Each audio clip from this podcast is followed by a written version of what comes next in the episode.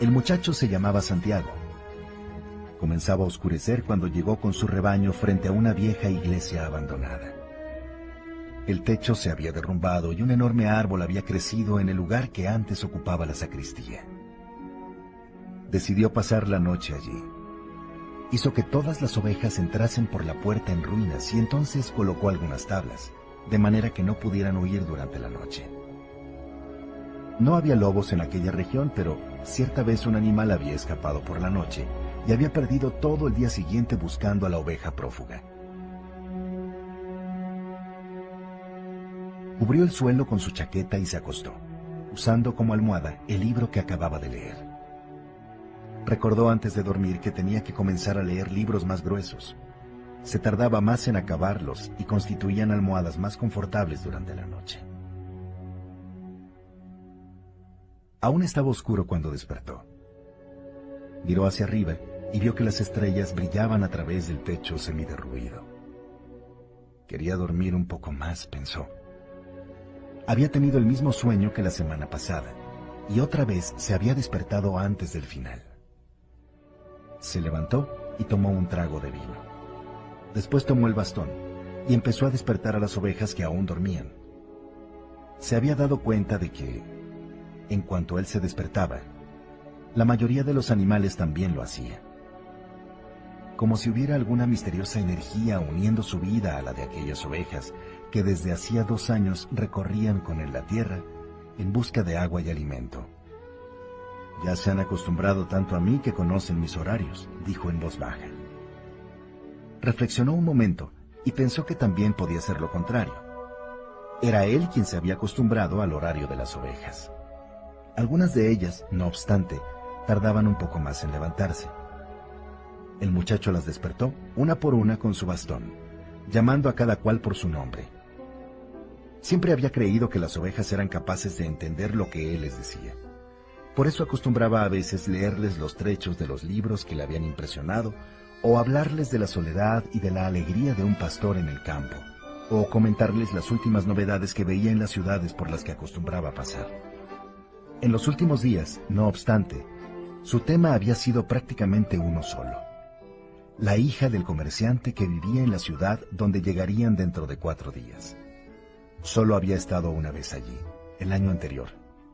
El comerciante era dueño de una tienda de tejidos y le gustaba ver siempre esquilar a las ovejas en su presencia, para evitar falsificaciones. Un amigo le había indicado la tienda y el pastor había llevado sus ovejas allí.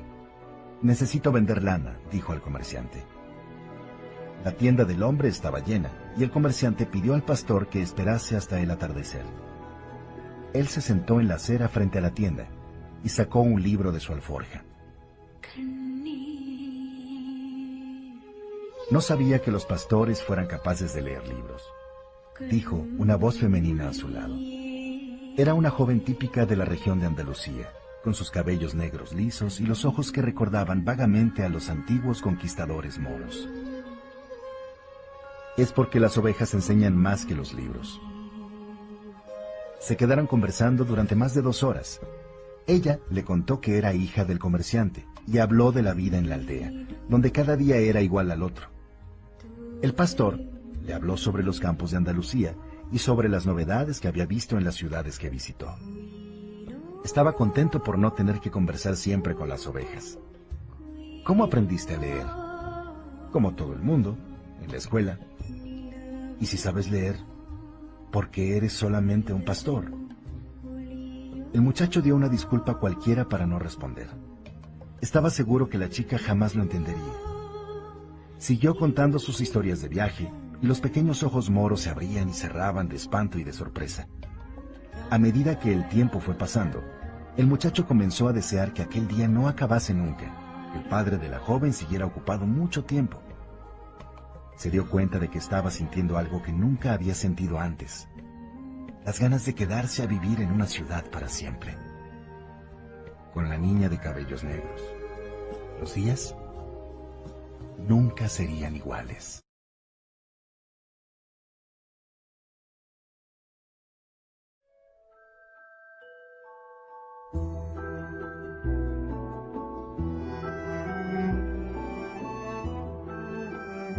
Comerciante finalmente llegó y pidió al muchacho esquilar cuatro ovejas. Después le pagó lo estipulado y le pidió que volviera al año siguiente. Ahora faltaban apenas cuatro días para llegar nuevamente a la misma aldea. Estaba excitado y al mismo tiempo inseguro. Tal vez la chica ya lo hubiera olvidado, pero por allí pasaban muchos pastores para vender lana. No importa, dijo a sus ovejas. Yo también conozco otras chicas en otras ciudades. Pero en su corazón él sabía que sí importaba, y que tanto los pastores como los marineros, como los viajantes de comercio, siempre conocían una ciudad donde había alguien capaz de hacer que olvidaran la alegría de viajar libres por el mundo.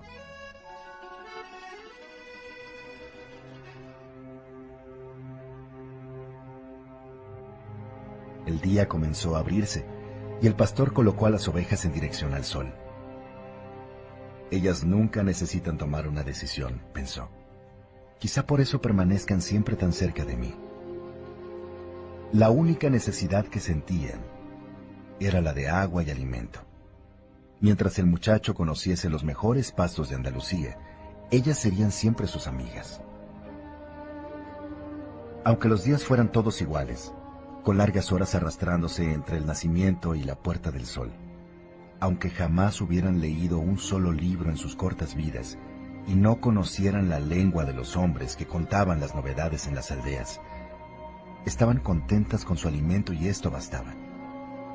A cambio, ofrecían generosamente su lana, su compañía y de vez en cuando su carne.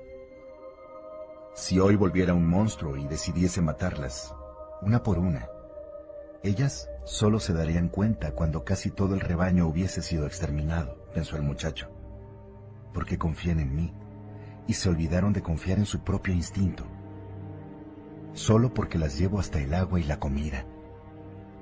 El muchacho comenzó a extrañarse de sus propios pensamientos. Quizá la iglesia, con aquel árbol creciendo dentro, estuviese embrujada.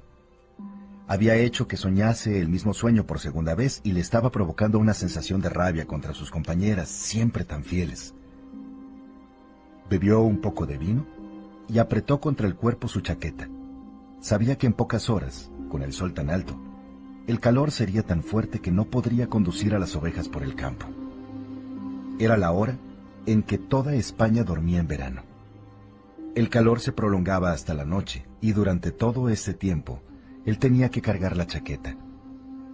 No obstante, cuando pensaba en quejarse de su peso, siempre se acordaba de que gracias a ella no había sentido frío por la mañana. Tenemos que estar siempre preparados para las sorpresas del tiempo, pensaba entonces, y se sentía agradecido por el peso de la chaqueta. La chaqueta tenía una finalidad, y el muchacho también. En dos años de recorrido por las planicies de Andalucía, él ya se conocía de memoria todas las ciudades, y esta era la gran razón de su vida, viajar. Estaba pensando en explicar esta vez a la chica por qué un simple pastor sabe leer. Había estado hasta los 16 años en un seminario. Sus padres querían que él fuese cura motivo de orgullo para una sencilla familia campesina que trabajaba apenas para comida y agua, como sus ovejas. Estudió latín, español y teología, pero desde niño soñaba con conocer el mundo, y esto era mucho más importante que conocer a Dios y los pecados de los hombres.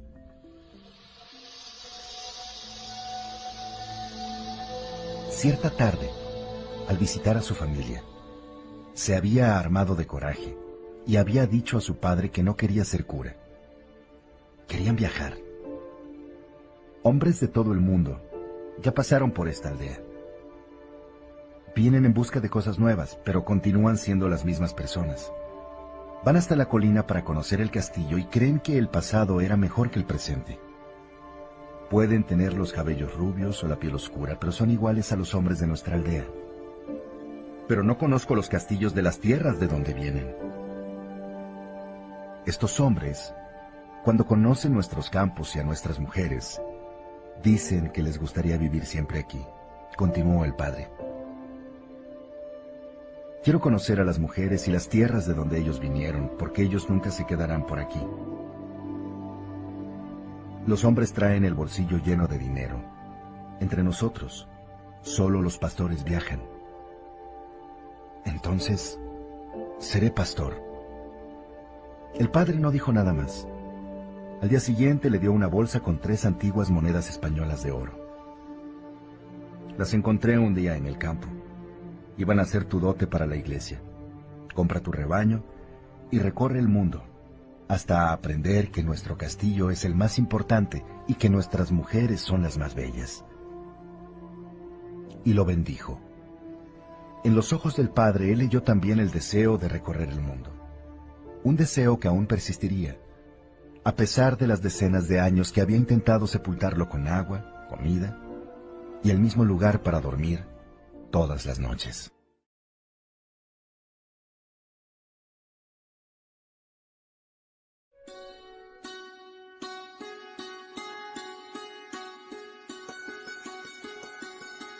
El horizonte se tiñó de un rojo y después apareció el sol.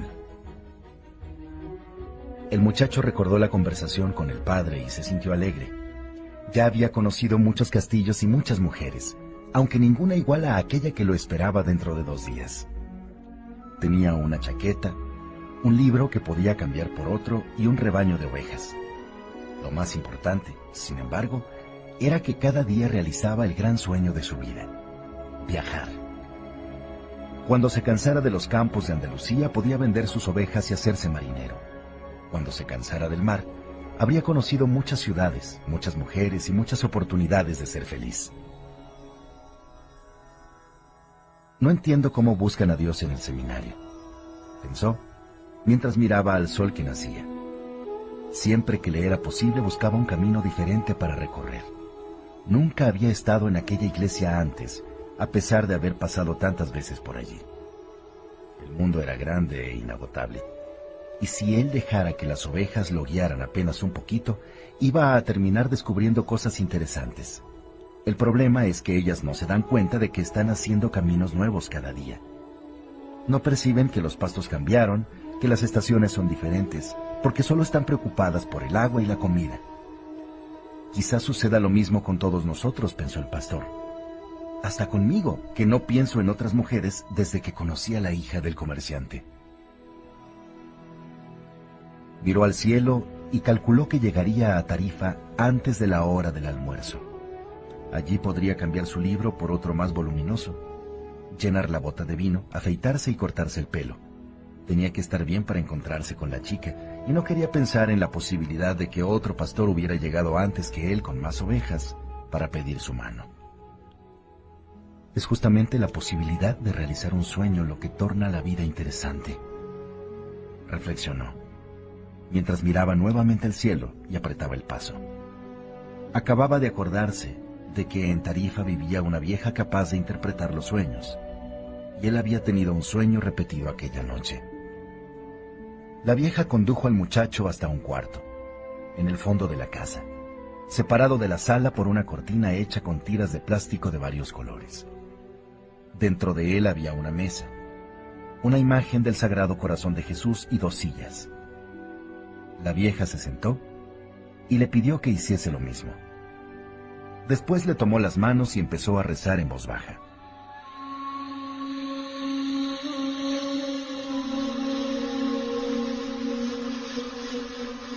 Parecía un rezo gitano. El muchacho ya había encontrado a muchos gitanos por el camino los gitanos viajaban y sin embargo no cuidaban ovejas. La gente decía que su vida consistía siempre en engañar a los demás. También decían que tenían pacto con los demonios y que raptaban criaturas para tenerlas como esclavas en sus misteriosos campamentos. Cuando era pequeño, el muchacho siempre había tenido mucho miedo a ser raptado por gitanos, y ese temor antiguo revivió mientras la vieja le sujetaba las manos pero tiene la imagen del Sagrado Corazón de Jesús. Pensó procurando calmarse. No quería que sus manos empezaran a temblar y la vieja percibiese su miedo. Rezó un Padre Nuestro en silencio. ¡Qué interesante! dijo la vieja, sin quitar los ojos de la mano del muchacho, y se volvió a quedar callada. El chico se estaba poniendo nervioso. Sin poderlo impedir, sus manos empezaron a temblar, y la vieja se dio cuenta. Él las retiró rápidamente. No vine aquí para que me leyeras las manos, dijo ya arrepentido de haber entrado en aquella casa. Pensó por un momento que era mejor pagar la consulta e irse de allí sin saber nada. Le estaba dando demasiada importancia a un sueño repetido. Viniste a saber de sueños, respondió la vieja. Y los sueños son el lenguaje de Dios. Cuando Él habla el lenguaje del mundo, yo puedo interpretarlo.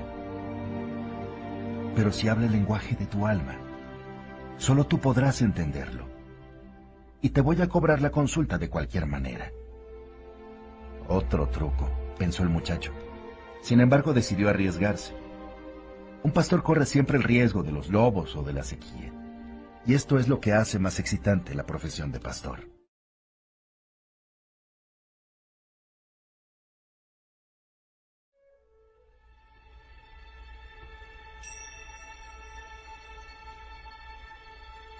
Tuve el mismo sueño dos veces seguidas, dijo. Soñé que estaba en un prado con mis ovejas cuando aparecía un niño y empezaba a jugar con ellas. No me gusta que se metan con mis ovejas, porque se asustan de los extraños. Pero los niños siempre consiguen tocar a los animales sin que ellos se asusten. No sé por qué. No sé cómo los animales pueden saber la edad de los seres humanos. Vuelve a tus sueños, dijo la vieja. Tengo una olla en el fuego. Además tienes poco dinero y no puedes tomar todo mi tiempo. El niño seguía jugando con las ovejas durante algún tiempo, continuó el muchacho, un poco presionado. Y de repente me tomaba de la mano y me llevaba hasta las pirámides de Egipto. El chico esperó un poco para ver si la vieja sabía lo que eran las pirámides de Egipto, pero la vieja continuó callada. Entonces, en las pirámides de Egipto, pronunció las tres últimas palabras lentamente, para que la vieja pudiera entender bien. El niño me decía, si vienes hasta aquí encontrarás un tesoro escondido. Y cuando iba a mostrarme el lugar exacto, me desperté, las dos veces. La vieja continuó en silencio durante algún tiempo. Después volvió a tomar las manos del muchacho y estudiarlas atentamente. No voy a cobrarte nada ahora, dijo la vieja pero quiero una décima parte del tesoro si lo encuentras. El muchacho rió feliz. Iba a ahorrar el poco dinero que tenía gracias a un sueño que hablaba de tesoros escondidos. La vieja debía ser realmente una gitana, porque los gitanos son burros. Entonces interpreta el sueño, le pidió. Antes jura, júrame que me vas a dar la décima parte de tu tesoro a cambio de lo que voy a decirte. El chico juró. La vieja le pidió que repitiera el juramento, mirando a la imagen del Sagrado Corazón de Jesús. Es un sueño del lenguaje del mundo, dijo ella. Puedo interpretarlo, aunque es una interpretación difícil. Por eso creo que merezco mi parte de tu hallazgo. Aquí está la interpretación. Tienes que ir hasta las pirámides de Egipto. Nunca oí hablar de ellas, pero si fue un niño el que te las mostró, es porque existen Allí encontrarás un tesoro que te hará rico. El muchacho quedó sorprendido y después irritado. No necesitaba haber buscado a la vieja para esto. Finalmente recordó que no iba a pagar nada. Para esto no necesitaba haber perdido mi tiempo. Por eso te dije que tu sueño era difícil. Las cosas simples son las más extraordinarias y solo los sabios consiguen verlas ya que no soy una sabia. Tengo que conocer otras artes, como la lectura de las manos. ¿Y cómo voy a llegar hasta Egipto? Yo solo interpreto sueños. No sé transformarlos en realidad. Por eso tengo que vivir de lo que mis hijas me dan. ¿Y si yo no llego a Egipto? Me quedo sin cobrar. No será la primera vez. Y la vieja no dijo nada más. Le pidió al muchacho que se fuera porque ya había perdido mucho tiempo con él. El muchacho salió decepcionado y decidido a nunca más creer en sueños. Se acordó que tenía varias cosas que hacer. Fue a la senaduría para comprar algo de comida, cambió su libro por otro más grueso y se sentó en un banco de la plaza para saborear el nuevo vino que había comprado. Era un día caluroso y el vino, por uno de esos misterios indescifrables, conseguía refrescar un poco su cuerpo. Las ovejas estaban en la entrada de la ciudad, en el establo de un nuevo amigo suyo. Conocía a mucha gente por aquellas zonas y por eso le gustaba viajar. Uno acababa siempre haciendo nuevos amigos, Y no es necesario quedarse con ellos día tras día. Cuando vemos siempre a las mismas personas, y esto pasaba en el seminario, terminamos haciendo que pasen a formar parte de nuestras vidas. Y como ellas forman parte de nuestras vidas, pasan también a querer modificar nuestras vidas. Y si no somos como ellas esperan que seamos, se molestan. Porque todas las personas saben exactamente cómo debemos vivir nuestra vida. Y nunca tienen idea de cómo deben vivir sus propias vidas. Como la mujer de los sueños, que no sabía transformarlos en realidad.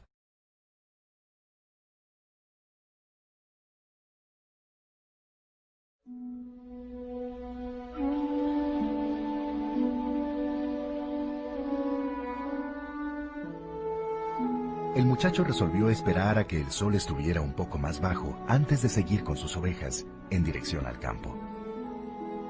En tres días más estaría con la hija del comerciante. Empezó a leer el libro que había conseguido con el cura de Tarifa. Era un libro grande, que hablaba de un entierro desde la primera página. Además, los nombres de los personajes eran complicadísimos. Pensó que, si algún día él escribía un libro, colocaría los personajes apareciendo en forma sucesiva, para que los lectores no tuviesen tanto trabajo al recordar los nombres. Cuando consiguió concentrarse un poco en la lectura, y era buena, porque hablaba de un entierro en la nieve, lo que le transmitía una sensación de frío debajo de aquel inmenso sol. Un viejo se sentó a su lado. ¿Qué están haciendo? preguntó señalando a las personas en la plaza. Mm, trabajando, respondió el muchacho secamente, y volvió a fingir que estaba concentrado. En verdad estaba pensando en esquilar las ovejas ante la hija del comerciante, para que ella viera cómo era capaz de hacer cosas interesantes. Ya había imaginado esta escena muchas veces. En todas ellas, la chica quedaba deslumbrada, cuando él empezaba a explicarle que las ovejas deben ser trasquiladas desde atrás hacia adelante. También intentaba acordarse de algunas buenas historias para contarle. La mayoría las había leído en los libros, pero las contaría como si las hubiera vivido personalmente. Ella nunca se enteraría de la diferencia, porque no sabía leer libros. El viejo, sin embargo, insistió. Explicó que estaba cansado, con sed, y le pidió un trago de vino. El muchacho ofreció su botella Quizá así se callaría, pero el viejo quería conversar de cualquier manera. Le preguntó qué libro estaba leyendo. Él pensó en ser descortés y cambiarse de banco, pero su padre le había enseñado a respetar a los ancianos. Entonces ofreció el libro al viejo por dos razones. La primera es que no sabía pronunciar el título. Y la segunda, que si el viejo no sabía leer, sería él quien cambiaría de banco para no sentirse humillado. Mmm, es un libro importante, pero es muy aburrido. El muchacho quedó sorprendido. El viejo también leía, y además ya había leído aquel libro. Y si era aburrido, como él decía, aún tendría tiempo de cambiarlo por otro. Es un libro que habla de lo que casi todos los libros hablan, continuó el viejo, de la incapacidad que las personas tienen para escoger su propio destino. Y termina haciendo que todo el mundo crea la mayor mentira del mundo. ¿Y cuál es la mayor mentira del mundo? Es esta. En determinado momento de nuestra existencia, perdemos el control de nuestras vidas y ellas pasan a ser gobernadas por el destino. Esta es la mayor mentira del mundo. Conmigo no sucedió esto, dijo el muchacho. Querían que yo fuese cura, pero yo decidí ser pastor. Así es mejor, dijo el viejo, porque te gusta viajar. Ha adivinado mi pensamiento, reflexionó el chico. El viejo, mientras tanto, hojeaba el grueso libro sin la menor intención de devolverlo. El muchacho notó que él vestía una ropa extraña, parecía un árabe, lo que no es raro en aquella región. África quedaba a pocas horas de Tarifa. Solo había que cruzar el pequeño estrecho en un barco.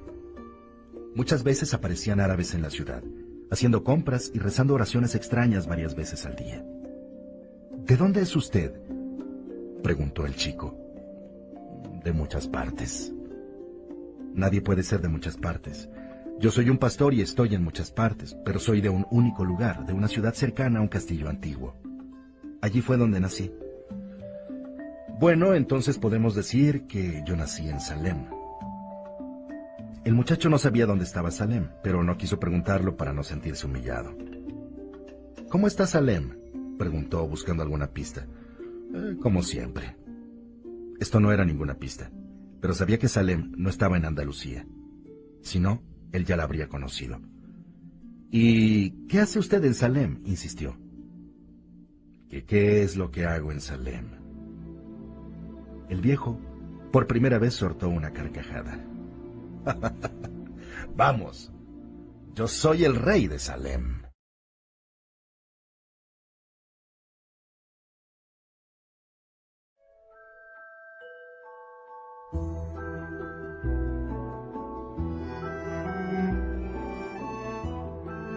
¿Y qué hace usted en Salem? insistió Santiago. ¿Y qué es lo que hago en Salem? El viejo por primera vez soltó una carcajada. Vamos, yo soy el rey de Salem. La gente dice muchas cosas raras, pensó el muchacho. A veces es mejor estar con las ovejas, que son calladas y se limitan a buscar alimento y agua.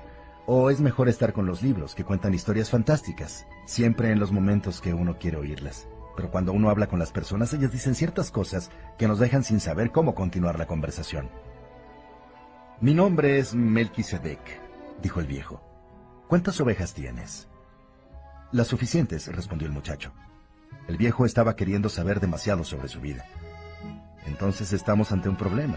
No puedo ayudarte mientras tú encuentres que tienes las ovejas suficientes. El muchacho se irritó. No había pedido ayuda. Era el viejo el que había pedido vino, conversación y el libro. Devuélvame el libro. Tengo que ir a buscar mis ovejas y seguir adelante. Dame la décima parte de tus ovejas, hijo. yo te enseñaré cómo llegar al tesoro escondido. El chico volvió entonces a acordarse del sueño y de repente todo se hizo claro. La vieja no le había cobrado nada, pero el viejo, que quizá fuese su marido, iba a conseguir arrancarle mucho más dinero a cambio de una información inexistente. El viejo debía ser gitano también.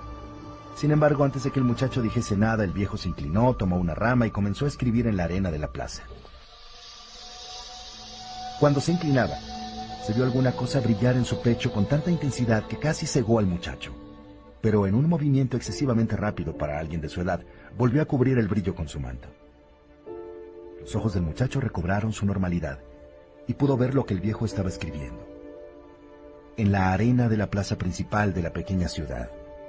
Él leyó el nombre de su padre y de su madre. Leyó la historia de su vida hasta aquel momento. Los juegos de su infancia, las noches frías del seminario. Leyó el nombre de la hija del comerciante que ignoraba. Leyó las cosas que jamás había contado a nadie, como el día en que robó el arma de su padre para matar venados, o su primera y solitaria experiencia sexual. Soy el rey de Salem, había dicho el viejo. ¿Por qué un rey conversa con un pastor? preguntó el muchacho, avergonzado y admiradísimo. Existen varias razones, pero la más importante es que tú has sido capaz de cumplir tu leyenda personal. El muchacho no sabía lo que era la leyenda personal. Es aquello que siempre deseaste hacer. Todas las personas, al comienzo de su juventud, saben cuál es su leyenda personal. En ese momento de la vida todo es claro, todo es posible. Y ellas no tienen miedo de soñar y desear todo aquello que les gustaría hacer en sus vidas. No obstante, a medida que el tiempo va pasando, una misteriosa fuerza trata de convencerlas de que es imposible realizar la leyenda personal. Lo que el viejo estaba diciendo no tenía mucho sentido para el muchacho, pero él quería saber lo que eran esas fuerzas misteriosas. La hija del comerciante se quedaría boquiabierta con esto. Son fuerzas que parecen malas, pero en verdad te están enseñando cómo realizar tu leyenda personal. Están preparando tu espíritu y tu voluntad. Porque existe una gran verdad en este planeta. Seas quien seas o hagas lo que hagas. Cuando deseas con firmeza alguna cosa, es porque este deseo nació en el alma del universo. Es tu misión en la Tierra. Aunque solo sea viajar o casarse con la hija de un comerciante de tejidos, o buscar un tesoro.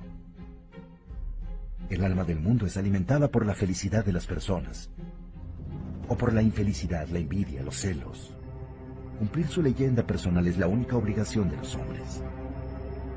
Todo es una sola cosa. Y cuando quieres alguna cosa, todo el universo conspira para que realices tu deseo.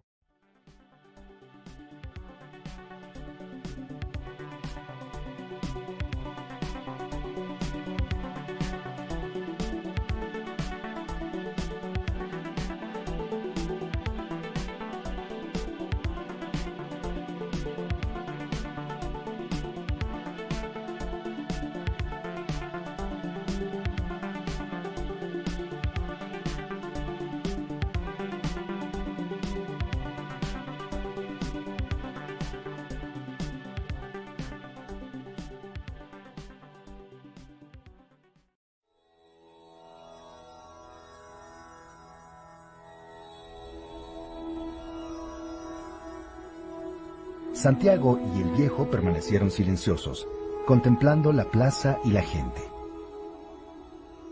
Fue el viejo quien habló primero. ¿Por qué cuidas ovejas? Porque me gusta viajar. Él señaló a un vendedor de palomitas de maíz que con su carrito rojo estaba en un lado de la plaza. Aquel vendedor también deseó viajar, cuando era niño, pero prefirió comprar un carrito para vender sus palomitas y así juntar dinero durante años. Cuando sea viejo, proyecta pasar un mes en África. Jamás entendió que la gente siempre está en condiciones de realizar lo que sueña. Debía haber elegido ser pastor, pensó en voz alta el muchacho. Lo pensó, pero los vendedores de palomitas de maíz son más importantes que los pastores. Tienen una casa, mientras que los pastores duermen a la intemperie. Las personas prefieren casar a sus hijas con vendedores de palomitas antes que con pastores. El muchacho sintió una punzada en el corazón al pensar en la hija del comerciante. En su ciudad debía de haber algún vendedor de palomitas. En fin, que lo que las personas piensan sobre vendedores de palomitas y pastores pasa a ser más importante para ellas que la leyenda personal. El viejo hojeó el libro y se distrajo leyendo una página. El chico esperó un poco y lo interrumpió de la misma manera que él lo había interrumpido. ¿Por qué hablas de todo esto conmigo? Porque tú intentas vivir tu leyenda personal y estás a punto de desistir de ella. ¿Y tú apareces siempre en estos momentos? No siempre de esta forma, pero jamás dejé de aparecer. A veces aparezco bajo la forma de una buena salida, de una buena idea. Otras veces, en un momento crucial, hago que todo se vuelva más fácil y cosas así, pero la mayor parte de la gente no se da cuenta. El viejo le contó que una semana antes había tenido que aparecer ante un garimpeiro, un buscador de oro y piedras preciosas, bajo la forma de una piedra. El garimpeiro lo había dejado todo para partir en busca de esmeraldas. Durante cinco años trabajó en un río y había partido 999.999 piedras en busca de una esmeralda. En ese momento, el hombre pensó en desistir y solo le faltaba una piedra, solamente una piedra para descubrir su esmeralda.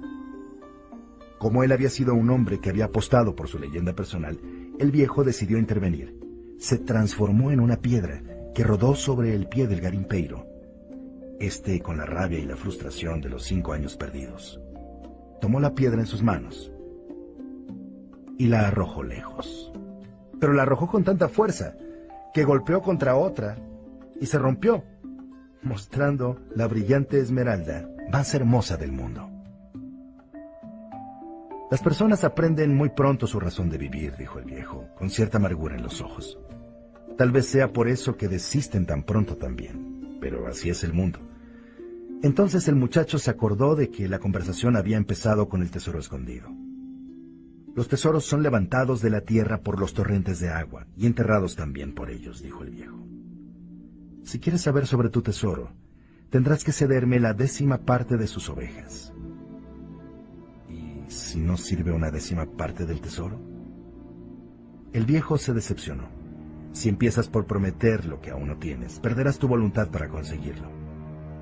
El muchacho le contó que había prometido una décima parte del tesoro a la gitana. Los gitanos son muy pillos, dijo el viejo. De cualquier manera, es bueno que aprendas de todo en la vida, porque todo tiene un precio. Y esto es lo que los guerreros de la luz intentan enseñar. El viejo devolvió el libro al muchacho. Mañana a esta misma hora me traes aquí una décima parte de tus ovejas y yo te enseñaré cómo conseguir el tesoro escondido. Buenas tardes. Y desapareció por una de las esquinas de la plaza.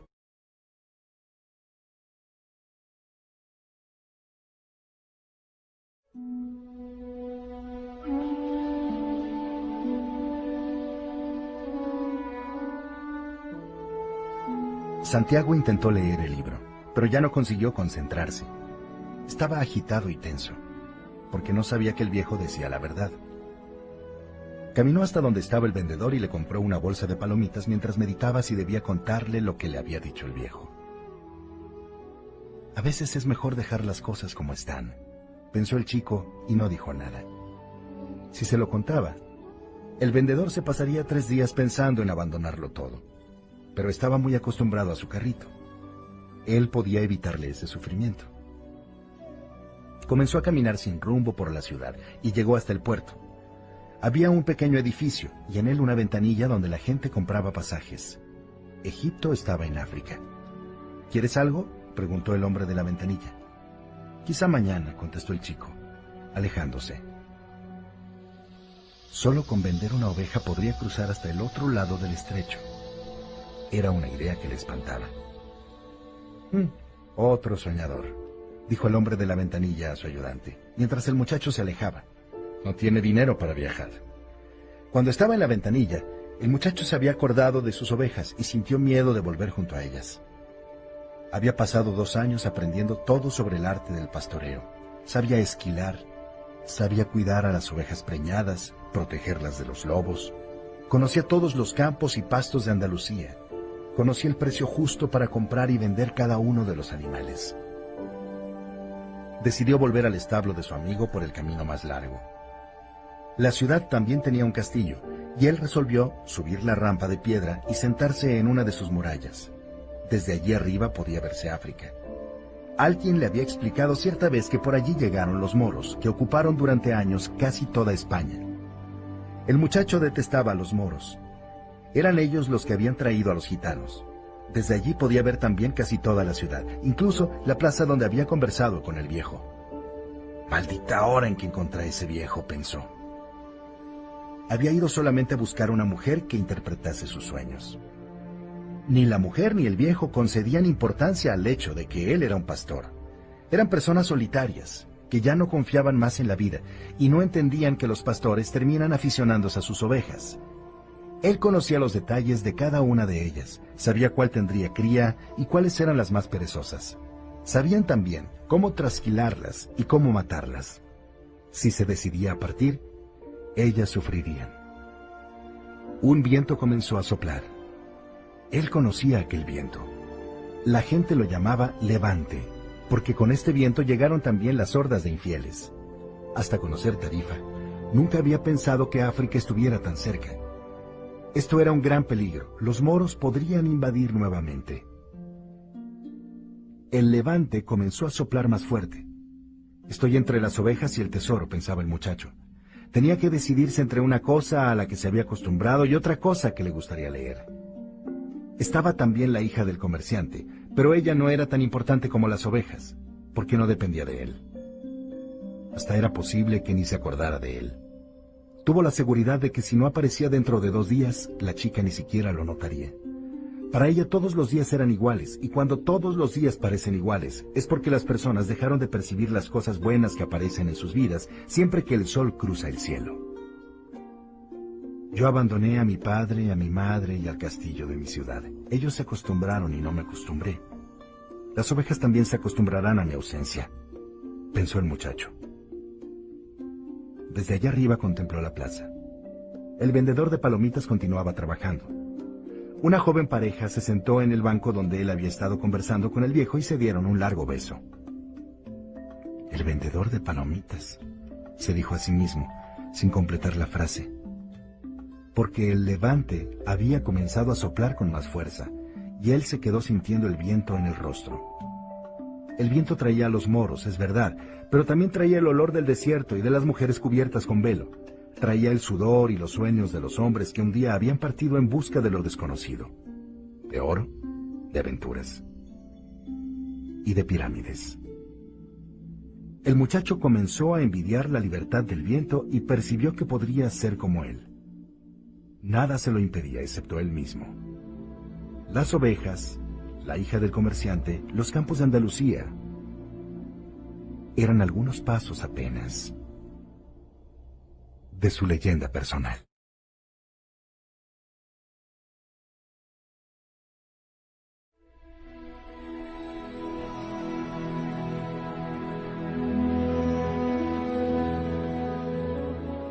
Santiago se encontró con el viejo al mediodía. Traía seis ovejas consigo. Estoy sorprendido. Mi amigo compró inmediatamente las ovejas. Dijo que toda su vida había soñado con ser pastor y que esto era una buena señal. Es siempre así, dijo el viejo. Lo llamamos el principio favorable. Si vas a jugar a las cartas por primera vez, verás que casi con seguridad ganarás. Es suerte de principiante. ¿Y ¿Por qué? Porque la vida quiere que tú vivas tu leyenda personal.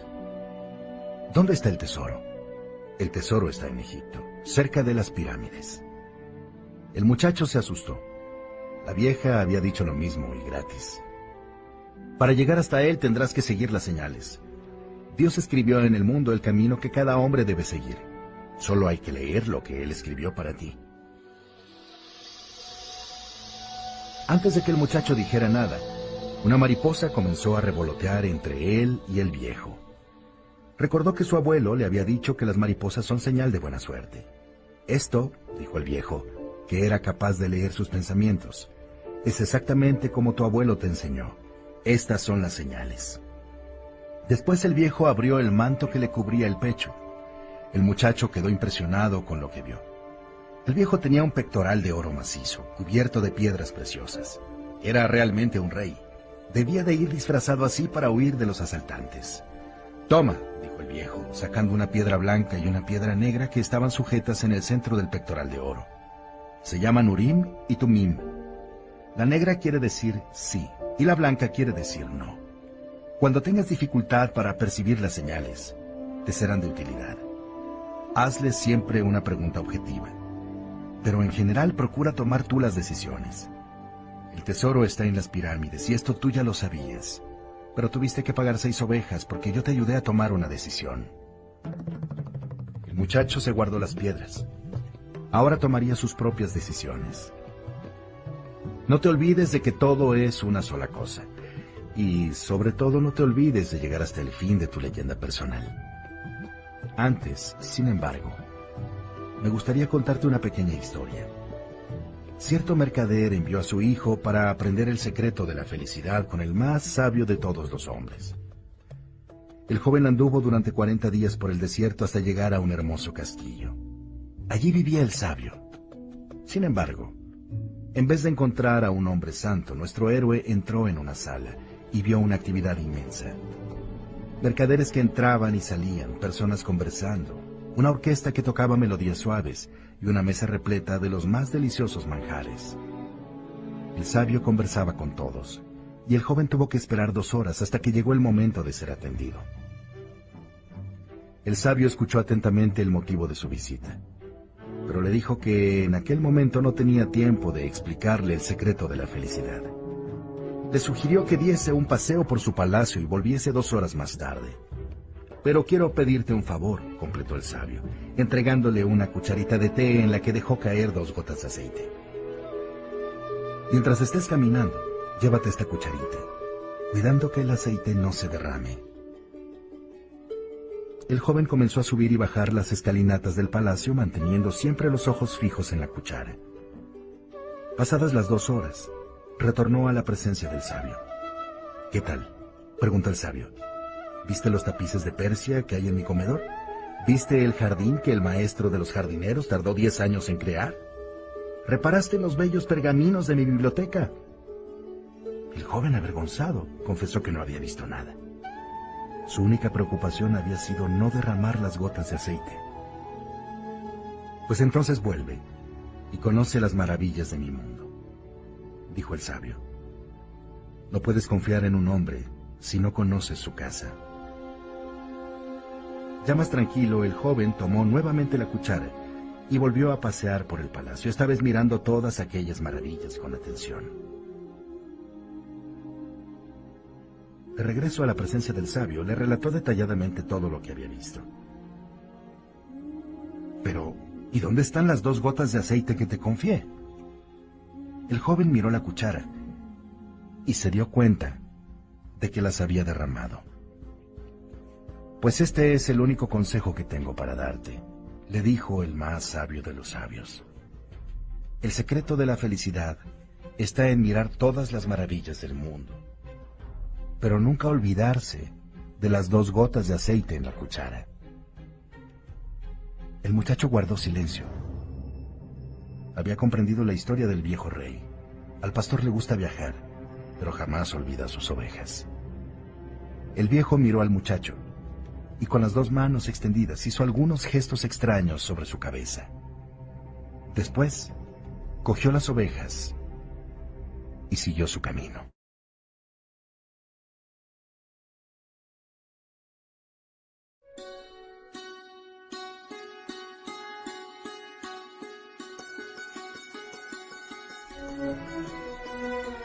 En lo alto de la pequeña ciudad de Tarifa existe un viejo fuerte construido por los moros, y quien se sienta en sus murallas consigue ver al mismo tiempo una plaza, un vendedor de palomitas de maíz y un pedazo de África. Melquisedec, el rey de Salem, se sentó en la muralla del fuerte aquella tarde y sintió el viento de levante en su rostro. Las ovejas se agitaban a su lado, temerosas de su nuevo dueño y excitadas ante tantos cambios.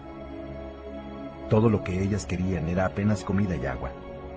Melquisedec contempló el pequeño barco que estaba zarpando del puerto. Nunca más volvería a ver al muchacho, del mismo modo que jamás volvió a ver a Abraham, después de haberle cobrado el diezmo. No obstante, esta era su obra. Los dioses no deben tener deseos, porque los dioses no tienen leyenda personal. Sin embargo, el rey de Salem deseó íntimamente que el muchacho tuviera éxito. Qué pena si se olvida enseguida de mi nombre, pensó. Debería habérselo repetido varias veces. Así, cuando hablase de mí, diría que soy Melquisedec, el rey de Salem. Después miró hacia el cielo, un poco arrepentido. Sé que es vanidad de vanidades, como tú dijiste, señor. Pero un viejo rey a veces tiene que estar orgulloso de sí mismo. Qué extraña es África, pensó el muchacho. Estaba sentado en una especie de bar, igual a otros que había encontrado en las callejuelas de la ciudad.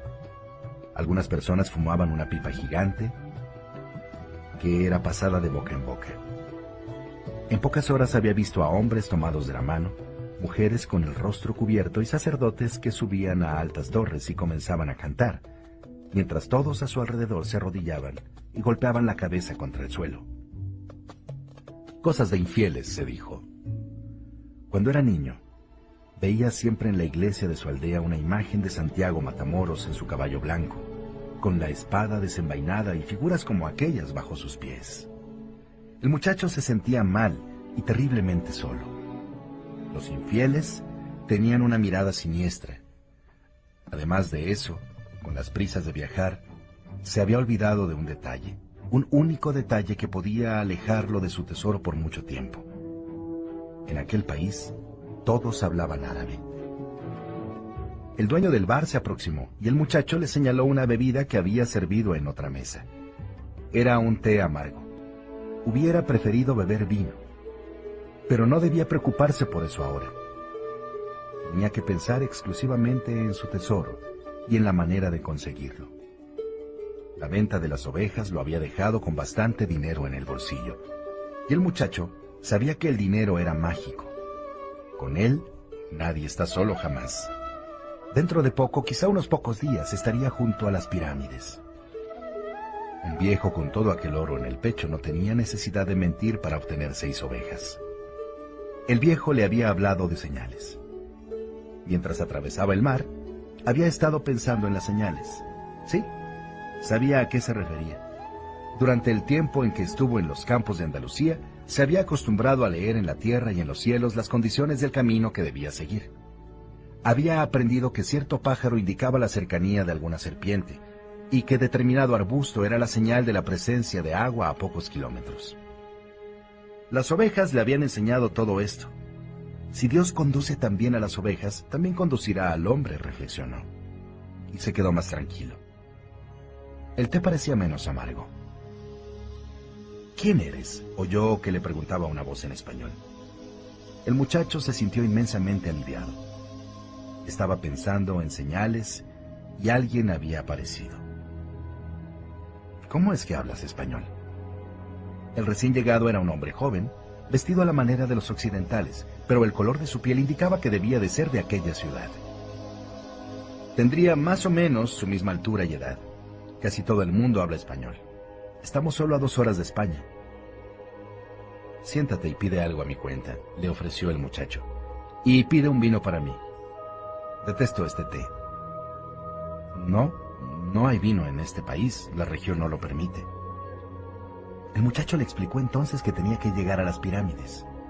Estuvo a punto de hablarle del tesoro, pero decidió callarse. El árabe era capaz de querer una parte a cambio de llevarlo hasta allí. Se acordó de lo que el viejo le había dicho respecto a las ofertas.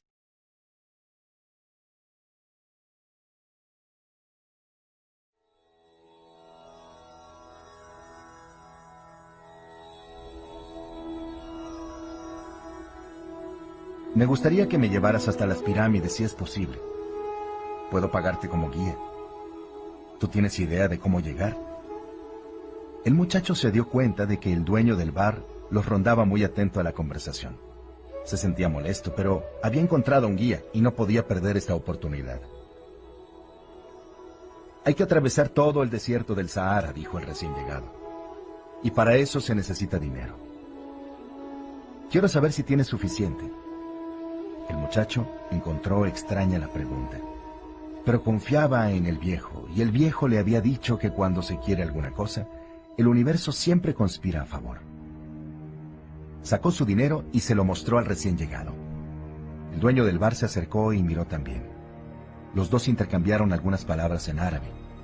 El dueño del bar parecía irritado. Vámonos, dijo el recién llegado. Él no quiere que nos quedemos aquí. El muchacho se sintió aliviado. Se levantó para pagar la cuenta, pero el dueño lo agarró y comenzó a hablarle sin parar. El muchacho era fuerte, estaba en tierra extranjera. Fue su nuevo amigo quien empujó al dueño hacia un lado y acompañó al chico hasta la calle. Quería tu dinero. Tánger no es igual que el resto de África. Estamos en un puerto y en los puertos hay muchos ladrones. Él podía confiar en su nuevo amigo. Le había ayudado en una situación crítica. Sacó nuevamente el dinero y lo contó. Podemos llegar mañana a las pirámides, dijo el otro, tomando el dinero. Pero necesito comprar dos camellos. Salieron andando por las estrechas calles de Tánger. En todas las esquinas había puestos de cosas para vender. Llegaron por fin al centro de una gran plaza donde funcionaba el mercado. Había millares de personas discutiendo, vendiendo, comprando hortalizas mezcladas con dagas, alfombras junto a todo tipo de pipas, pero el muchacho no apartaba los ojos de su nuevo amigo. Al fin y al cabo tenía todo su dinero en las manos. Pensó en pedir que se lo devolviera, pero temió ser descortés. Él no conocía las costumbres de las tierras extrañas que estaban pisando. Es suficiente con vigilarlo, se dijo. Era más fuerte que el otro. De repente, en medio de toda aquella confusión, apareció la espada más hermosa que jamás viera en su vida. La vaina era plateada y el cabo negro, con piedras incrustadas. Se prometió a sí mismo que cuando regresara de Egipto, la compraría. Pregúntele al dueño cuánto cuesta, pidió al amigo, pero se dio cuenta de que se había quedado dos segundos distraído mirándola. Sintió el corazón comprimido, como si todo su pecho se hubiera encogido de repente. Tuvo miedo de mirar a su lado, porque sabía con lo que se iba a encontrar. Sus ojos continuaron fijos en la hermosa espada algunos momentos más hasta que se tomó el valor y se dio vuelta. A su alrededor, el mercado, las personas yendo y viniendo, gritando y comprando, las alfombras mezcladas con las avellanas, las lechugas junto a las monedas de cobre, los hombres tomados de la mano por las calles, las mujeres con velo, el olor a comida extraña. Pero en ninguna parte, absoluta y definitivamente en ninguna parte, el rostro de su compañero. El muchacho aún quiso pensar que se habían perdido momentáneamente. Resolvió quedarse allí mismo, esperando a que el otro volviera. Al poco tiempo, un individuo subió a una de aquellas torres y comenzó a cantar. Todos se arrodillaron, golpearon la cabeza en el suelo y cantaron también. Después, como un ejército de hormigas trabajadoras, deshicieron los puestos de venta y se marcharon. El sol comenzó a irse también. El muchacho lo contempló durante mucho tiempo hasta que se escondió detrás de las casas blancas que rodeaban la plaza. Recordó que cuando aquel sol había nacido por la mañana, él estaba en otro continente. Era un pastor, tenía 60 ovejas y una cita concertada con una chica. Por la mañana sabía todo lo que le iba a suceder mientras andaba por los campos. Sin embargo, ahora que el sol se escondía, estaba en un país diferente. Era un extraño en una tierra extraña, donde ni siquiera podía entender el idioma que hablaban. Ya no era un pastor y no tenía nada más en la vida, ni siquiera dinero para volver y empezar de nuevo. Todo esto entre el nacimiento y la puesta del mismo sol. Y sintió pena de sí mismo, porque en la vida a veces las cosas cambian en el espacio de un simple grito, antes de que las personas puedan acostumbrarse a ellas.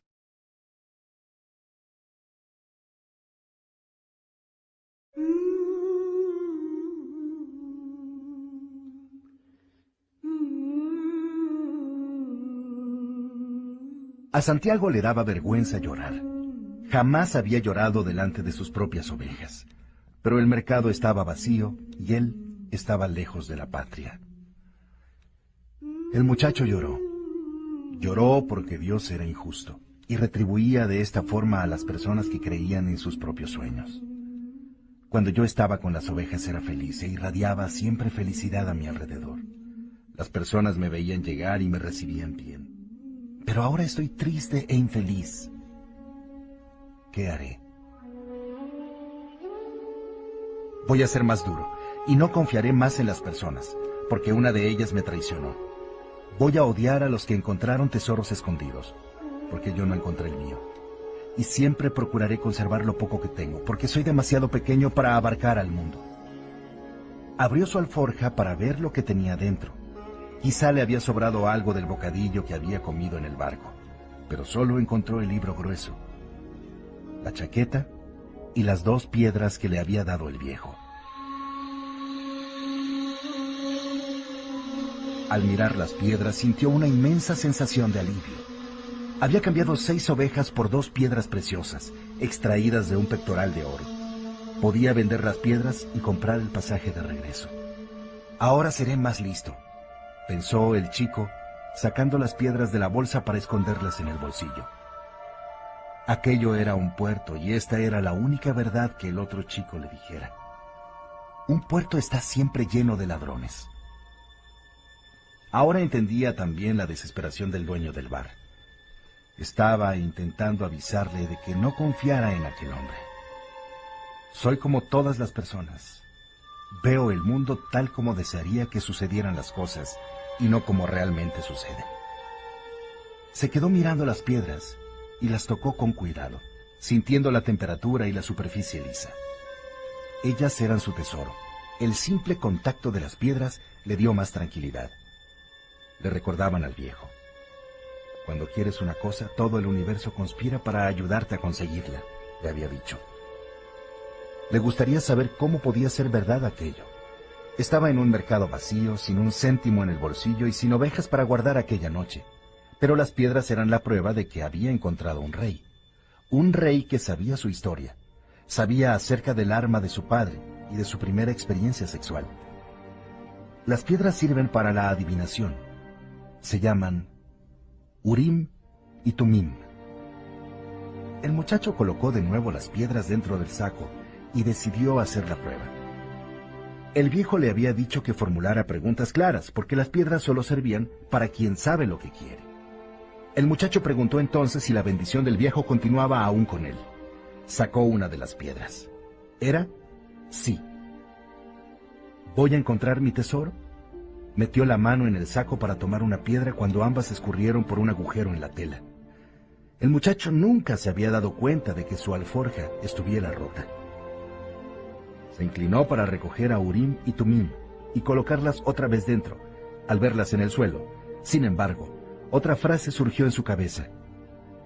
Aprender a respetar y a seguir las señales, le había dicho el viejo rey. Una señal. El chico se rió solo. Después recogió las dos piedras del suelo y volvió a colocarlas en la alforja. No pensaba coser el agujero. Las piedras podrían escaparse por allí siempre que quisieran. Él había entendido que no se deben preguntar ciertas cosas para no huir del propio destino. Prometí tomar mis propias decisiones, se dijo a sí mismo. Pero las piedras le habían dicho que el viejo seguía con él, y eso le dio más confianza. Miró nuevamente el mercado vacío y ya no sintió la desesperación de antes. No era un mundo extraño, era un mundo nuevo.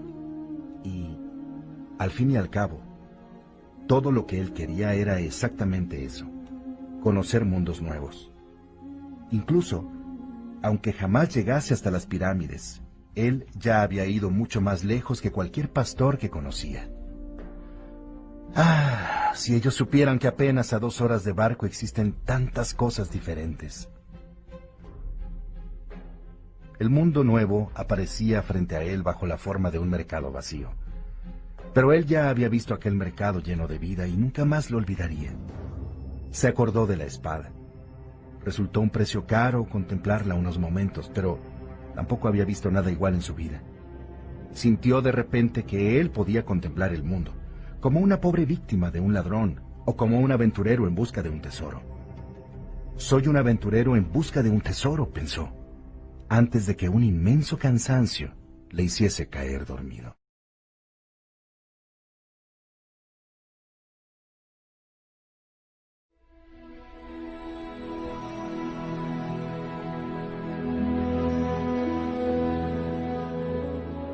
Lo despertó un hombre que estaba golpeándolo con el codo. Santiago se había dormido en medio del mercado y la vida de aquella plaza estaba a punto de recomenzar. Miró a su alrededor buscando a sus ovejas, y se dio cuenta de que estaba en otro mundo. En vez de sentirse triste, se sintió feliz. Ya no tenía que seguir buscando agua y comida. Ahora podía seguir en busca de un tesoro. No tenía un céntimo en el bolsillo, pero tenía fe en la vida. Había escogido ser un aventurero, igual que los personajes de los libros que acostumbraba a leer. Comenzó a andar sin prisa por la plaza, los comerciantes levantaban sus negocios. Ayudó a un pastelero a montar el suyo. Había una sonrisa diferente en el rostro de aquel hombre. Estaba alegre, despierto ante la vida, listo para empezar un buen día de trabajo. Era una sonrisa que recordaba algo al viejo, aquel viejo y misterioso rey que había conocido. Este pastelero no está haciendo dulces porque quiera viajar, o porque se quiera casar con la hija de un comerciante. Este pastelero hace dulces porque le gusta hacerlos, pensó el muchacho, y notó que podía hacer lo mismo que el viejo. Saber si una persona está próxima o distante de su leyenda personal solo con mirarla. Es fácil, yo nunca me había dado cuenta de esto. Cuando acabaron de montar el puesto, el pastelero le ofreció el primer dulce que había hecho. El muchacho se lo comió, lo agradeció y siguió su camino. Cuando ya estaba un poco alejado, se acordó de que se había montado el puesto entre una persona que hablaba árabe y otra español. Y se habían entendido perfectamente. Existe un lenguaje que va más allá de las palabras, pensó el muchacho. Ya sentí esto con mis ovejas y ahora lo practico con los hombres. Estaba aprendiendo varias cosas nuevas, cosas que él ya había experimentado y que, sin embargo, eran nuevas porque habían pasado por él sin notarlas y no las había notado porque estaba acostumbrado a ellas. Si aprendo a descifrar este lenguaje sin palabras, conseguiré descifrar el mundo. Todo es una sola cosa, había dicho el viejo. Resolvió caminar sin prisas y sin ansiedad por las callejuelas del Tánger. Solo así conseguiría percibir las señales. Esto exigía mucha paciencia, pero esta es la primera virtud que un pastor aprende. Nuevamente se dio cuenta de que estaba aplicando a aquel mundo extraño las mismas lecciones que le habían enseñado sus ovejas. Todo es una sola cosa, había dicho el viejo.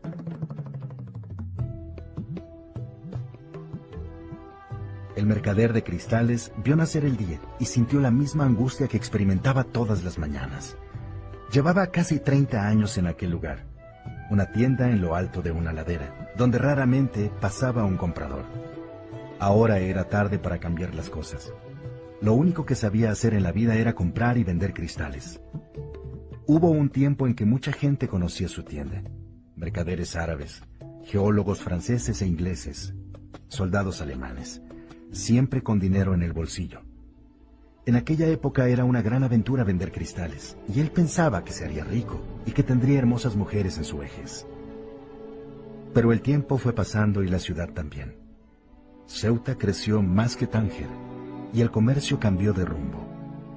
Los vecinos se mudaron, y en la ladera quedaron muy pocas tiendas, y nadie subía a la ladera por unas pocas tiendas. Pero el mercader de cristales no tenía elección. Había pasado 30 años de su vida comprando y vendiendo piezas de cristal, y ahora era demasiado tarde para cambiar de rumbo. Durante toda la mañana estuvo mirando el movimiento de la calle. Hacía aquello desde años y ya conocía el horario de cada persona. Cuando faltaban algunos minutos para el almuerzo, un muchacho extranjero se detuvo delante de su vitrina. Iba vestido normalmente, pero los ojos experimentados del mercader de cristales concluyeron que no tenía dinero. Aún así decidió esperar un momento, hasta que el muchacho se fuera. Había un cartel en la puerta en el que ponía que allí se hablaban varias lenguas. El muchacho vio aparecer a un hombre tras el mostrador. Puedo limpiar estos jarros si usted quiere, dijo el chico. Tal como están ahora, nadie va a querer comprarlos. El hombre lo miró sin decir nada. A cambio, usted me paga un plato de comida. ¿Le parece bien? El hombre continuó en silencio y el chico sintió que debía tomar una decisión. Dentro de su alforja tenía la chaqueta, que no iba a necesitar en el desierto. La sacó y comenzó a limpiar los jarros. Durante media hora limpió todos los jarros. En ese intervalo entraron dos clientes y compraron algunas piezas al dueño. Cuando acabó de limpiarlo todo, pidió al hombre un plato de comida. Vamos a comer, le dijo el mercader. Puso un cartel en la puerta y fueron hasta un minúsculo bar. En cuanto se sentaron a la única mesa existente, el mercader de cristales sonrió. No era necesario limpiar nada. La ley del Corán obliga a dar de comer a quien tenga hambre. Entonces, ¿por qué me dejó hacer esto? Porque los cristales estaban sucios. Y tanto tú como yo necesitábamos apartar los malos pensamientos de nuestras cabezas.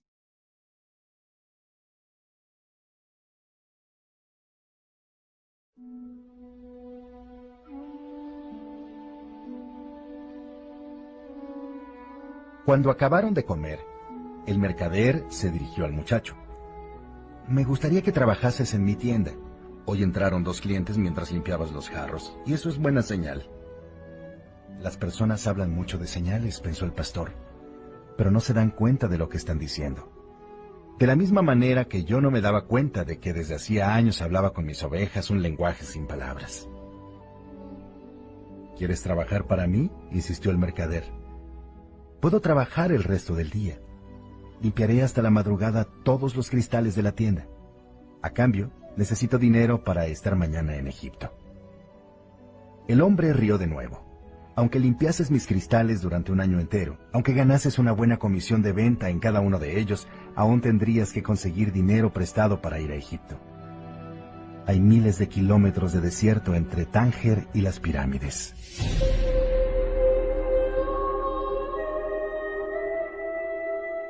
Hubo un momento de silencio tan grande que la ciudad pareció haberse dormido. Ya no existían los bazares, las discusiones de los mercaderes, los hombres que subían a las torres de las mezquitas y cantaban, y las bellas espadas con sus empuñaduras con piedras incrustadas.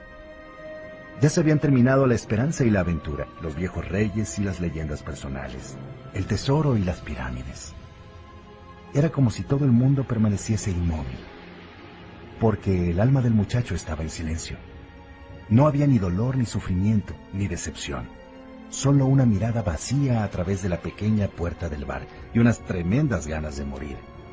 de que todo se acabase para siempre en aquel instante. El mercader miró al muchacho asustado. Era como si toda la alegría que había visto en él aquella mañana hubiese desaparecido de repente. Puedo darte dinero para que vuelvas a tu tierra, hijo mío. Trabajaré con usted, dijo. Y después de otro largo silencio añadió. Necesito dinero para comprar algunas ovejas.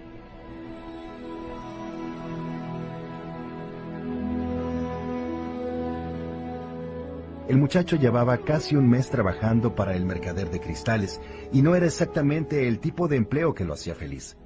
El mercader se pasaba el día entero refunfuñando detrás del mostrador, pidiéndole que tuviera cuidado con las piezas, que no fuera a romper nada.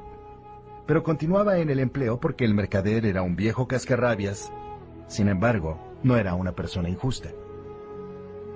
El muchacho recibía una buena comisión por cada pieza vendida y ya había conseguido juntar algún dinero.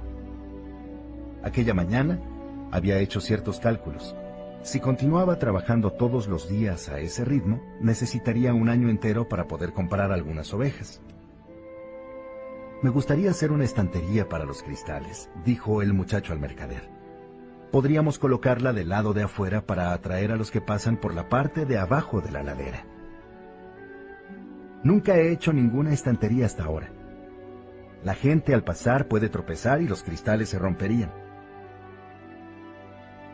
Cuando yo andaba por el campo con las ovejas, si encontraban una serpiente podían morir, pero esto forma parte de la vida de ovejas y pastores. El mercader atendió a un cliente que deseaba tres jarras de cristal. Estaba vendiendo mejor que nunca, como si hubieran vuelto las buenas épocas en que aquella calle era una de las principales atracciones de Tánger. El movimiento ya mejoró bastante, dijo al muchacho. El dinero permite que yo viva mejor y a ti te devolverá las ovejas en poco tiempo. ¿Para qué exigir más de la vida? Porque tenemos que seguir las señales, respondió el muchacho casi sin querer, y se arrepintió de lo que había dicho, porque el mercader nunca se había encontrado con un rey. Se llama principio favorable. La suerte del principiante. Porque la vida quiere que tú vivas tu leyenda personal, había dicho el viejo. El mercader, no obstante, estaba entendiendo lo que el chico decía. Su simple presencia en la tienda era ya una señal, y con el dinero que entraba diariamente, él no estaba arrepentido de haber contratado al español. Aunque el chico estuviera ganando más de lo que debía, porque como él había pensado que las ventas ya no aumentarían jamás, le había ofrecido una comisión alta, y su intuición le decía que en breve el chico estaría junto a sus ovejas. ¿Por qué querías conocer las pirámides? preguntó para cambiar el tema de la estantería. Porque siempre me han hablado de ellas, dijo el chico sin mencionar su sueño. Ahora, el tesoro era un recuerdo siempre doloroso y él trataba de evitarlo. Yo no conozco a nadie que quiera atravesar el desierto solo para ver las pirámides. Son solo montañas de piedras. Puedes construirte una en tu huerto si quieres. Usted nunca tuvo sueños de viajar, dijo el muchacho mientras iba a atender a un nuevo cliente que estaba entrando en la tienda.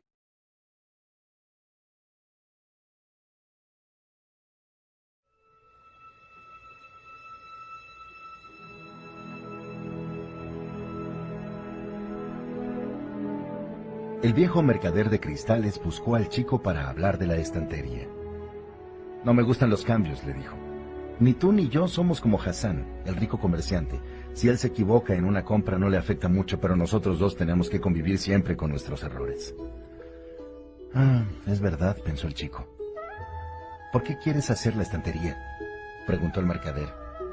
Quiero volver lo más pronto posible con mis ovejas. Tenemos que aprovechar cuando la suerte está de nuestro lado y hacer todo lo posible por ayudarla, de la misma manera que ella nos está ayudando. Se llama principio favorable, o suerte del principiante. El viejo permaneció algún tiempo callado. Después dijo, el profeta nos dio el Corán y nos dejó únicamente cinco obligaciones para seguir en nuestra existencia. La más importante es la siguiente. Solo existe un Dios. Las otras son rezar cinco veces al día, ayunar en el mes del Ramadán, hacer caridad con los pobres. Se interrumpió. Sus ojos se llenaron de lágrimas al hablar del profeta. Era un hombre fervoroso, y a pesar de su carácter impaciente, procuraba vivir su vida de acuerdo con la ley musulmana. ¿Y cuál es la quinta obligación? preguntó el muchacho. Hace dos días me dijiste que yo nunca tuve sueños de viajar. La quinta obligación de todo musulmán es hacer un viaje.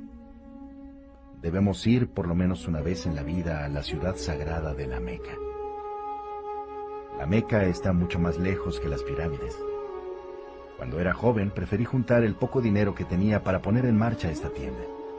Pensaba ser rico algún día para ir a la Meca. Empecé a ganar dinero, pero no podía dejar a nadie cuidando los cristales porque son piezas muy delicadas. Al mismo tiempo, veía pasar a muchas personas que se dirigían hacia allí. Algunos peregrinos eran ricos e iban con un séquito de criados y camellos, pero la mayor parte eran mucho más pobres que yo. Todos iban y volvían contentos y colocaban en la puerta de sus casas los símbolos de la peregrinación. Uno de los que regresaron, un zapatero que vivía de remendar botas ajenas, me dijo que había caminado casi un año por el desierto, pero que se cansaba mucho más cuando tenía que caminar algunas manzanas en Tánger para comprar cuero. ¿Por qué no va a la Meca ahora? Porque la Meca es lo que me mantiene vivo. Es lo que me hace aguantar todos estos días iguales, estos jarrones silenciosos en los estantes, la comida y la cena en aquel restaurante horrible. Tengo miedo de realizar mi sueño y después no tener más motivos para continuar vivo. Tú sueñas con ovejas y con pirámides. Eres diferente de mí porque deseas realizar tus sueños. Yo solo quiero soñar con la Meca. Ya imaginé miles de veces la travesía del desierto, llegada a la plaza donde está la piedra sagrada, las siete vueltas que debo dar en torno a ella antes de tocarla. Ya imaginé qué personas estarán a mi lado, frente a mí, y las conversaciones y oraciones que compartiremos juntos. Pero tengo miedo de que sea una gran decepción, y por eso prefiero apenas soñar. Ese día el mercader dio permiso al muchacho para construir la estantería. No todos pueden ver los sueños de la misma manera.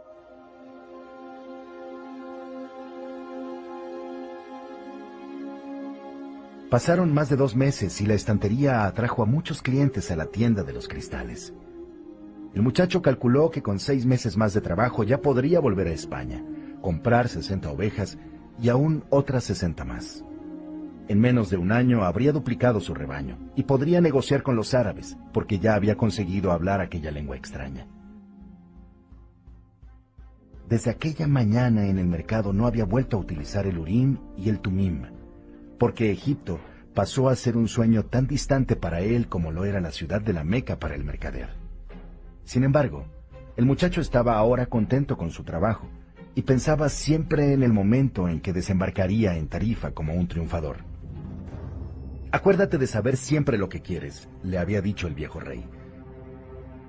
El chico lo sabía y trabajaba para lograrlo. Quizás su tesoro había sido llegar a esa tierra extraña, encontrar a un ladrón y doblar el número de su rebaño sin haber gastado siquiera un céntimo.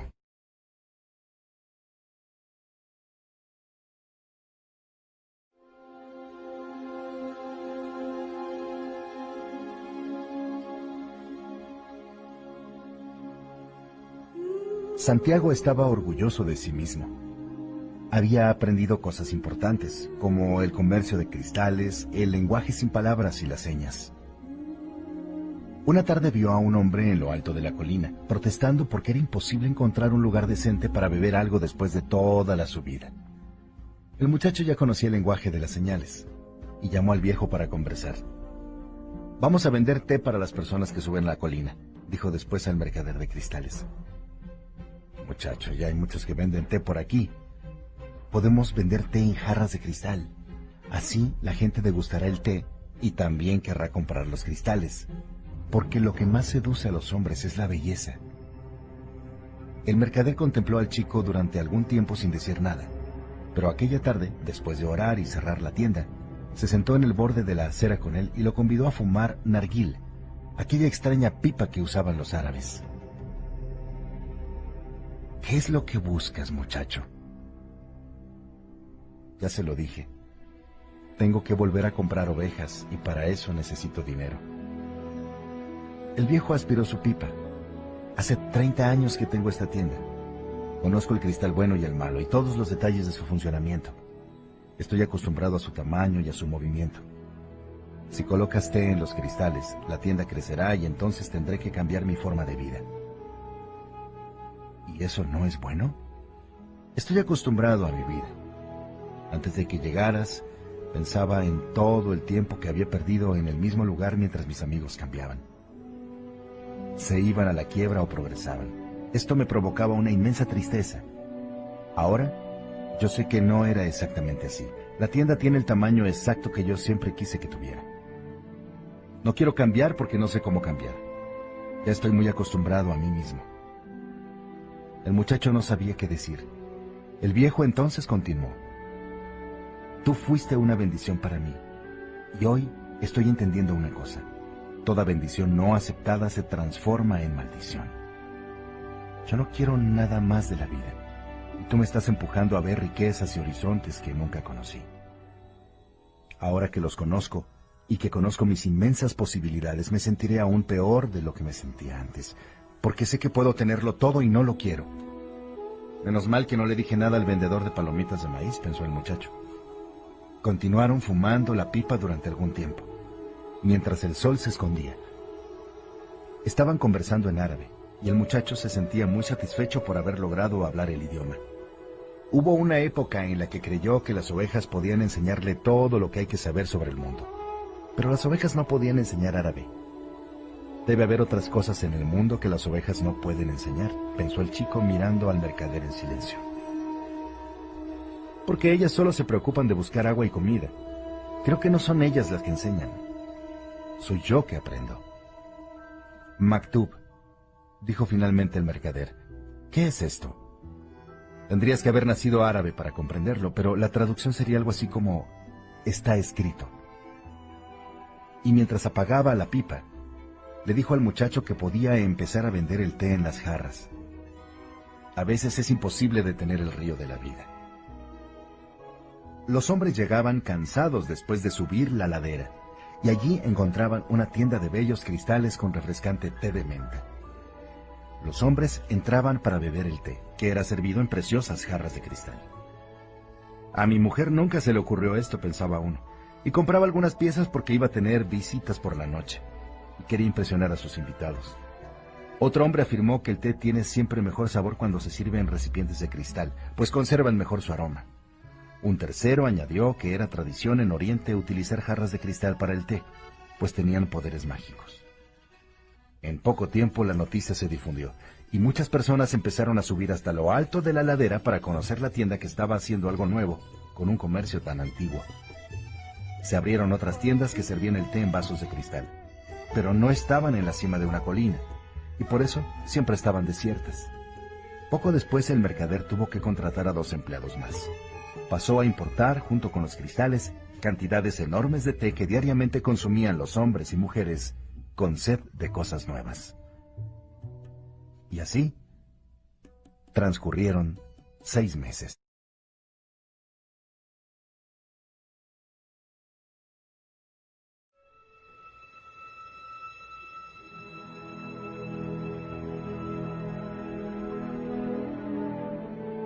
El muchacho se despertó antes de que saliera el sol. Habían pasado más de once meses desde que pisó el continente africano. Se vistió con su ropa árabe, de lino blanco, comprada especialmente para aquel día. Se colocó el pañuelo en la cabeza, fijado por un anillo hecho de piel de camello. Se calzó las sandalias nuevas y bajó sin hacer ruido. La ciudad aún dormía. Se hizo un sándwich y bebió té caliente en una jarra de cristal.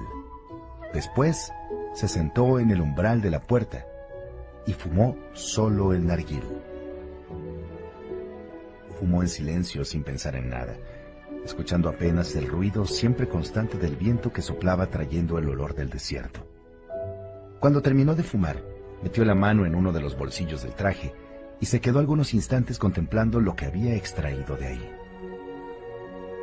Había un gran mazo de billetes, el dinero suficiente para comprar 120 ovejas. un pasaje de regreso y una licencia de comercio entre su país y el país donde estaban. Esperó paciente a que el viejo se levantara y abriera la tienda. Entonces los dos fueron juntos a tomar más té. Me marcharé hoy. Tengo dinero para comprar mis ovejas. Usted tiene dinero para ir a la Meca. El viejo no dijo nada. Pido su bendición, insistió el muchacho. Usted me ayudó. El viejo continuó preparando el té en silencio. Poco después se dirigió al muchacho y le dijo, Estoy orgulloso de ti. Tú trajiste alma a mi tienda de cristales, pero sabes que no voy a ir a la Meca. Como sabes que no volverás a comprar ovejas. ¿Quién le dijo eso? preguntó el muchacho asustado. Maktub, repuso simplemente el viejo mercader de cristales. Y lo bendijo. El muchacho volvió a su cuarto para recoger sus cosas. Llenó tres bolsas. Cuando ya estaba saliendo, reparó en su vieja alforja de pastor. Estaba toda arrugada, y él casi la había olvidado. Allí dentro estaban aún el mismo libro y la chaqueta. Cuando sacó esta última pensando en regalársela a algún chico de la calle, las dos piedras rodaron por el suelo. Urim y Tumim. El muchacho entonces se acordó del viejo rey y se sorprendió al darse cuenta de cuánto tiempo hacía que no pensaba en él. Durante un año había trabajado sin parar, pensando solo en conseguir dinero para no tener que volver a España con la cabeza baja. Nunca desistas de tus sueños, había dicho el viejo rey sigue las señales.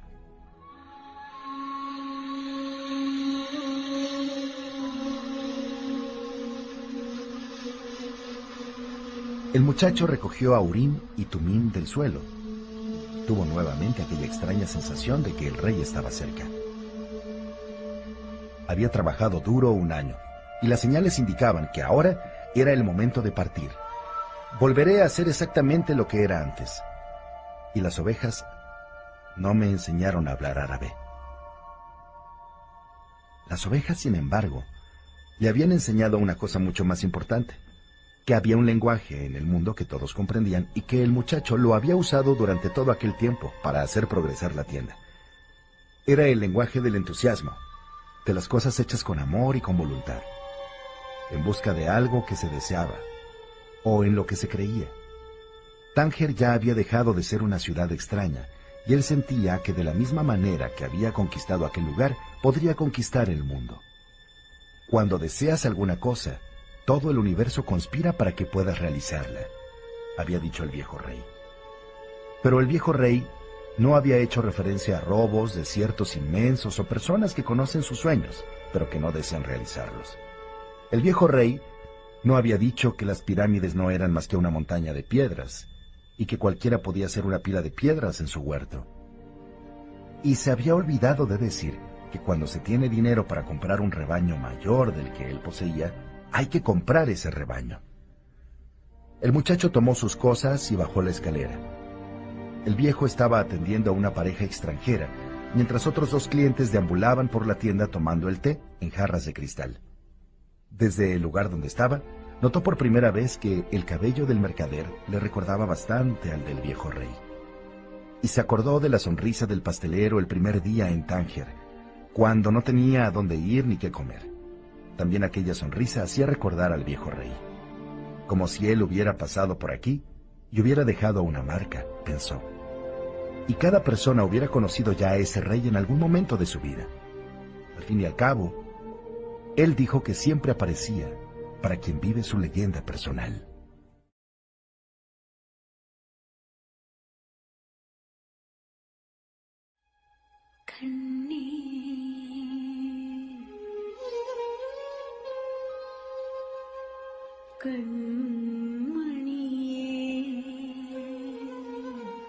Santiago salió sin despedirse del mercader de cristales. No quería llorar porque la gente lo podía ver pero sabía que iba a sentir nostalgia de todo aquel tiempo y de todas las cosas que había aprendido. Ahora tenía más confianza en sí mismo y ánimos para conquistar el mundo. Pero estoy volviendo a los campos que ya conozco para conducir otra vez las ovejas. Ya no estaba tan contento con su decisión. Había trabajado un año entero para realizar un sueño y cada minuto que pasaba ese sueño iba perdiendo importancia. Quizá porque no era su sueño. ¿Quién sabe si no es mejor ser como el mercader de cristales? Él nunca irá a la Meca y vivirá con ilusión de conocerla. Pero estaba sosteniendo en la mano a sus piedras, a Urim y a Tumim. Y estas piedras le traían la fuerza y la voluntad del viejo rey. Siempre podré volver a ser pastor, pensó el muchacho. Aprendí a cuidar las ovejas y nunca más me olvidaré de cómo son. Pero tal vez no tenga otra oportunidad de llegar hasta las pirámides de Egipto. El viejo tenía un pectoral de oro y conocía mi historia. Era un rey de verdad, un rey sabio. Estaba apenas a dos horas de barco de las llanuras andaluzas, pero había un desierto entero entre él y las pirámides. El muchacho quizá contempló esta otra manera de enfocar la misma situación. En realidad estaba dos horas más cerca de su tesoro. Sé por qué quiero volver a mis ovejas. Yo ya las conozco. No dan mucho trabajo y pueden ser amadas. No sé si el desierto puede ser amado, pero es el desierto que esconde mi tesoro. Si yo no consigo encontrarlo, siempre podré volver a casa. Pero de repente la vida me ha dado suficiente dinero y tengo todo el tiempo que necesito. ¿Por qué no? Sintió una alegría inmensa en aquel momento. Siempre podía volver a ser pastor. Siempre podía volver a ser vendedor de cristales. Tal vez el mundo tuviera muchos otros tesoros escondidos. Pero él había tenido un sueño repetido y había encontrado a un rey. Esas cosas no le sucedían a cualquiera. Ahora estaba contento.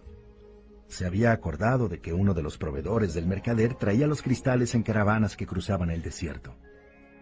Mantuvo a Urim y Tumim en las manos. Gracias a aquellas dos piedras había reemprendido el camino hacia su tesoro. Siempre estoy cerca de los que viven su leyenda personal, había dicho el viejo rey. No costaba nada ir hasta el almacén y averiguar si las pirámides estaban realmente muy lejos.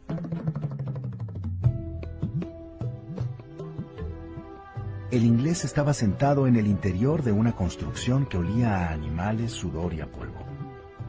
Toda mi vida para tener que pasar por un lugar como este, pensó mientras hojeaba distraído una revista de química. Diez años de estudio me conducen a un corral. Pero era necesario seguir adelante. Tenía que creer en las señales. Toda su vida, todos sus estudios se enfocaron en la búsqueda del lenguaje único hablado por el universo. Primero se había interesado por el esperanto, después por las religiones y finalmente por la alquimia.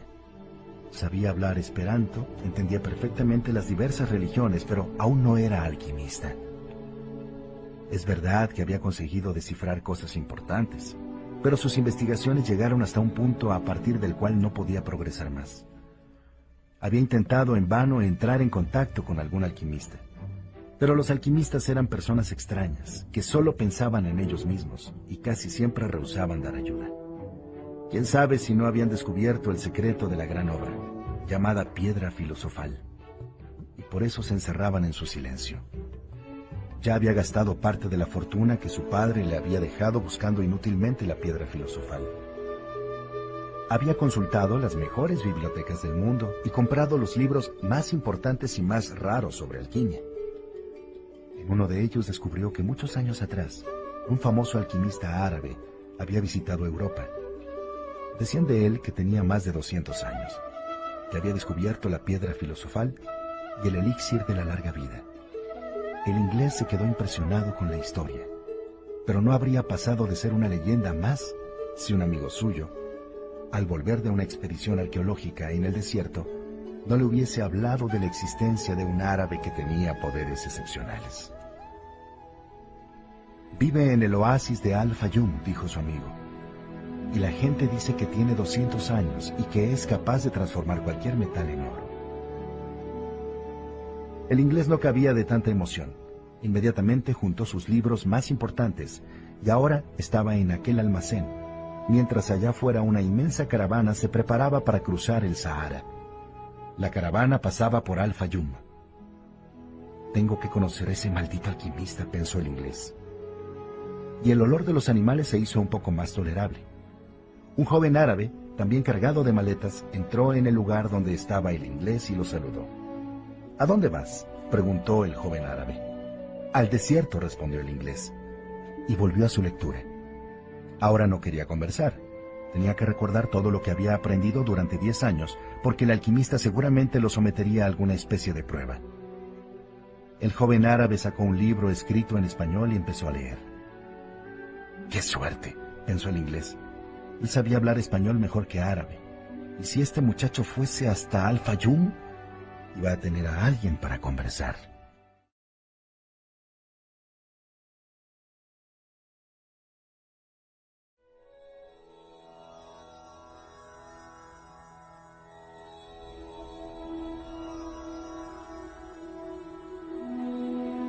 Tiene gracia, pensó el muchacho mientras intentaba leer otra vez la escena del entierro con que comenzaba el libro. Hace casi dos años que empecé a leerlo y no consigo pasar de estas páginas.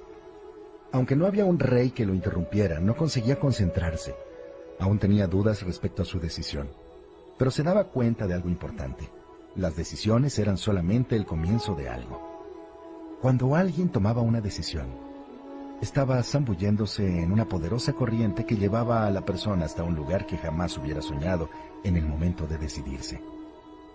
Cuando resolví ir en busca de mi tesoro, nunca imaginé que llegaría a trabajar en una tienda de cristales. Del mismo modo, el hecho de que me encuentre en esta caravana puede ser una decisión mía, pero el curso que tomará será siempre un misterio. Frente a él, había un europeo que también iba leyendo. Era antipático le había mirado con desprecio. El muchacho cerró el libro. No quería hacer nada que le hiciese parecerse a aquel europeo. Sacó a las piedras, Urim y Tumim, del bolsillo y comenzó a jugar con ellos. El extranjero dio un grito. ¿Qué? ¿Un Urim y un Tumim? El chico volvió a guardar las piedras rápidamente. Eh, no están a la venta.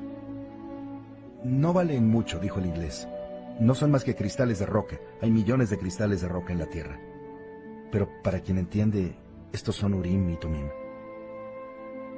No sabía que existiesen en esta parte del mundo. Me las regaló un rey, ¿sabe? El extranjero se quedó mudo. Después metió la mano en su bolsillo y retiró tembloroso dos piedras iguales. ¿Has dicho un rey? ¿Y tú no crees que los reyes conversen con pastores? Al contrario, los pastores fueron los primeros en reconocer al rey antes que el resto del mundo. Por eso es muy probable que los reyes conversen con los pastores. Está en la Biblia. El mismo libro que me enseñó a hacer este Urim y este Tumim. Estas piedras eran la única forma de adivinación permitida por Dios. Los sacerdotes las llevaban en un pectoral de oro. El muchacho se puso contento de estar en aquel almacén. Quizá esto sea una señal, dijo el inglés como pensando en voz alta. ¿Quién le habló de señales? El interés del chico crecía a cada momento. Todo en la vida son señales. El universo fue creado por una lengua que todo el mundo entiende, pero que ya fue olvidada. Estoy buscando ese lenguaje universal, entre otras cosas. Por eso estoy aquí, porque tengo que encontrar a un hombre que conoce el lenguaje universal, un alquimista. La conversación fue interrumpida por el jefe del almacén. Tienen suerte, dijo el árabe gordo. Hoy por la tarde sale una caravana para Al-Fayum. Pero yo voy a Egipto, replicó el muchacho. Al-Fayum está en Egipto, dijo el dueño. ¿Qué clase de árabe eres tú? El muchacho explicó que era español. El inglés se sintió satisfecho, aunque vestido de árabe. El joven al menos era europeo. Él llama suerte a las señales. Si yo pudiese, escribiría una gigantesca enciclopedia sobre las palabras suerte y coincidencia. Es con estas palabras con las que se escribe el lenguaje universal. Después comentó con el muchacho que no había sido coincidencia encontrarlo con Urim y Tumim en la mano. Le preguntó si él también estaba buscando al alquimista. Estoy en busca de un tesoro, dijo el muchacho y se arrepintió. Pero el inglés pareció no darle importancia. En cierta manera, yo también. Y ni siquiera sé lo que quiere decir alquimia añadió el muchacho, cuando el dueño del almacén empezó a llamarlos para salir. Soy el jefe de la caravana, dijo un señor de barba larga. Tengo poder sobre la vida y la muerte sobre las personas que viajan conmigo. Porque el desierto es una mujer caprichosa que a veces enloquece a los hombres. Eran casi 200 personas y el doble de animales. Había mujeres, niños y varios hombres con espadas en la cintura. Una gran algarabía llenaba el lugar y el jefe tuvo que repetir varias veces sus palabras. Hay varios hombres y dioses diferentes en el corazón de estos hombres, pero mi único Dios es Alá, y por él juro que haré todo lo posible para vencer una vez más al desierto. Ahora quiero que cada uno de ustedes jure por el Dios en el que cree que me obedecerá en cualquier circunstancia. En el desierto, la desobediencia significa la muerte. Un murmullo recorrió a todos los presentes, que estaban jurando en voz baja ante su Dios. El muchacho juró por Jesucristo. El inglés permaneció en silencio. El murmullo se extendió a un lapso mayor que el necesario para un simple juramento, porque las personas también estaban pidiendo protección al cielo. Se oyó un toque de clarín, y cada cual montó en su animal. El muchacho y el inglés habían comprado camellos. Al muchacho le dio lástima el camello del inglés. Estaba cargado con pesados sacos llenos de libros. No existen coincidencias, dijo el inglés. Fue un amigo quien me trajo hasta aquí porque conocía a un árabe que... Pero la caravana se puso en movimiento y se hizo imposible escuchar. No obstante, el muchacho sabía exactamente de qué se trataba. Era la cadena misteriosa que va uniendo una cosa con otra, la misma que lo había llevado a ser pastor a tener el mismo sueño repetido, a estar en una ciudad cerca de África y a encontrar en la plaza a un rey, a ser robado para conocer un mercader de cristales. Y cuanto más se aproxima uno al sueño, más se va convirtiendo la leyenda personal en la verdadera razón de vivir, pensó el muchacho.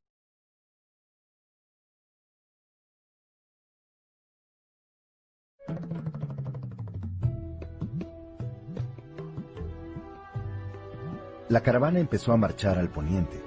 Viajaban de mañana, paraban cuando el sol era más fuerte y proseguían al atardecer. El muchacho conversaba poco con el inglés, que pasaba la mayor parte del tiempo entretenido con sus libros. Entonces se dedicó a observar en silencio la marcha de animales y hombres en el desierto. Ahora era todo muy diferente del día de partida. Aquel día de confusión, gritos, llantos y relinchos se mezclaban con las órdenes nerviosas de los guías y de los comerciantes. En el desierto, en cambio, solo el viento eterno, el silencio y el casco de los animales. Hasta los guías conversaban poco entre sí. Ya crucé muchas veces estas arenas, dijo un camellero cierta noche. Pero el desierto es tan grande, los horizontes tan lejanos, que hacen que uno se sienta pequeño y permanezca en silencio. El muchacho entendió lo que el camellero quería decir. Cada vez que miraba el mar o el fuego, era capaz de quedarse horas en silencio, sin pensar en nada sumergido en la inmensidad y fuerza de los elementos. Aprendí con las ovejas y aprendí con los cristales. Puedo aprender también con el desierto. Él me parece más viejo y más sabio. El viento no paraba nunca. El muchacho se acordó del día en que sintió ese mismo viento, sentado en un fuerte en Tarifa. Quizá ahora estuviese rozando levemente la lana de sus ovejas, que seguían en busca de alimento y agua por los campos de Andalucía. Ya no son mis ovejas. Deben de haberse acostumbrado a otro pastor y ya me habrán olvidado. Es mejor así. Quien está acostumbrado a viajar, como las ovejas, sabe que siempre es necesario partir un día. Se acordó después de la hija del comerciante y tuvo la seguridad de que ya se habría casado. ¿Quién sabe si con un vendedor de palomitas o con un pastor? Al fin y al cabo, él no debía de ser el único. Pero se quedó impresionado con su presentimiento. Quizá él estuviese aprendiendo también esta historia del lenguaje universal, que sabe el pasado y presente de todos los hombres. Presentimientos, como acostumbraba decir su madre el muchacho comenzó a entender que los presentimientos eran las rápidas zambullidas que el alma daba en esta corriente universal de vida, donde la historia de todos los hombres está ligada entre sí y podemos saberlo todo, porque todo está escrito. Maktub, se dijo el muchacho, acordándose del mercader de cristales. El desierto estaba hecho a veces de arena y otras de piedra. Si la caravana llegaba al frente de una roca, daba una larga vuelta. Si la arena era demasiado fina para los cascos de los camellos, buscaban un lugar donde fuera más resistente. En algunas ocasiones el suelo estaba cubierto de sal, indicando que allí debía haber existido un lago. Los animales entonces se quejaban y los camelleros se bajaban y los descargaban. Después, se colocaban las cargas en su propia espalda y pasaban sobre el suelo traicionero. Si un guía enfermaba y moría, los camelleros echaban suertes y escogían a un nuevo guía. Pero todo esto sucedía por una única razón. Por muchas vueltas que tuviera que dar, la caravana seguía siempre en dirección a un mismo punto. Después de vencidos los obstáculos, ella colocaba de nuevo su frente hacia el astro que indicaba la posición del oasis. Cuando las personas veían aquel astro brillando en el cielo por la mañana, sabían que estaba indicando un lugar con mujeres, agua, dátiles y palmeras. Solo el inglés no se enteraba de esto. Pasaba la mayor parte del tiempo en sus libros. El muchacho también tenía un libro, pero encontraba mucho más interesante contemplar la caravana y escuchar el viento. Así que aprendió a conocer mejor a su camello y al aficionarse a él, tiró el libro. Terminó haciendo amistad con el camellero que viajaba siempre a su lado, noche, cuando descansaban cerca de las hogueras, acostumbraba contar sus aventuras como pastor al camellero. También el camellero comenzó a su vez a hablarle de su vida. Yo vivía en un lugar cercano a El Cairo. Tenía mi huerto, mis hijos y una vida que no iba a cambiar hasta mi muerte. Un año que la cosecha fue mayor, fuimos todos hasta la Meca y yo cumplí con la única obligación que me faltaba. Podía morir en paz y me agradaba la idea. Cierto día comenzó a temblar y el río Nilo se desbordó. Lo que yo pensaba que solo ocurría a los otros terminó pasándome a mí. Mis vecinos tuvieron miedo de perder sus olivos con las inundaciones. Mi mujer de que las aguas se llevaran a nuestros hijos y yo de haber destruido todo lo que había conquistado. Pero no hubo solución. La tierra quedó inutilizada y tuve que buscar otro medio de subsistencia. Hoy soy camellero pero si entendí la palabra de Alá, nadie siente miedo de lo desconocido porque cualquier persona es capaz de conquistar todo lo que quiere y necesita. Solo sentimos miedo de perder aquello que tenemos, sean nuestras vidas o nuestras plantaciones. Pero este miedo pasa cuando entendemos que nuestra historia y la historia del mundo fueron escritas por la misma mano.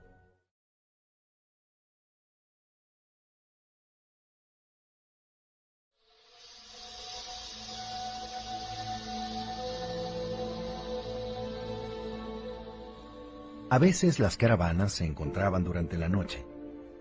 Siempre una de ellas tenía lo que la otra necesitaba, como si realmente todo estuviera escrito por una sola mano. Los camelleros intercambiaban informaciones sobre las tormentas de viento y se reunían frente a las hogueras, contando las historias del desierto. Otras veces llegaban misteriosos hombres encapuchados. Eran beduinos que espiaban las rutas seguidas por las caravanas. Daban noticias de asaltantes y de tribus bárbaras. Llegaban y partían en silencio. Una de esas noches el camellero se acercó hasta la hoguera donde el muchacho estaba sentado junto al inglés. Hay rumores de guerra entre los clanes. Los tres se quedaron callados. El muchacho notó que el miedo flotaba en el aire, aunque nadie dijese ni una palabra. Nuevamente estaba percibiendo el lenguaje sin palabras el lenguaje universal. El inglés preguntó si había peligro. Quien entra en el desierto no puede volver atrás, repuso el camellero, y cuando no se puede volver atrás, solo debemos preocuparnos por la mejor manera de seguir hacia adelante. El resto es por cuenta de Alá, incluso el peligro. Y concluyó diciendo la misteriosa palabra. Maktub Deberías prestar más atención a las caravanas, dijo el muchacho al inglés. Ellas dan muchas vueltas, pero mantienen siempre el mismo rumbo. Y tú deberías leer más sobre el mundo, respondió el inglés. Los libros son igual que las caravanas. El inmenso grupo comenzó a andar más rápido. Además del silencio durante el día, las noches, cuando las personas acostumbraban reunirse para conversar en torno a las hogueras, comenzaron a hacerse también silenciosas. Cierto día el jefe de la caravana decidió que no podían encenderse más hogueras, para no llamar la atención. Los viajeros pasaron a formar una amplia rueda con los animales y dormían todos en el centro, intentando protegerse del frío nocturno. El jefe colocó centinelas armados alrededor del grupo. Una de aquellas noches, el inglés no podía dormir. Llamó al muchacho y comenzaron a pasear por las dunas. Era una noche de luna llena, y el muchacho contó al inglés toda su historia. El inglés quedó fascinado con el relato de la tienda que había prosperado después de que el chico había empezado a trabajar allí. Este es el principio que mueve todas las cosas. En alquimia se les denomina el alma del mundo. Cuando deseas algo con todo tu corazón, estás más próximo al alma del mundo. Es una fuerza siempre positiva. Le explicó también que esto no era un don exclusivo de los hombres. Todas las cosas sobre la faz de la tierra tenían también un alma, independientemente de si era mineral, vegetal, animal o apenas un simple pensamiento. Todo lo que está sobre la faz de la tierra se transforma siempre, porque la tierra está viva y tiene un alma. Somos parte de esa alma, y raramente sabemos que ella siempre trabaja en nuestro favor. Pero tú debes entender que en la tienda de los cristales hasta los jarros estaban colaborando en tu éxito. El muchacho se quedó callado unos instantes, mirando la luna y la arena blanca. He visto la caravana caminando a través del desierto, dijo por fin. Ella y el desierto hablan la misma lengua y por eso él permite que ella lo atraviese. Probará cada paso suyo para ver si está en perfecta sintonía con él y si lo está, ella llegará al oasis. Si uno de nosotros llegase aquí con mucho valor, pero sin entender este lenguaje, moriría el primer día. Continuaron mirando la luna juntos. Esta es la magia de las señales, continuó el muchacho. He visto cómo los guías leen las señales del desierto y cómo el alma de la caravana conversa con el alma del desierto. Tengo que prestar más atención a la caravana, dijo por fin el inglés. Y yo tengo que leer tus libros, dijo el muchacho. Eran libros extraños. Hablaban de Mercurio, sal, dragones y reyes, pero él no conseguía entender nada. Sin embargo, había una idea que parecía repetirse en todos los libros. Todas las cosas eran manifestaciones de una sola cosa. En uno de los libros descubrió que el texto más importante de la alquimia constaba de unas pocas líneas y había sido escrito en una simple esmeralda. Es la tabla de la esmeralda, dijo el inglés. ¿Y entonces para qué tantos libros? para entender estas líneas, repuso el inglés, aunque no estaba muy convencido de su propia respuesta.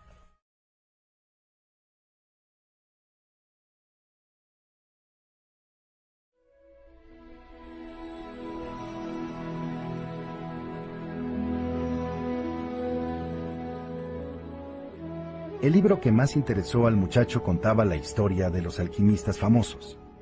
Eran hombres que habían dedicado toda su vida a purificar metales. Creían que si un metal se mantenía al fuego durante muchos años, terminaría liberándose de todas sus propiedades individuales y solo restaría el alma del mundo. Esta cosa única permitía que los alquimistas entendiesen cualquier cosa sobre la faz de la Tierra, porque ella era el lenguaje a través del cual las cosas se comunicaban.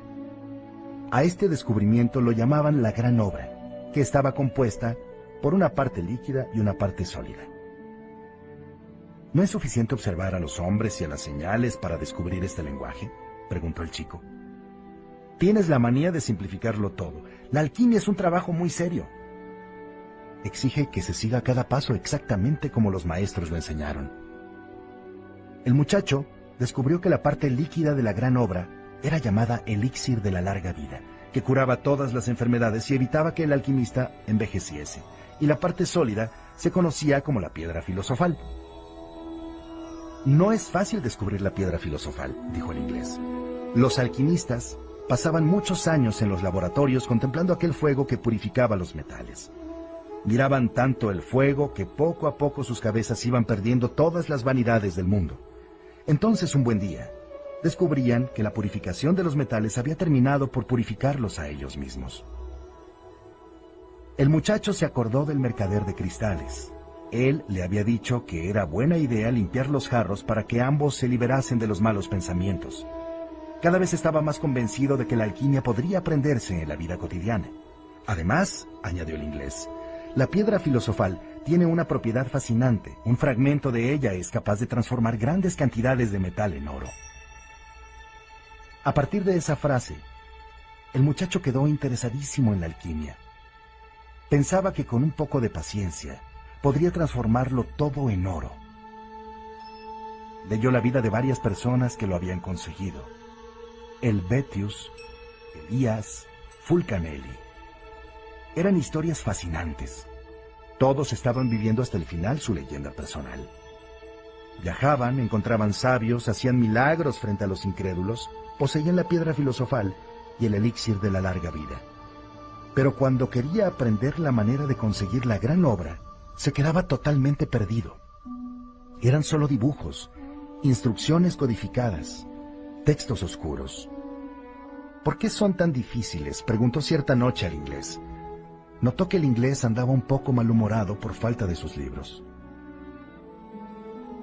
Para que solo los que tienen la responsabilidad de entenderlos los entiendan.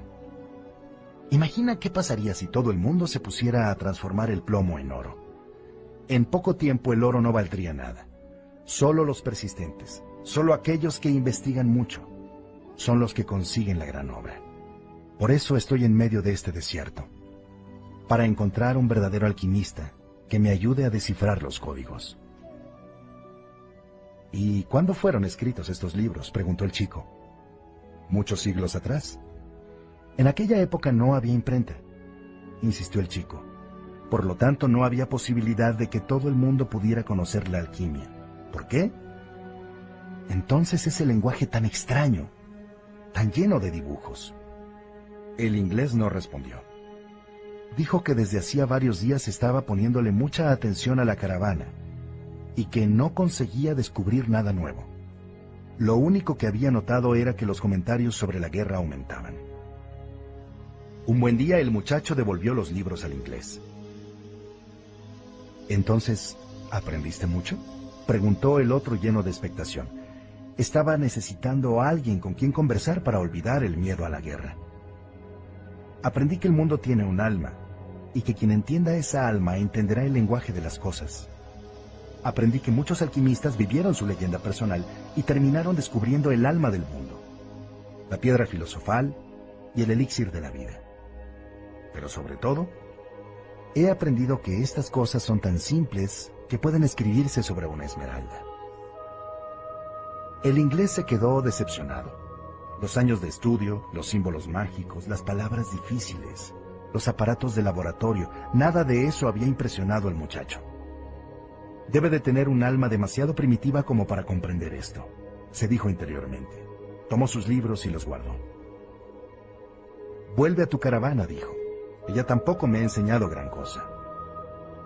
El muchacho volvió a contemplar el silencio del desierto y la arena que levantaban los animales. Cada uno tiene su manera de aprender, se repetía a sí mismo. La manera de él no es la mía y la mía no es la de él.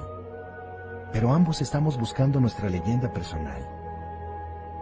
Y yo lo respeto por eso.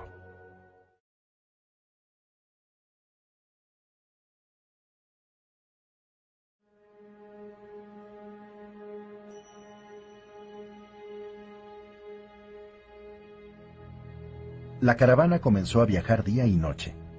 A cada momento aparecían los mensajeros encapuchados, y el camellero, que se había hecho amigo del muchacho, explicó que la guerra entre los clanes había comenzado. Tendrían mucha suerte si conseguían llegar al oasis. Los animales estaban agotados y los hombres cada vez más silenciosos. El silencio era más terrible por la noche, cuando un simple relincho de camello que antes no pasaba de ser un relincho de camello, ahora asustaba a todo el mundo y podía ser una señal de invasión. El camellero no parecía estar muy impresionado con la amenaza de guerra. Estoy vivo, dijo al muchacho. Mientras estoy comiendo, no hago nada más que comer. Si estuviera caminando, me limitaría a caminar. Si tengo que luchar, será un día tan bueno para morir como cualquier otro. Porque no vivo ni en mi pasado ni en mi futuro. Solo tengo el presente. Y eso es lo único que me interesa. Si puedes permanecer siempre en el presente, serás un hombre feliz. Percibirás que en el desierto existe vida, que el cielo tiene estrellas y que los guerreros luchan porque esto forma parte de la raza humana. La vida será una fiesta, un gran festival, porque ella solo es el momento que estamos viviendo. Dos noches después, cuando se preparaba para dormir, el muchacho miró en dirección al astro que seguían durante la noche.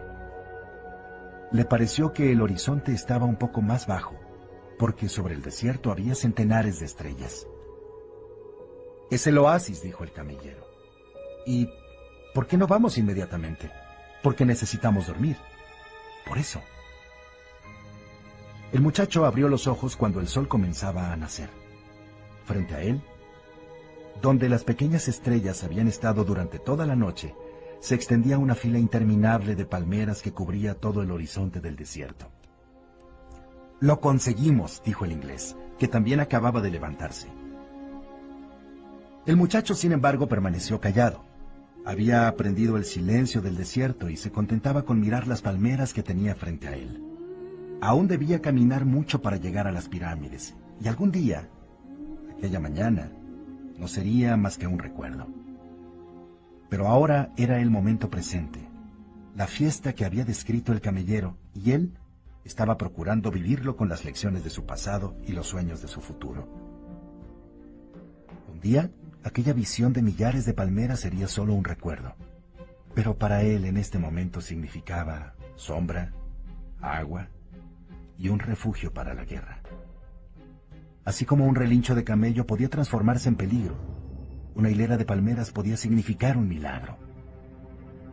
El mundo habla muchos lenguajes, pensó el muchacho.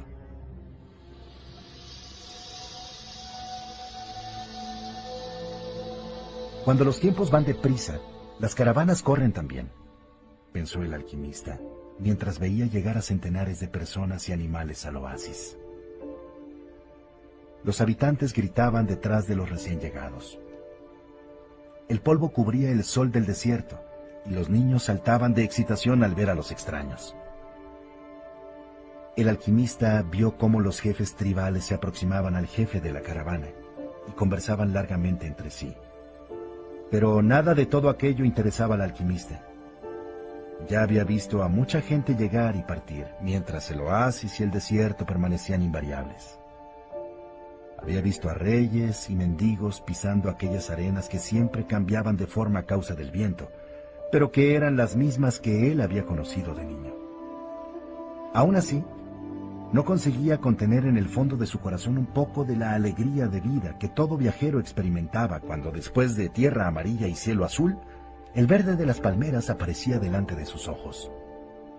Tal vez Dios haya creado el desierto para que el hombre pueda sonreír con las palmeras, pensó. Después resolvió concentrarse en asuntos más prácticos. Sabía que en aquella caravana venía el hombre al cual debía enseñar parte de sus secretos. Las señales se lo habían contado. Aún no conocía a ese hombre, pero sus ojos experimentados lo reconocerían en cuanto lo viesen. Esperaba que fuese alguien tan capaz como su aprendiz anterior. No sé por qué estas cosas tienen que ser transmitidas de boca a oreja, pensaba. No era exactamente porque fueran secretas, pues Dios revelaba pródigamente sus secretos a todas las criaturas. Él solo tenía una explicación para este hecho. Las cosas tenían que ser transmitidas así, porque estarían hechas de vida pura, y este tipo de vida difícilmente consigue ser captado en pinturas o palabras. Porque las personas se fascinan con pinturas y palabras, y terminan olvidando el lenguaje del mundo.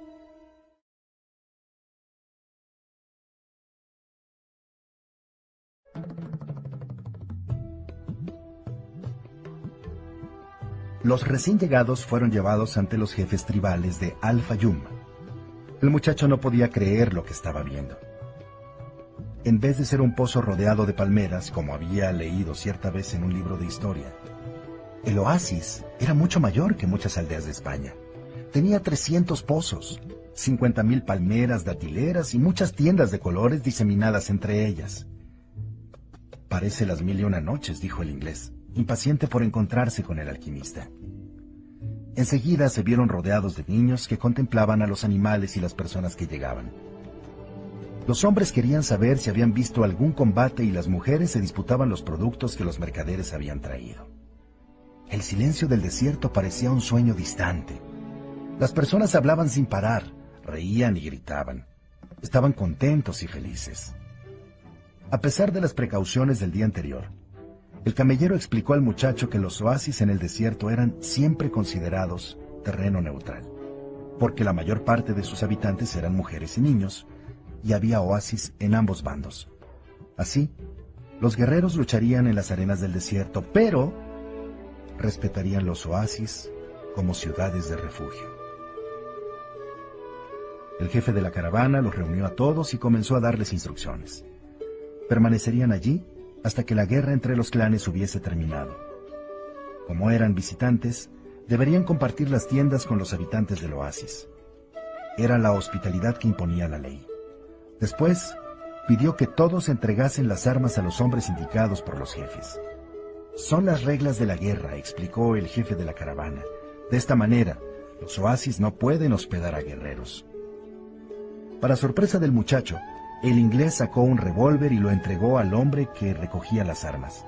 ¿Para qué quiere un revólver? preguntó. Para aprender a confiar en los hombres, respondió el inglés. Estaba contento por haber llegado al final de su búsqueda. El muchacho, en cambio, pensaba en su tesoro. Cuanto más se acercaba a su sueño, más difíciles se tornaban las cosas. Ya no funcionaba aquello que el viejo rey había llamado suerte del principiante. Lo único que él sabía que funcionaba era la prueba de la persistencia y del coraje de quien busca su leyenda personal. Por eso, no podía apresurarse ni impacientarse. Si actuara así, terminaría no viendo las señales que Dios había puesto en su camino que Dios colocó en mi camino, pensó el muchacho sorprendido. Hasta aquel momento había considerado las señales como algo perteneciente al mundo, algo como comer o dormir, algo como buscar un amor o conseguir un empleo. Nunca antes había pensado que este era un lenguaje que Dios estaba usando para mostrarle lo que debía hacer. No te impacientes, se repitió a sí mismo. Como dijo el camellero, come a la hora de comer y camina a la hora de caminar.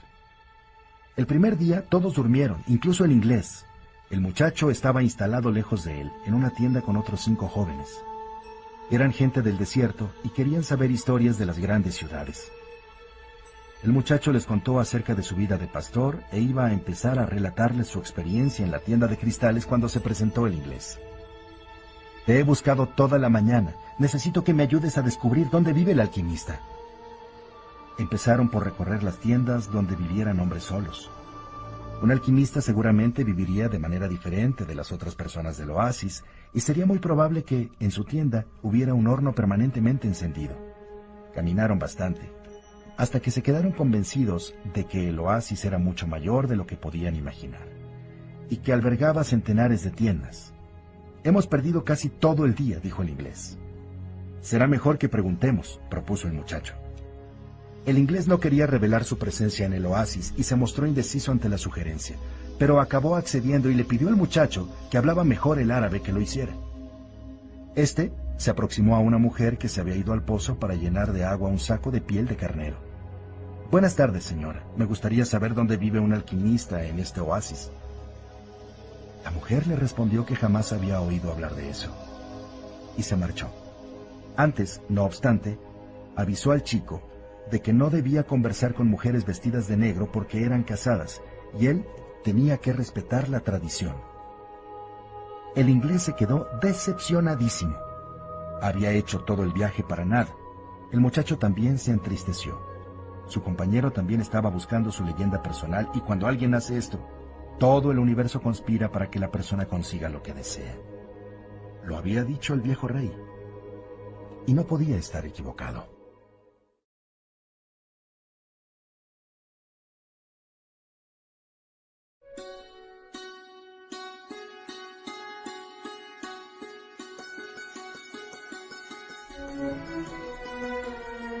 Yo nunca había oído hablar antes de alquimistas, dijo el chico.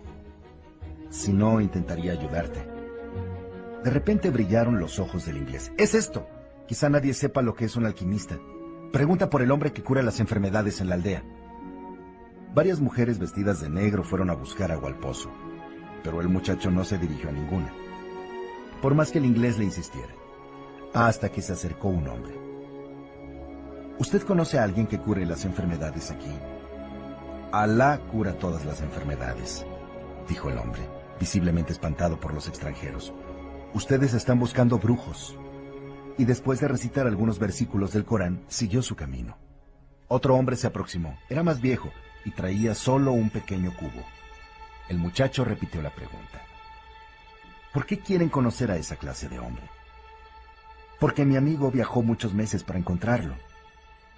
Si este hombre existe en el oasis, debe ser muy poderoso, dijo el viejo, después de meditar unos instantes. Ni los jefes tribales consiguen verlo cuando lo necesitan. Solo cuando él lo decide. Esperen el fin de la guerra y entonces partan con la caravana. No quieran entrar en la vida del oasis. Pero el inglés quedó extasiado. Estaban en la pista correcta. Finalmente apareció una moza que no iba vestida de negro. Traía un cántaro en el hombro y la cabeza cubierta con un velo, pero tenía el rostro descubierto. El muchacho se aproximó para preguntarle sobre el alquimista. Entonces fue como si el tiempo se parase y el alma del mundo surgiese con toda su fuerza ante él. Cuando vio sus ojos negros, sus labios indecisos entre una sonrisa y el silencio, entendió la parte más importante y más sabia del lenguaje que todo el mundo hablaba y que todas las personas de la tierra eran capaces de entender en sus corazones. Y esto se llamaba amor. Algo más antiguo que los hombres y que el propio desierto. Y que sin embargo resurgía siempre con la misma fuerza donde quiera que dos pares de ojos se cruzaran, como se cruzaron los de ellos delante del pozo. Los labios finalmente decidieron ofrecer una sonrisa, y aquello era una señal. La señal que él esperó sin saberlo, durante tanto tiempo en su vida, que había buscado en las ovejas y en los libros, en los cristales y en el silencio del desierto. Allí estaba el puro lenguaje del mundo, sin explicaciones, porque el universo no necesitaba explicaciones para continuar su camino. Todo lo que el muchacho entendía en aquel momento era que estaba delante de la mujer de su vida y sin ninguna necesidad de palabras, ella debía de saberlo también. Estaba más seguro de esto que de cualquier otra cosa en el mundo. Aunque sus padres y los padres de sus padres dijeran que era necesario salir, simpatizar, prometerse, conocer bien a la persona y tener dinero antes de casarse. Los que decían esto quizá jamás hubiesen conocido el lenguaje universal, porque cuando nos sumergimos en él es fácil entender que siempre existe en el mundo una persona que espera a otra, ya sea en medio del desierto o en medio de una gran ciudad. Y cuando estas personas se cruzan y sus ojos se encuentran, todo el pasado y todo el futuro pierde su importancia por completo. Y solo existe aquel momento y aquella certeza increíble de que todas las cosas bajo el sol fueron escritas por la misma mano. La mano que despierta el amor y que hizo un alma gemela para cada persona que trabaja, descansa y busca tesoros bajo el sol. Porque sin esto no habría ningún sentido para los sueños de la raza humana. Maktub, pensó el muchacho. El inglés se levantó y sacudió al chico. Vamos, pregúntaselo a ella. Él se aproximó a la joven. Ella volvió a sonreír. Él sonrió también. ¿Cómo te llamas? Me llamo Fátima, dijo la joven mirando al suelo. Es un nombre que tienen algunas mujeres de la tierra de donde yo vengo es el nombre de la hija del profeta. Los guerreros lo llevaron allí. Fátima hablaba de los guerreros con orgullo. Como a su lado el inglés insistía. El muchacho preguntó por el hombre que curaba todas las enfermedades. Es un hombre que conoce los secretos del mundo. Conversa con los Dijins del desierto, dijo ella. Los Dijins eran los demonios. Y la moza señaló hacia el lugar donde aquel extraño hombre habitaba. Después llenó su cántaro y se fue. El inglés se fue también, en busca del alquimista. Y el muchacho se quedó mucho tiempo sentado al lado del pozo, entendiendo que algún día, el levante, había dejado en su rostro el perfume de aquella mujer. y que ya la amaba incluso antes de saber que existía, y que su amor por ella haría que encontrase todos los tesoros del mundo.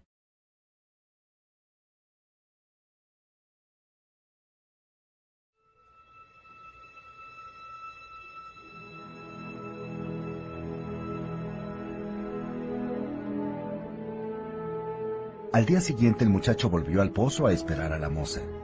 Para su sorpresa se encontró allí con el inglés, mirando por primera vez hacia el desierto.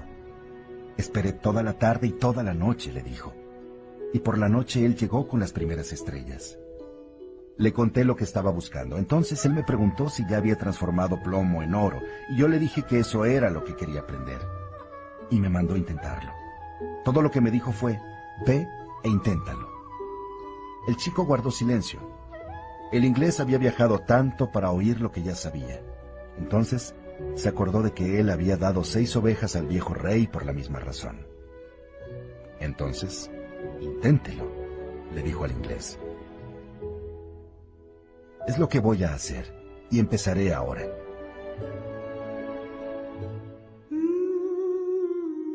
Al poco rato de haberse ido al inglés, llegó Fátima para recoger agua con su cántaro. Vine a decirte una cosa muy sencilla, dijo el chico. Quiero que seas mi mujer. Te amo. La moza dejó que su cántaro derramase el agua. Te esperaré aquí todos los días. Crucé el desierto en busca de un tesoro que se encuentra cerca de las pirámides. La guerra fue para mí una maldición, pero ahora es una bendición porque me mantiene cerca de ti. La guerra se acabará algún día, dijo la moza. El muchacho miró las datileras del oasis. Había sido pastor y allí existían muchas ovejas. Fátima era más importante que el tesoro. Los guerreros buscan sus tesoros, dijo la joven, como si estuviera adivinando el pensamiento del muchacho. Y las mujeres del desierto están orgullosas de sus guerreros. Después volvió a llenar su cántaro y se fue. Todos los días, el muchacho iba al pozo a esperar a Fátima. Le contó su vida de pastor, su encuentro con el rey, su estancia en la tienda de cristales, se hicieron amigos y a excepción de los 15 minutos que pasaba con ella, el resto del día se le hacía interminable. Cuando ya llevaba casi un mes en el oasis, el jefe de la caravana los convocó a todos para una reunión. No sabemos cuándo se va a acabar la guerra y no podemos seguir el viaje. Los combates durarán mucho tiempo, tal vez muchos años. Cuentan con guerreros fuertes y valientes en ambos bandos, y existe el honor de combatir en ambos ejércitos. No es una guerra entre buenos y malos. Es una guerra entre fuerzas que luchan por el mismo poder. Y cuando este tipo de batalla comienza, se prolonga más que las otras porque Alá está en los dos lados. Las personas se dispersaron. El muchacho se volvió a encontrar con Fátima aquella tarde y le habló sobre la reunión. El segundo día que nos encontramos, dijo ella, me hablaste de tu amor Después me enseñaste cosas bellas, como el lenguaje y el alma del mundo. Todo esto me hace poco a poco ser parte de ti. El muchacho oía su voz y la encontraba más hermosa que el sonido del viento entre las hojas de las datileras. Hace mucho tiempo que estuve aquí, en este pozo, esperando por ti. No consigo recordar mi pasado, la tradición, la manera en que los hombres esperan que se comporten las mujeres del desierto. Desde pequeña soñaba que el desierto me traería el mayor regalo de mi vida. Este regalo llegó por fin, y eres tú. El muchacho sintió deseos de tocar su mano, pero Fátima estaba sosteniendo las asas del cántaro. Tú me hablaste de tus sueños, del viejo rey y del tesoro. Me hablaste de las señales. Ya no tengo miedo de nada porque fueron estas señales las que te trajeron a mí. Y yo soy parte de tu sueño, de tu leyenda personal, como sueles decir. Por eso quiero que sigas en la dirección de lo que viniste a buscar. Si tienes que esperar hasta el final de la guerra, muy bien. Pero si tienes que partir antes, ve en dirección a tu leyenda. Las dunas cambian en el viento, pero el desierto sigue siendo el mismo. Así sucederá con nuestro amor. Maktub dijo, si yo soy parte de tu leyenda, Tú volverás un día.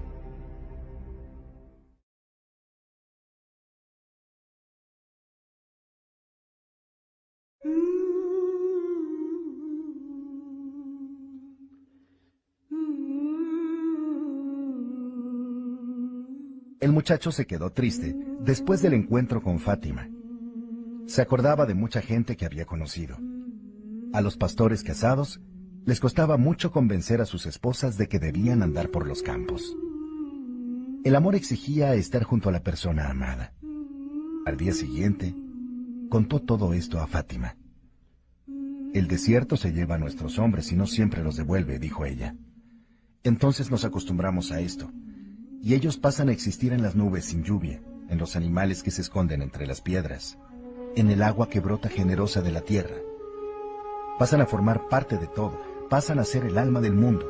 Algunos vuelven, y entonces todas las mujeres se alegran, porque los hombres que ellas esperan también pueden volver algún día.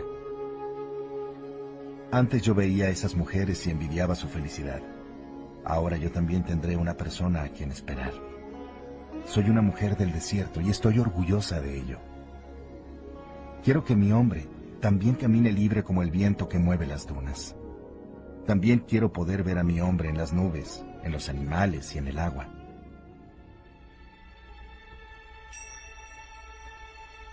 El muchacho fue a buscar al inglés. Quería hablarle de Fátima. Se sorprendió al ver que el inglés había construido un pequeño horno al lado de su tienda. Era un extraño horno con un frasco transparente encima. El inglés alimentaba el fuego con leña y miraba el desierto. Sus ojos parecían brillar más cuando pasaba todo el tiempo leyendo libros. Esta es la primera fase del trabajo, dijo. Tengo que separar el azufre impuro. Para esto no puedo tener miedo de fallar. El miedo a fallar fue lo que me impidió intentar la gran obra hasta hoy. Es ahora cuando estoy empezando lo que debería haber comenzado diez años atrás pero me siento feliz de no haber esperado 20 años para esto. Y continuó alimentando el fuego y mirando el desierto. El muchacho se quedó junto a él un rato, hasta que el desierto comenzó a ponerse rosado con la luz del atardecer. Entonces sintió un inmenso deseo de ir hasta allí, para ver si el silencio conseguía responder a sus preguntas. Caminó sin rumbo por algún tiempo, manteniendo las palmeras del oasis al alcance de sus ojos escuchaba el viento y sentía las piedras bajo sus pies. A veces encontraba alguna concha y sabía que aquel desierto, en una época remota, había sido un gran mar. Después se sentó sobre una piedra y se dejó hipnotizar por el horizonte que tenía delante. No conseguía entender el amor sin el sentimiento de posesión, pero Fátima era una mujer del desierto. Y si alguien podía enseñarle esto, era el desierto. Se quedó así, sin pensar en nada, hasta que presintió un movimiento sobre su cabeza. Miró hacia el cielo y vio que eran dos gavilanes que volaban muy alto. El muchacho observó a los gavilanes y los dibujos que trazaban en el cielo. Parecía una cosa desordenada y sin embargo tenían algún sentido para él, solo que no conseguía comprender su significado decidió que debía acompañar con los ojos el movimiento de los pájaros, y quizá entonces pudiera leer algo. Tal vez el desierto pudiera explicarle el amor sin posesión. Empezó a sentir sueño. Su corazón le pidió que no se durmiera. Por el contrario, debía entregarse. Estaba penetrando en el lenguaje del mundo, y todo en esta tierra tiene sentido, incluso el vuelo de los gavilanes y aprovechó la ocasión para agradecer el hecho de estar lleno de amor por una mujer. Cuando se ama, las cosas adquieren aún más sentido, pensó. De pronto, un gavilán dio una rápida zambullida en el cielo y atacó al otro. Cuando hizo este movimiento, el muchacho tuvo una rápida visión. Un ejército con las espadas desenvainadas entraba en el oasis.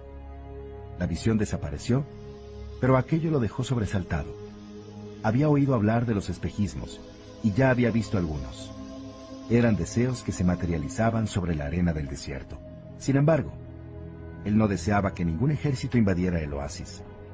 Decidió olvidar todo aquello y volver a su meditación. intentó concentrarse en el desierto color de rosa y en las piedras. Pero algo en su corazón lo mantenía intranquilo.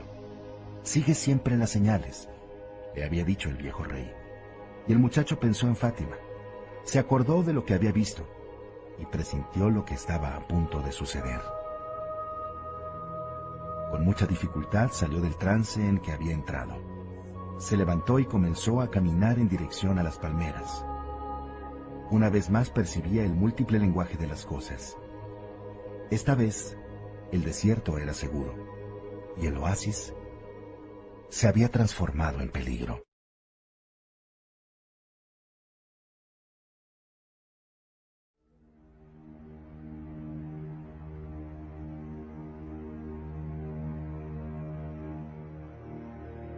El camellero estaba sentado al pie de una datilera, contemplando también la puesta del sol. Vio salir al muchacho de detrás de una de las dunas. Se aproxima un ejército, dijo. He tenido una visión. El desierto llena de visiones el corazón de un hombre, repuso el camellero. Pero el muchacho le explicó lo de los gavilanes. Estaba contemplando su vuelo cuando se había sumergido de repente en el alma del mundo. El camellero permaneció callado. Entendía lo que el muchacho decía. Sabía que cualquier cosa en la faz de la tierra puede contar la historia de todas las cosas. Si abriese un libro en cualquier página, o mirase las manos de las personas, o las cartas de la baraja, o el vuelo de los pájaros, o fuera lo que fuese, cualquier persona encontraría alguna conexión con alguna situación que estaba viviendo. Pero en verdad, no eran las cosas las que mostraban nada, eran las personas que al mirarlas descubrían la manera de penetrar en el alma del mundo. El desierto estaba lleno de hombres que se ganaban la vida porque podían penetrar con facilidad en el alma del mundo. Eran conocidos como adivinos y temidos por las mujeres y los ancianos. Los guerreros raramente los consultaban, porque era imposible entrar a una batalla sabiendo cuándo se va a morir. Los guerreros preferían el sabor de la lucha y la emoción de lo desconocido. El futuro había sido escrito por Alá, y cualquier cosa que hubiese escrito era siempre para el bien del hombre. Entonces los guerreros apenas vivían el presente, porque el presente estaba lleno de sorpresas y ellos tenían que vigilar muchas cosas. ¿Dónde estaba la espada del enemigo? ¿Dónde estaba su caballo? ¿Cuál era el próximo golpe que debía lanzar para salvar la vida? El camellero no era un guerrero, y ya había consultado a algunos adivinos. Muchos le habían dicho cosas acertadas, otros cosas equivocadas hasta que uno de ellos, el más viejo y el más temido, le preguntó por qué estaba tan interesado en saber su futuro. Para poder hacer las cosas, repuso el camellero, y cambiar lo que no me gustaría que sucediera. Entonces dejará de ser tu futuro. Tal vez quiero saber el futuro para prepararme para las cosas que vendrán.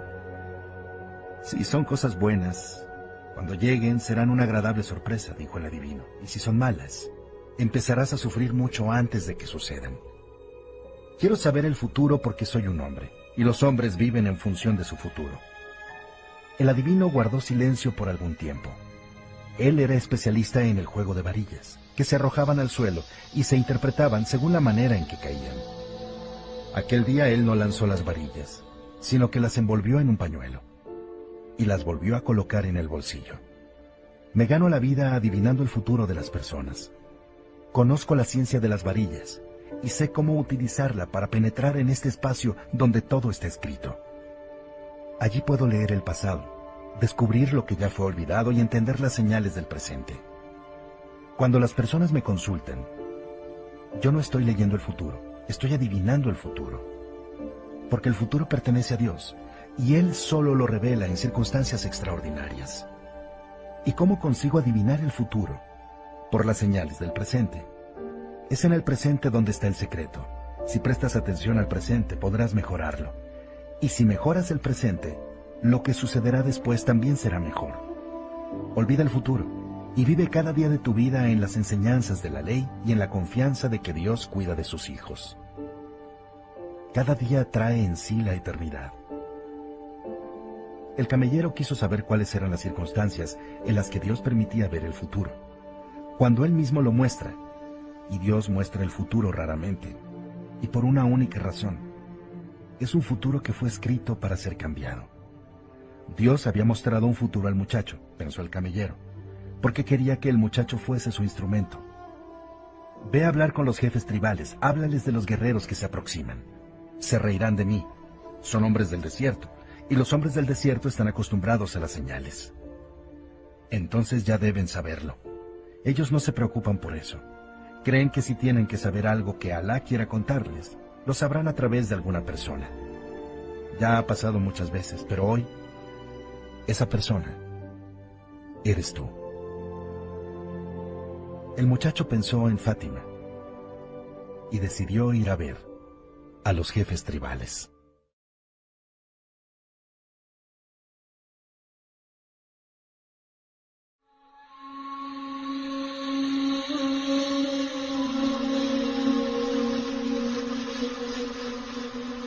Traigo señales del desierto, dijo el muchacho al guardián que estaba frente a la inmensa tienda blanca, en el centro del oasis. Quiero ver a los jefes. El guardia no respondió. Entró y tardó mucho en regresar. Lo hizo acompañado de un árabe joven, vestido de blanco y oro. El muchacho contó al joven lo que había visto. Él le pidió que esperase un poco y volvió a entrar. Cayó la noche. Entraron y salieron varios árabes y mercaderes. Poco a poco las hogueras se fueron apagando y el oasis comenzó a quedar tan silencioso como el desierto. Solo la luz de la gran tienda continuaba encendida. Durante todo este tiempo, el muchacho estuvo pensando en Fátima, aún sin comprender la conversación de aquella tarde. Finalmente, después de muchas horas de espera, el guardián le mandó entrar. Lo que vio lo dejó extasiado. Nunca hubiera imaginado que en medio del desierto existiese una tienda como aquella. El suelo estaba cubierto con las alfombras más bellas que jamás había pisado. Y del techo pendían lámparas del metal amarillo labrado, cubierto de velas. Los jefes tribales estaban sentados en el fondo de la tienda, en semicírculo, descansando sus brazos y piernas en almohadas de seda con ricos bordados. Diversos criados entraban y salían con bandejas de plata llenas de especias y té. Algunos se encargaban de mantener encendidas las brasas de los narguiles. Un suave aroma llenaba el ambiente. Había ocho jefes, pero de pronto se dio cuenta de cuál era el más importante. Un árabe vestido de blanco y oro, sentado en el centro del semicírculo. A su lado estaba el joven árabe con quien había conversado antes. ¿Quién es el extranjero que habla de señales? preguntó uno de los jefes mirándolo. Soy yo, respondió, y contó lo que había visto. ¿Y por qué el desierto iba a contar esto a un extraño? Cuando sabe que estamos aquí desde varias generaciones, dijo otro jefe tribal. Porque mis ojos aún no se han acostumbrado al desierto, y puedo ver cosas que los ojos demasiado acostumbrados no consiguen ver.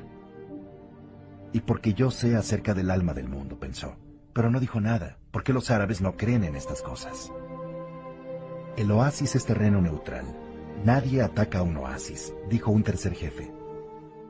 Yo solo cuento lo que vi. Si no quieren creerlo, no hagan nada. Un completo silencio se abatió sobre la tienda, seguido de una exaltada conversación entre los jefes tribales. Hablaban en un dialecto árabe que el muchacho no entendía. El muchacho empezó a sentir miedo. Las señales decían que algo andaba mal. Lamentó haber conversado con el camellero sobre esto. De repente, el viejo que estaba en el centro insinuó una sonrisa casi imperceptible que tranquilizó al muchacho. El viejo no había participado en la discusión hasta aquel momento, pero el muchacho ya estaba acostumbrado al lenguaje del mundo y pudo sentir una vibración de paz cruzando la tienda de punta a punta. Su intuición le dijo que había actuado correctamente al ir. La discusión terminó. Se quedaron en silencio, escuchando al viejo. Después, este se giró hacia el chico. Esta vez su rostro era frío y distante. Hace dos mil años, en una tierra lejana, arrojaron a un pozo y vendieron como esclavo a un hombre que creía en los sueños. Nuestros mercaderes lo compraron y lo trajeron a Egipto. Y todos nosotros sabemos que quien cree en los sueños también sabe interpretarlos. Aun cuando no siempre consiga realizarlos, pensó el muchacho. A causa de los sueños del faraón con vacas flacas y gordas, este hombre libró a Egipto del hambre. Su nombre era José. También era un extranjero en una tierra extranjera, como tú, y debía de tener casi tu edad. Siempre seguimos la tradición. La tradición salvó a Egipto del hambre en aquella época y lo convirtió en el más rico de todos los pueblos. La tradición enseña cómo los hombres deben atravesar el desierto y cazar a sus hijas. La tradición dice que un oasis es un terreno neutral, porque ambos lados tienen oasis y son vulnerables. Pero la tradición dice también que debemos creer en los mensajes del desierto. Todo lo que sabemos nos lo enseñó el desierto. El viejo hizo una señal y todos los árabes se levantaron. La reunión estaba a punto de terminar y los guardianes se alinearon en posición de firmes. El muchacho se preparó para salir, pero el viejo habló una vez más. Mañana romperemos un acuerdo que dice que nadie en el oasis puede portar armas. Durante todo el día, aguardaremos a los enemigos. Cuando el sol descienda en el horizonte, los hombres me devolverán las armas. Por cada diez enemigos muertos, tú recibirás una moneda de oro. Sin embargo, las armas no pueden salir de su lugar sin experimentar la batalla. Son caprichosas como el desierto, y si las acostumbras a esto, la próxima vez pueden tener pereza de disparar. Si al acabar el día de mañana ninguna ha sido utilizada, por lo menos una será usada contra ti.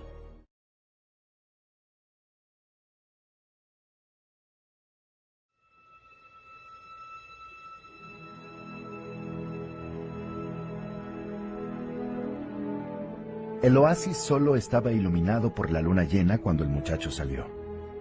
Tenía 20 minutos de caminata hasta su tienda y echó a andar.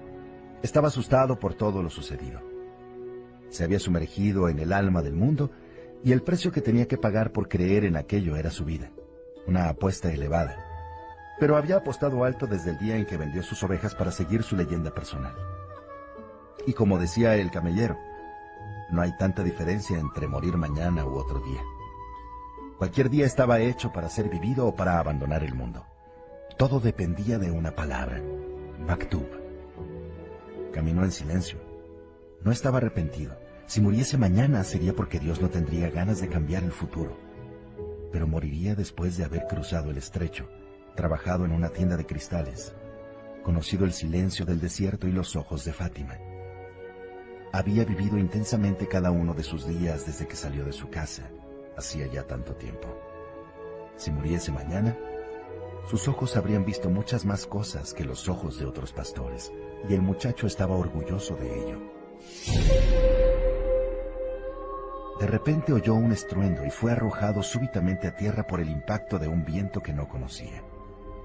El lugar se llenó de una polvareda tan grande que casi cubrió la luna, y ante él un enorme caballo blanco se alzó sobre sus patas y dejó oír un relincho aterrador. El muchacho casi no podía ver lo que pasaba, pero cuando la polvareda se asentó un poco, sintió un pavor como jamás había sentido antes. Sobre el caballo había un caballero vestido de negro, con un halcón sobre su hombro izquierdo. Usaba turbante y un pañuelo le cubría todo el rostro, dejando ver solo sus ojos parecía un mensajero del desierto, pero su presencia era más fuerte que la de cualquier persona que hubiera conocido en toda su vida. El extraño caballero alzó una enorme espada curva que traía sujeta a la silla. El acero brilló con la luz de la luna. ¿Quién ha osado leer el vuelo de los gavilanes? Preguntó con una voz tan fuerte que pareció resonar entre las cincuenta mil palmeras de al He sido yo, dijo el muchacho. Se acordó inmediatamente de la imagen de Santiago Matamoros y de su caballo blanco con los infieles bajo las patas. Era exactamente igual, solo que ahora la situación estaba invertida. He sido yo, repitió bajando la cabeza para recibir el golpe de la espada. Se salvarán muchas vidas porque ustedes no contaban con el alma del mundo. La espada, no obstante, no bajó de golpe. La mano del extraño fue descendiendo lentamente, hasta que la punta de la lámina tocó la cabeza del chico. Era tan afilada que salió una gota de sangre. El caballero estaba completamente inmóvil. El muchacho también. Ni por un momento pensó en huir. Una extraña alegría se había apoderado de su corazón. Iba a morir por su leyenda personal. y por Fátima. Finalmente las señales habían resultado verdaderas. Allí estaba el enemigo y precisamente por eso él no necesitaba preocuparse por la muerte, porque había un alma del mundo. Dentro de poco él estaría formando parte de ella, y mañana el enemigo también. El extraño, sin embargo, se limitaba a mantener la espada apoyada en su cabeza. ¿Por qué leíste el vuelo de los pájaros? Leí solo lo que los pájaros querían contar. Ellos quieren salvar el oasis, y ustedes morirán. El oasis tiene más hombres que ustedes. La espada continuaba en su cabeza. ¿Quién eres tú para cambiar el destino de Alá? Alá creó los ejércitos y creó también los pájaros. Alá me mostró el lenguaje de los pájaros. Todo fue escrito por la misma mano, dijo el muchacho recordando las palabras del camellero. El extraño finalmente retiró la espada de la cabeza. El muchacho sintió cierto alivio, pero no podía huir. Cuidado con las adivinaciones, le advirtió el extraño. Cuando las cosas están escritas, no hay manera de evitarlas. Solo vi un ejército. No vi el resultado de la batalla. Al caballero pareció complacerle la respuesta, pero mantenía la espada en la mano. ¿Qué es lo que haces, extranjero, en una tierra extranjera? Busco mi leyenda personal. Algo que tú no entenderás nunca.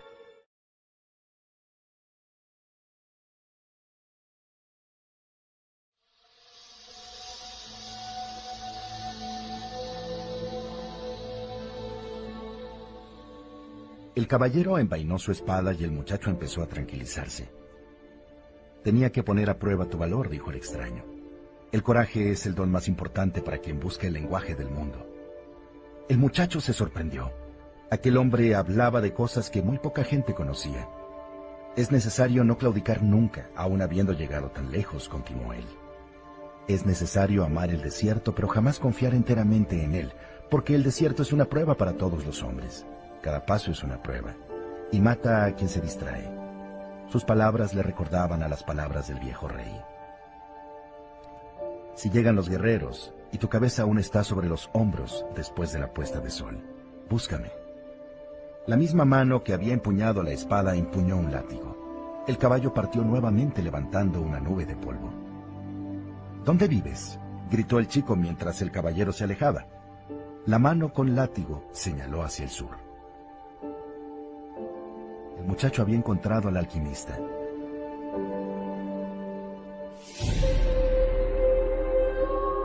A la mañana siguiente había dos mil hombres armados entre las palmeras de Al-Fayum. Antes de que el sol llegase a lo alto del cielo, 500 guerreros aparecieron en el horizonte. Los jinetes entraron en el oasis por la parte norte. Parecía una expedición de paz, pero llevaban armas escondidas. Cuando llegaron cerca de la gran tienda que quedaba en el centro de Al-Fayum, sacaron las espadas y los rifles y atacaron una tienda vacía. Los hombres del oasis cercaron a los jinetes del desierto. A la media hora había 499 cuerpos esparcidos por el suelo. Los niños estaban en el otro extremo del bosque de palmeras y no vieron nada. Las mujeres rezaban por sus maridos en las tiendas y tampoco vieron nada. Si no hubiera sido por los cuerpos esparcidos, el oasis habría parecido vivir un día normal. Solo se salvó un guerrero, el comandante del batallón. Por la tarde fue conducido ante los jefes tribales que le preguntaron por qué había roto la tradición. El comandante respondió que sus hombres tenían hambre y sed, estaban exhaustos por tantos días de batalla y habían decidido tomar un oasis para poder recomenzar la lucha. El jefe tribal dijo que lo sentía por los guerreros, pero la tradición jamás puede quebrantarse. La única cosa que cambia en el desierto son las dunas cuando sopla el viento. Después condenó al comandante a una muerte sin honor en la horca. El jefe tribal llamó al extranjero y le dio 50 monedas de oro. Después recordó la historia de José en Egipto y le pidió que fuese el consejero del oasis.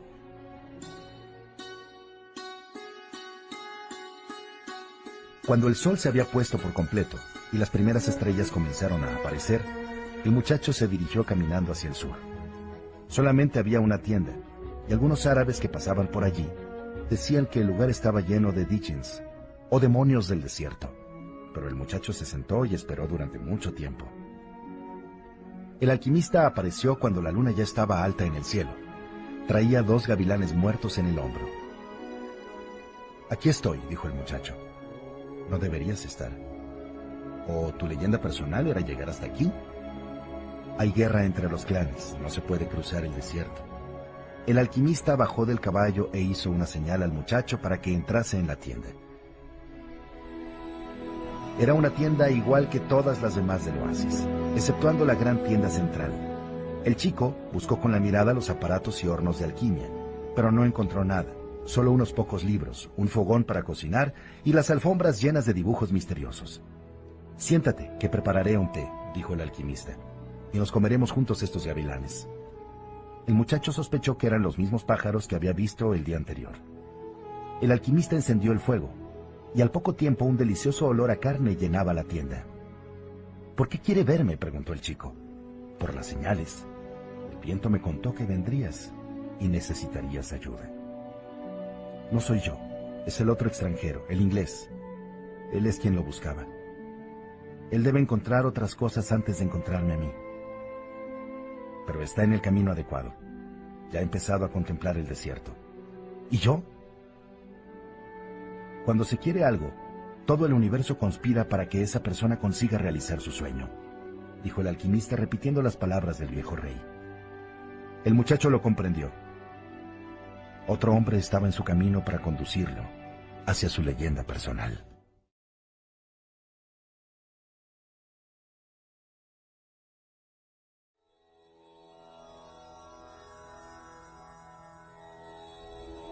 Entonces, ¿usted me enseñará? No. Tú ya sabes todo lo que necesitas. Solo te voy a ayudar a que puedas seguir en dirección a tu tesoro, contestó el alquimista. Pero hay una guerra entre los clanes. Yo conozco el desierto. Ya encontré mi tesoro. Tengo un camello, el dinero de la tienda de cristales y 50 monedas de oro. Puedo ser un hombre rico en mi tierra, pero nada de esto está cerca de las pirámides. Tengo a Fátima, es un tesoro mayor que todo lo que conseguí juntar. Ella tampoco está cerca de las pirámides. Se comieron los gavilanes en silencio. El alquimista abrió una botella y vertió un líquido rojo en el vaso del muchacho. Era el mejor vino que había tomado en su vida, pero el vino estaba prohibido por la ley. El mal no es lo que entra en la boca del hombre, dijo el alquimista. El mal es lo que sale de ella. El muchacho empezó a sentirse alegre con el vino pero el alquimista le inspiraba miedo. Se sentaron fuera de la tienda contemplando el brillo de la luna, que ofuscaba a las estrellas. Bebe y distráete un poco, dijo el alquimista, que se había dado cuenta de que el chico se iba poniendo cada vez más alegre. Reposa como un guerrero, reposa siempre antes del combate.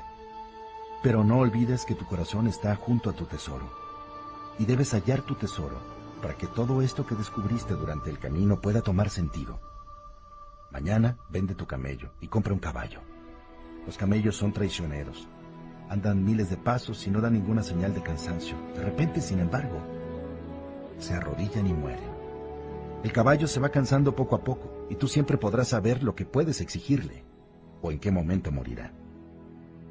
La noche siguiente, el muchacho regresó con un caballo a la tienda del alquimista. Esperó un poco y él llegó, montado en el suyo y con un halcón en el hombro. Muéstrame la vida en el desierto, dijo el alquimista. Solo quien encuentra vida puede encontrar tesoros. Comenzaron a caminar por las arenas, con la luna aún brillando sobre ellos. No sé si conseguiré encontrar vida en el desierto, pensó el chico. No conozco el desierto. Quiso decirle esto al alquimista, pero le inspiraba miedo. Llegaron al lugar con piedras donde había visto a los gavilanes en el cielo. Ahora todo era silencio y viento. No consigo encontrar vida en el desierto, dijo el muchacho. Sé que existe, pero no consigo encontrarla. La vida atrae a la vida, respondió el alquimista. Y el muchacho lo entendió. Al momento soltó las riendas de su caballo, que corrió libremente por las piedras y la arena. El alquimista lo seguía en silencio. El caballo del muchacho anduvo suelto casi media hora. Ya no se distinguían las palmeras del oasis, solo la luna gigantesca en el cielo y las rocas brillando con tonalidades plateadas. De repente, En un lugar donde jamás había estado antes, el muchacho notó que su caballo paraba. Aquí hay vida, le respondió al alquimista. No conozco el lenguaje del desierto, pero mi caballo conoce el lenguaje de la vida. Desmontaron y el alquimista no dijo nada. Comenzó a mirar las piedras caminando despacio. De repente, se detuvo y se agachó. Había un agujero en el suelo. El alquimista metió la mano dentro del agujero y después todo el brazo, hasta el hombro. Algo se movió allá adentro, y los ojos del alquimista se encogieron por el esfuerzo y la tensión. El brazo parecía luchar con lo que había allí dentro. De repente, el alquimista retiró el brazo y se puso de pie de un salto. El muchacho se asustó. El alquimista sostenía una serpiente. El muchacho también dio un salto, solo que hacia atrás. La serpiente se agitaba sin cesar.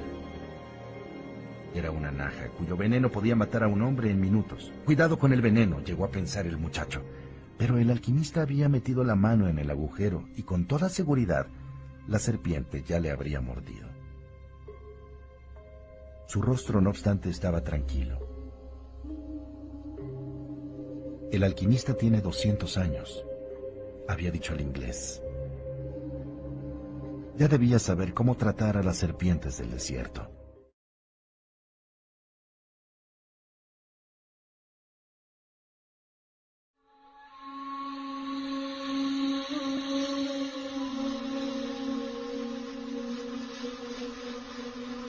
El muchacho vio cómo su compañero iba hasta su caballo y tomaba la larga espada en forma de media luna.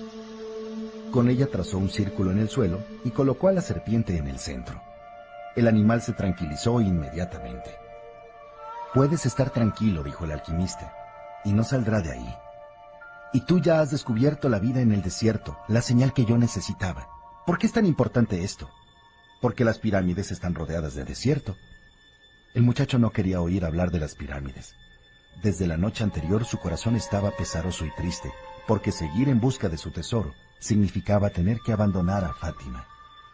Voy a guiarte a través del desierto, dijo el alquimista. Quiero quedarme en el oasis. Ya encontré a Fátima, y ella para mí vale más que el tesoro. Fátima es una mujer del desierto, dijo el alquimista. Sabe que los hombres deben partir para poder volver. Ella ya encontró su tesoro. Tú, Ahora espera que tú encuentres lo que buscas. Y si decido quedarme, serás el consejero del oasis. Tienes oro suficiente como para comprar muchas ovejas y muchos camellos. Te casarás con Fátima y vivirán felices el primer año. Aprenderás a amar el desierto y conocerás cada una de las cincuenta mil palmeras. Verás cómo crecen, mostrando un mundo siempre cambiante. Y entenderás cada vez más las señales, porque el desierto es el mejor de todos los maestros. El segundo año te empezarás a acordar de que existe un tesoro. Las señales empezarán a hablarte insistentemente sobre ello y tú intentarás ignorarlas. Dedicarás todos tus conocimientos al bienestar del oasis y de sus habitantes. Los jefes tribales te quedarán agradecidos por ello, y tus camellos te aportarán riqueza y poder. Al tercer año, las señales continuarán hablando de tu tesoro y tu leyenda personal. Pasarás noches enteras andando por el oasis y Fátima será una mujer triste, porque ella fue la que interrumpió tu camino. Pero tú le darás amor y ella te corresponderá. Tú recordarás que ella jamás te pidió que te quedaras, porque una mujer del desierto sabe esperar a su hombre. Por eso no puedes culparla. Pero andarás muchas noches por las arenas del desierto y paseando entre las palmeras, pensando que tal vez pudiste haber seguido adelante y haber confiado más en tu amor por Fátima porque lo que te retuvo en el oasis fue tu propio miedo a no volver nunca. Y a estas alturas las señales te indicarán que tu tesoro está enterrado para siempre. El cuarto año, las señales te abandonarán, porque tú no quisiste oírlas. Los jefes tribales lo sabrán. Y entonces serás destituido del consejo. Entonces serás un rico comerciante con muchos camellos y muchas mercancías, pero pasarás el resto de tus días vagando entre las palmeras y el desierto, sabiendo que no cumpliste con tu leyenda personal y que ya es demasiado tarde para ello, sin comprender jamás que el amor nunca impide a un hombre seguir su leyenda personal. Cuando esto sucede, es porque no era el verdadero amor, aquel que habla el lenguaje del mundo. El alquimista deshizo el círculo en el suelo y la serpiente corrió y desapareció entre las piedras. El muchacho se acordaba del mercader de cristales, que siempre quiso ir a la Meca, y del inglés que buscaba un alquimista. Se acordaba también de una mujer que confió en el desierto y un día el desierto le trajo a la persona a quien deseaba amar. Montaron en sus caballos, y esta vez fue el muchacho quien siguió al alquimista. El viento traía los ruidos del oasis y él intentaba identificar la voz de Fátima. Aquel día no había ido al pozo a causa de la batalla, pero esta noche, mientras miraban a una serpiente dentro de un círculo, el extraño caballero, con su halcón en el hombro, había hablado de amor y de tesoros, de las mujeres del desierto y de su leyenda personal. Iré contigo, dijo el muchacho, e inmediatamente sintió paz en su corazón. Partiremos mañana, antes de que amanezca. Fue la única respuesta del alquimista.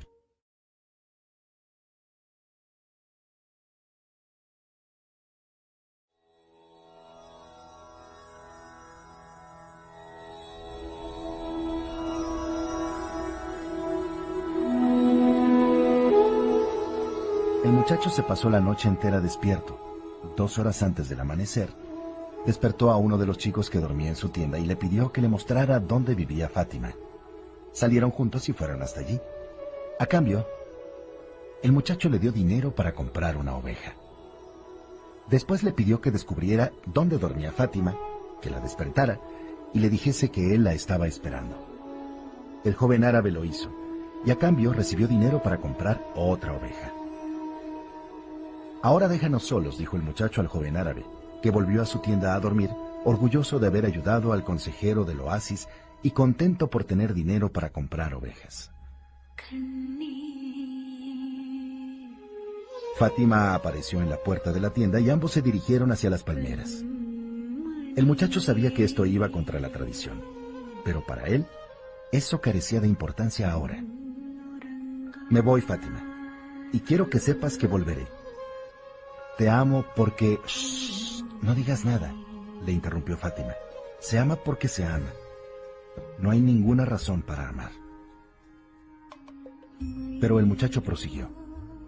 Yo te amo porque tuve un sueño. Encontré un rey, vendí cristales, crucé el desierto. Los clanes declararon la guerra y estuve en un pozo para saber dónde vivía un alquimista. Yo te amo porque todo el universo conspiró para que yo llegara hasta ti. Los dos se abrazaron.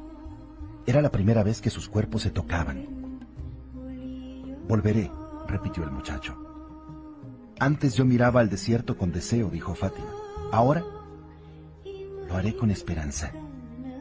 Mi padre partió un día, pero volvió junto a mi madre. Y continúa volviendo siempre. Y no dijeron nada más. Anduvieron un poco entre las palmeras y el muchacho la dejó a la puerta de la tienda. Volveré como tu padre volvió para tu madre, Fátima. Se dio cuenta de que los ojos de Fátima estaban llenos de lágrimas. ¿Lloras? Soy una mujer del desierto, dijo ella escondiendo el rostro. Pero por encima de todo, soy una mujer.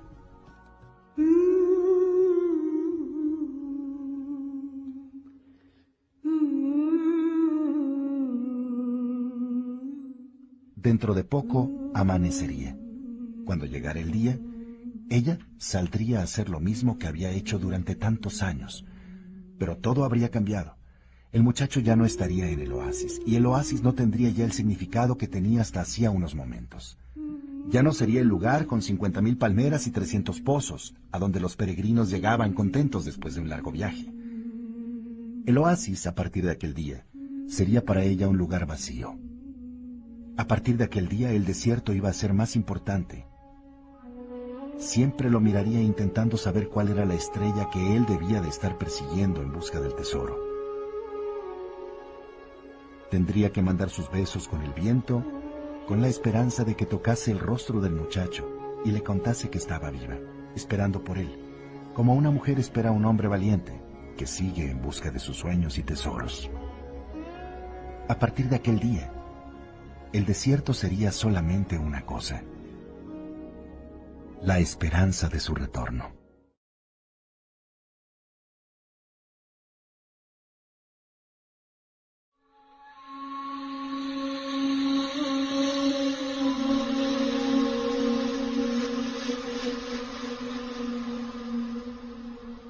No pienses en lo que quedó atrás, le advirtió el alquimista cuando comenzaron a cabalgar por las arenas del desierto. Todo está grabado en el alma del mundo y allí permanecerá para siempre. Los hombres sueñan más con el regreso que con la partida, dijo el muchacho, que ya se estaba volviendo a acostumbrar al imperturbable silencio del desierto.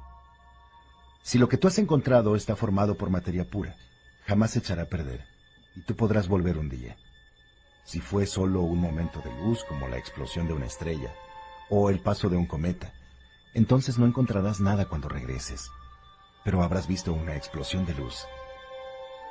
Y esto, simplemente esto, ya habrá valido la pena. El hombre hablaba usando el lenguaje de la alquimia, pero el muchacho sabía que se estaba refiriendo a Fátima. Era difícil no pensar en lo que había quedado atrás. El desierto, con su paisaje casi siempre igual, acostumbraba a llenarse de sueños. El muchacho aún veía las palmeras, los pozos y el rostro de la mujer amada. Veía al inglés con su laboratorio y al camellero que era un maestro sin saberlo. Tal vez el alquimista no haya amado nunca, pensó. El alquimista cabalgaba delante de él con el halcón en el hombro. El halcón conocía bien el lenguaje del desierto, y cuando paraban, abandonaba el hombro y volaba en busca de alimento. El primer día trajo una liebre, el segundo día dos pájaros. De noche extendían sus mantas y no encendían hogueras. Las noches del desierto eran frías y se fueron haciendo más oscuras a medida que la luna comenzó a menguar en el cielo. Durante una semana anduvieron en silencio, conversando apenas sobre las precauciones necesarias para evitar los combates entre los clanes. La guerra continuaba y el viento a veces traía el olor dulzón de la sangre.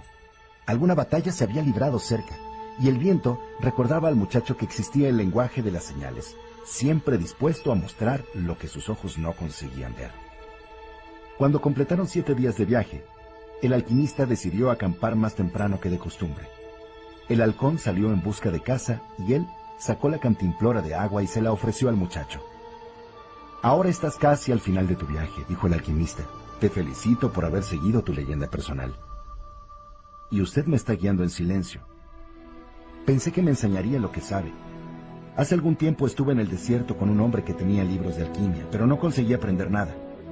Solo existe una manera de aprender, respondió el alquimista. A través de la acción. Todo lo que necesitabas saber te ha enseñado el viaje. Solo falta una cosa. El muchacho quiso saber qué era, pero el alquimista mantuvo los ojos fijos en el horizonte, esperando el regreso del halcón. ¿Por qué le llaman alquimista? Porque lo soy. ¿Y en qué fallaron los otros alquimistas que buscaron oro y no lo consiguieron? Solo buscaban oro, repuso su compañero. Buscaban el tesoro de su leyenda personal, sin desear vivir su propia leyenda. ¿Qué es lo que me falta saber? insistió el chico. Pero el alquimista continuó mirando el horizonte. Poco después, el halcón retornó con la comida. Cavaron un agujero y encendieron una hoguera en su interior, para que nadie pudiese ver la luz de las llamas.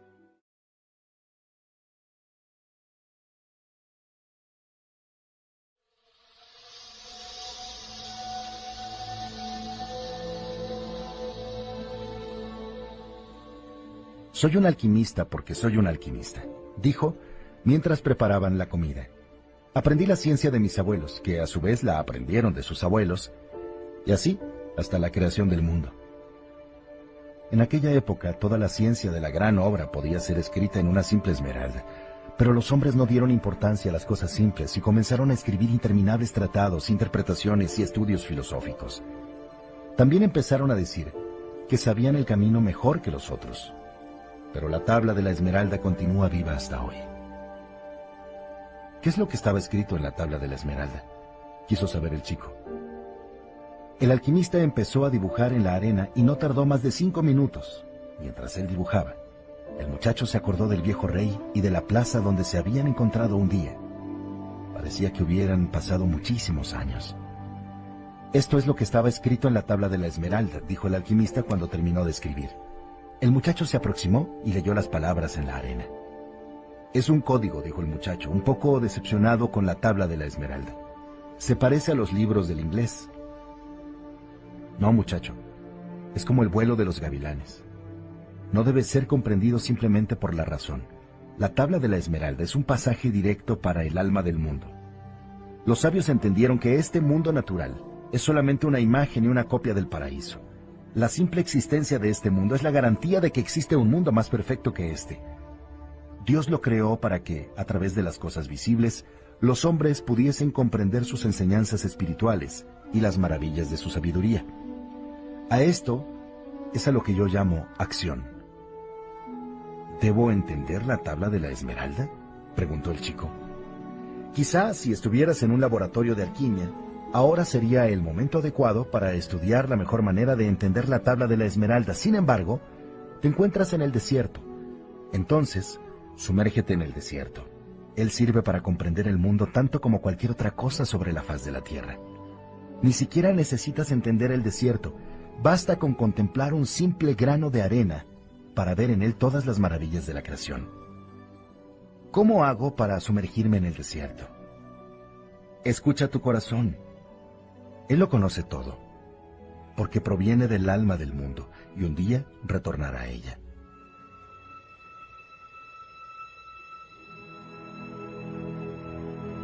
Anduvieron en silencio dos días más. El alquimista iba mucho más cauteloso, porque se aproximaban a la zona de combates más violentos, y el muchacho procuraba escuchar a su corazón. Era un corazón difícil. Antes estaba acostumbrado a partir siempre, y ahora quería llegar a cualquier precio. A veces, su corazón pasaba horas enteras contando historias nostálgicas. Otras veces se emocionaba con la salida del sol en el desierto y hacía que el muchacho llorara a escondidas. El corazón latía más rápido cuando hablaba sobre el tesoro y se volvía más perezoso cuando los ojos del muchacho se perdían en el horizonte infinito del desierto. Pero nunca estaba en silencio, incluso aunque el chico no intercambiara una palabra con el alquimista. ¿Por qué hemos de escuchar al corazón? preguntó el muchacho cuando acamparon aquel día. Porque donde él esté es donde estará tu tesoro. Mi corazón está muy agitado, dijo el chico. Tiene sueños, se emociona y está enamorado de una mujer del desierto. Me pide cosas y no me deja dormir muchas noches cuando pienso en ella. ¿Eso es bueno? Quiere decir que está vivo. Continúa escuchando lo que tenga que decirte.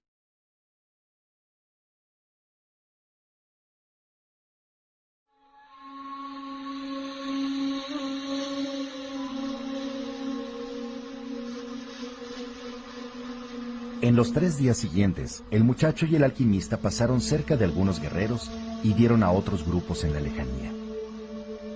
El corazón del muchacho empezó a hablarle de miedo. Le contaba historias que había escuchado del alma del mundo, historias de hombres que fueron en busca de sus tesoros y jamás los encontraron. A veces lo asustaba con el pensamiento de que tal vez no conseguiría el tesoro o que podría morir en el desierto.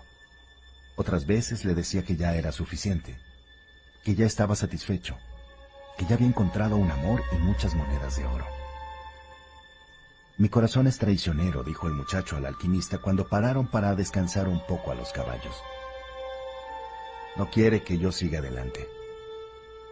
Eso es una buena señal, respondió el alquimista. Prueba que tu corazón está vivo. Es natural que se tenga miedo de cambiar por un sueño todo aquello que ya se consiguió. Entonces, ¿para qué debo escuchar a mi corazón? Porque no conseguirás jamás mantenerlo callado. Y aunque finjas no escuchar lo que te dice, estará dentro de tu pecho repitiendo siempre lo que piensas sobre la vida y el mundo. Aunque sea traicionero. La traición es el golpe que no esperas. Si conoces bien a tu corazón, él jamás lo conseguirá, porque tú conocerás sus sueños y sus deseos, y sabrás tratar con ellos. Nadie consigue huir de su corazón. Por eso es mejor escuchar lo que te dice para que jamás venga un golpe que no esperas. El muchacho continuó escuchando a su corazón mientras avanzaban por el interminable desierto. Fue conociendo sus artimañas y sus trucos, y aceptándolo como era. Entonces el muchacho dejó de tener miedo y de sentir ganas de volver. Porque cierta tarde su corazón le dijo que estaba contento. Aunque proteste un poco, decía su corazón, es porque soy un corazón de hombre. Y los corazones de hombre son así, tienen miedo de realizar sus mayores sueños porque consideran que no los merecen o no van a conseguirlos. Nosotros, los corazones, nos morimos de miedo solo de pensar en los amores que partieron para siempre, en los momentos que podrían haber sido buenos y que no lo fueron, en los tesoros que podrían haber sido descubiertos y se quedaron para siempre escondidos en la arena. Porque cuando esto sucede, terminamos sufriendo mucho. Mi corazón tiene miedo de sufrir, dijo el muchacho al alquimista, una noche en que miraban al cielo sin luna. Explícale que el miedo a sufrir es peor que el propio sufrimiento y que ningún corazón jamás sufrió cuando fue en busca de sus sueños, porque cada momento de búsqueda es un momento de encuentro con Dios y con la eternidad. Cada momento de búsqueda es un momento de encuentro, dijo el muchacho a su corazón.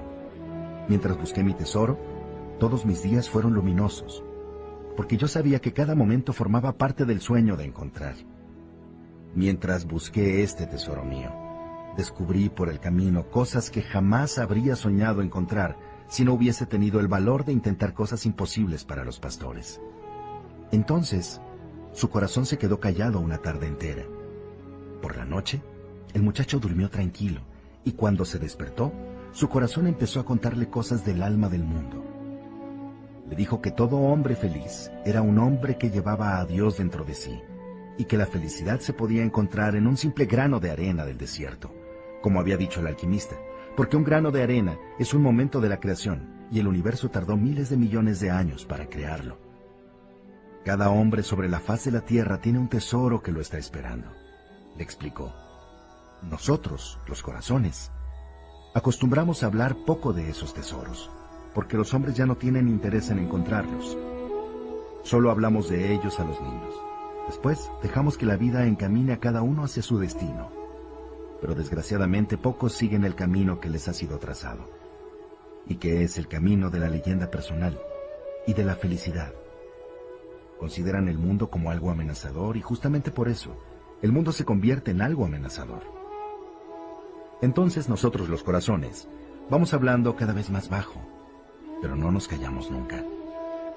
Y deseamos que nuestras palabras no sean oídas, pues no queremos que los hombres sufran porque no siguieron a sus corazones.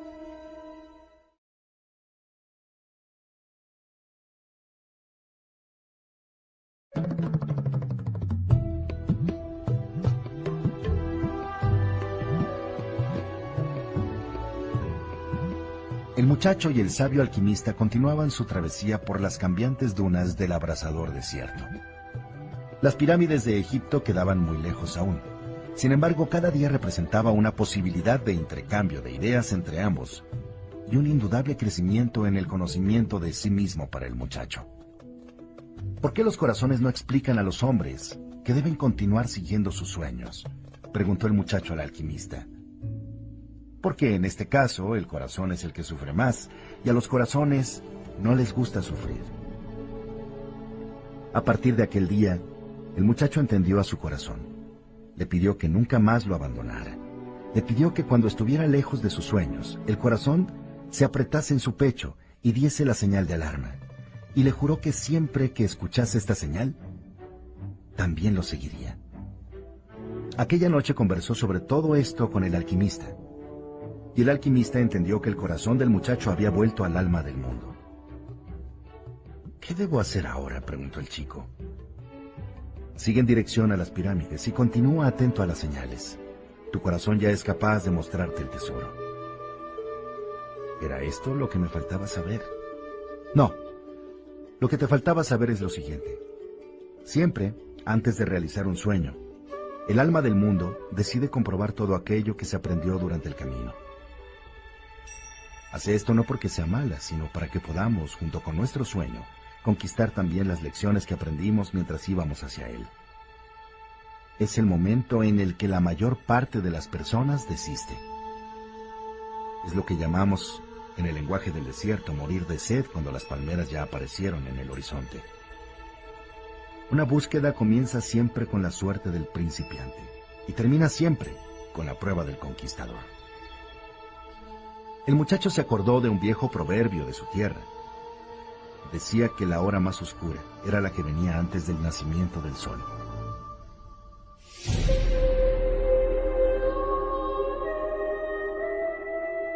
día siguiente apareció la primera señal concreta de peligro. Tres guerreros se aproximaron y les preguntaron qué estaban haciendo por allí. Vine a cazar con mi halcón, repuso el alquimista. Tenemos que registrarlos para comprobar que no llevaban armas, dijo uno de los guerreros. El alquimista desmontó con calma de su caballo. El chico hizo lo mismo. ¿Para qué tanto dinero? preguntó el guerrero cuando vio la bolsa del muchacho. Para llegar a Egipto. El guardia, que estaba registrando al alquimista, encontró un pequeño frasco de cristal lleno de líquido y un huevo de vidrio amarillento, poco mayor que un huevo de gallina. ¿Qué son estas cosas? preguntó. Es la piedra filosofal y el elixir de la larga vida. Es la gran obra de los alquimistas. Quien tome este elixir jamás caerá enfermo, y una partícula de esta piedra transforma cualquier metal en oro. Los guardias rieron a más no poder, y el alquimista rió con ellos. Habían encontrado la respuesta muy graciosa, y los dejaron partir sin mayores contratiempos con todas sus pertenencias. ¿Está usted loco? preguntó el muchacho al alquimista cuando ya se habían distanciado bastante. ¿Por qué les dijo eso? Para enseñarte una simple ley del mundo. Cuando tenemos los grandes tesoros delante de nosotros, nunca los reconocemos. ¿Y sabes por qué? Porque los hombres no creen en los tesoros.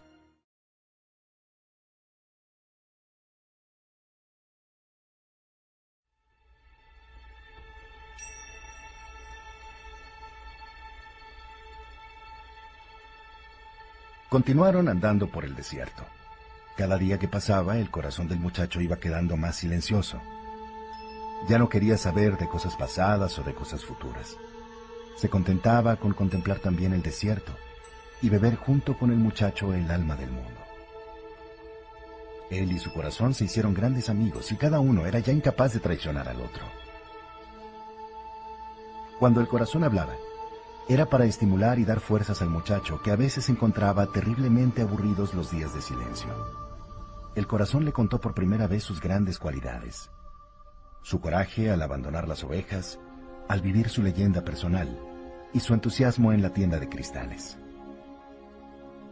Le contó también otra cosa que el chico nunca había notado, los peligros que habían pasado cerca sin que él los percibiera. Su corazón le dijo que en una ocasión había escondido la pistola que él había robado a su padre, pues podía haberse herido con ella muy fácilmente. Y recordó un día en que el chico había empezado a sentirse mal y a vomitar en pleno campo, y después se quedó dormido durante mucho rato. Ese día, a poca distancia, lo esperaban dos asaltantes que estaban planeando asesinarlo para robarle las ovejas. Pero como el chico no apareció, decidieron marcharse, pensando que habría cambiado su ruta. ¿Los corazones siempre ayudan a los hombres? preguntó el muchacho al alquimista. Solo a los que viven su leyenda personal, pero ayudan mucho a los niños, a los borrachos y a los viejos. ¿Quiere decir entonces que no hay peligro? Quiere decir solamente que los corazones se esfuerzan al máximo, repuso el alquimista. Cierta tarde pasaron por el campamento de uno de los clanes. Había árabes con vistosas ropas blancas y armas por todos los rincones. Los hombres fumaban la pipa de narguil y conversaban sobre los combates. Nadie prestó atención a los dos viajeros. No hay ningún peligro, dijo el muchacho cuando ya se habían alejado un poco del campamento. El alquimista se puso furioso. Confía en tu corazón, pero no olvides que te encuentras en el desierto. Cuando los hombres están en guerra, el alma del mundo también siente los gritos de combate. Nadie deja de sufrir las consecuencias de cada cosa que sucede bajo el sol. Todo es una sola cosa, pensó el muchacho y como si el desierto quisiera mostrar que el viejo alquimista tenía razón, dos jinetes aparecieron por detrás de los viajeros. No pueden seguir adelante, dijo uno de ellos. Están en las arenas donde se libran los combates. No voy muy lejos, respondió el alquimista mirando profundamente a los ojos de los guerreros. Después de un breve silencio, estos accedieron a dejarle seguir el viaje. El muchacho asintió a todo aquello fascinado. Usted ha dominado a los guardias con la mirada. Los ojos muestran la fuerza del alma, muchacho. Era verdad, pensó el chico. Se había dado cuenta de que en medio de la multitud de soldados en el campamento, Uno de ellos los había estado mirando fijamente, y estaba tan distante que ni siquiera se podía distinguir bien su rostro. Pero el muchacho tenía la certeza de que los estaba mirando. Finalmente, cuando comenzaron a franquear una enorme montaña que se extendía por todo el horizonte, el alquimista le dijo que solo faltaban dos días para llegar a las pirámides.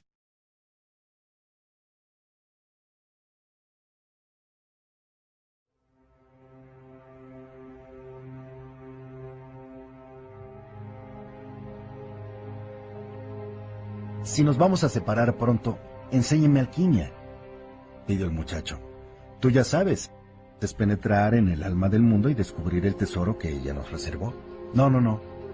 No es eso lo que quiero saber. Me refiero a transformar el plomo en oro. El alquimista respetó el silencio del desierto y respondió cuando se detuvieron para comer. Todo evoluciona en el universo, y para los sabios el oro es el metal más evolucionado. No me preguntes por qué, no lo sé. Solo sé que la tradición siempre acierta. Son los hombres quienes no interpretaron bien las palabras de los sabios, y en vez de ser un símbolo de la evolución, el oro pasó a ser señal de las guerras. Las cosas hablan muchos lenguajes, dijo el muchacho. Vi cuando el relincho de un camello era solo un relincho, después pasó a ser una señal de peligro y finalmente volvió a ser un simple relincho. Pero se cayó. El alquimista ya debía saberlo. Conocía verdaderos alquimistas, continuó. Se encerraban en el laboratorio, intentaban evolucionar como el oro, y acababan descubriendo la piedra filosofal. Porque habían entendido que cuando una cosa evoluciona, evoluciona también todo lo que está a su alrededor. Algunos consiguieron la piedra por accidente. Ya tenían el don, sus almas estaban más despiertas que las de otras personas, pero estos no cuentan porque son escasos. Otros, finalmente, solo buscaban el oro. Estos jamás descubrieron el secreto. Se olvidaron de que el plomo, el cobre y el hierro también tienen su leyenda personal para cumplir. Quien interfiere en la leyenda personal de los otros nunca descubrirá la suya. Las palabras del alquimista sonaron como una maldición. Él se inclinó y recogió una concha del suelo del desierto. Esto, un día, fue un mar.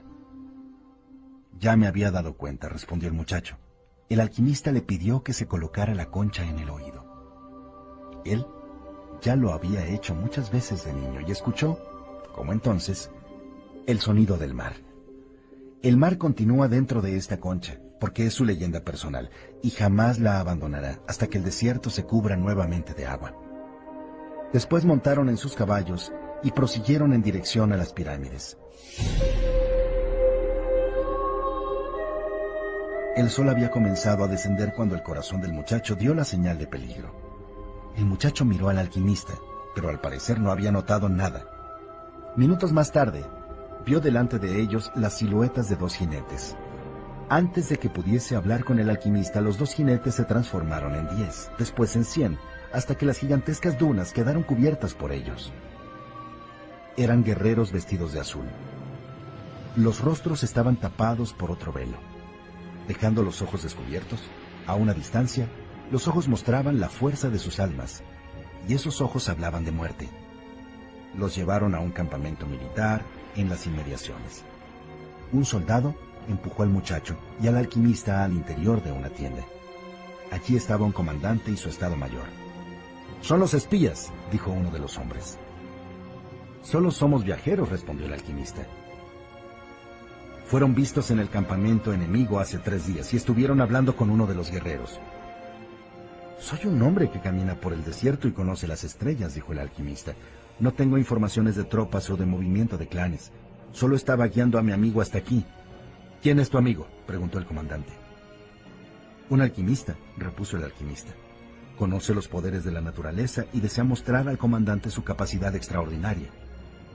El muchacho escuchaba en silencio y con miedo. ¿Qué hace un extranjero en nuestra tierra? dijo otro hombre. Ha traído dinero para ofrecer a su clan, respondió el alquimista antes de que el chico pudiese abrir la boca. Le quitó la bolsa y entregó las monedas de oro al general. El árabe las aceptó en silencio. Le permitirían comprar muchas armas. ¿Qué diablos es un alquimista? preguntó finalmente. Un hombre que conoce la naturaleza y el mundo. Si él quisiera, destruiría este campamento con solo la fuerza del viento. Los hombres rieron.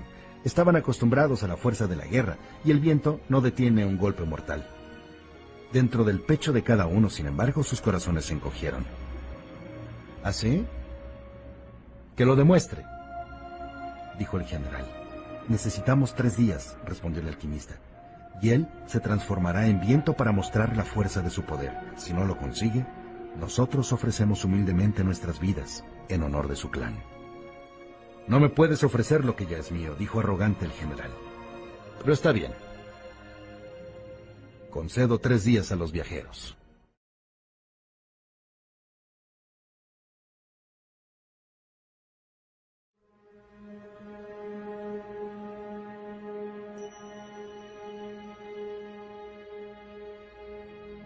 El muchacho estaba paralizado de terror.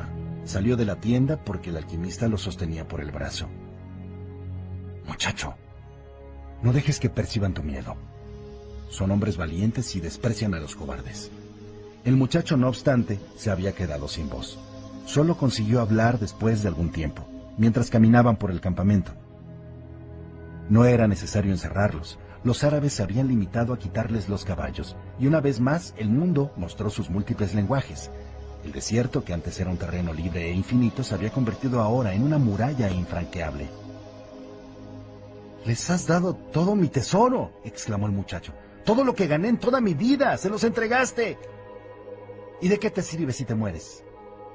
Tu dinero te salvó por tres días.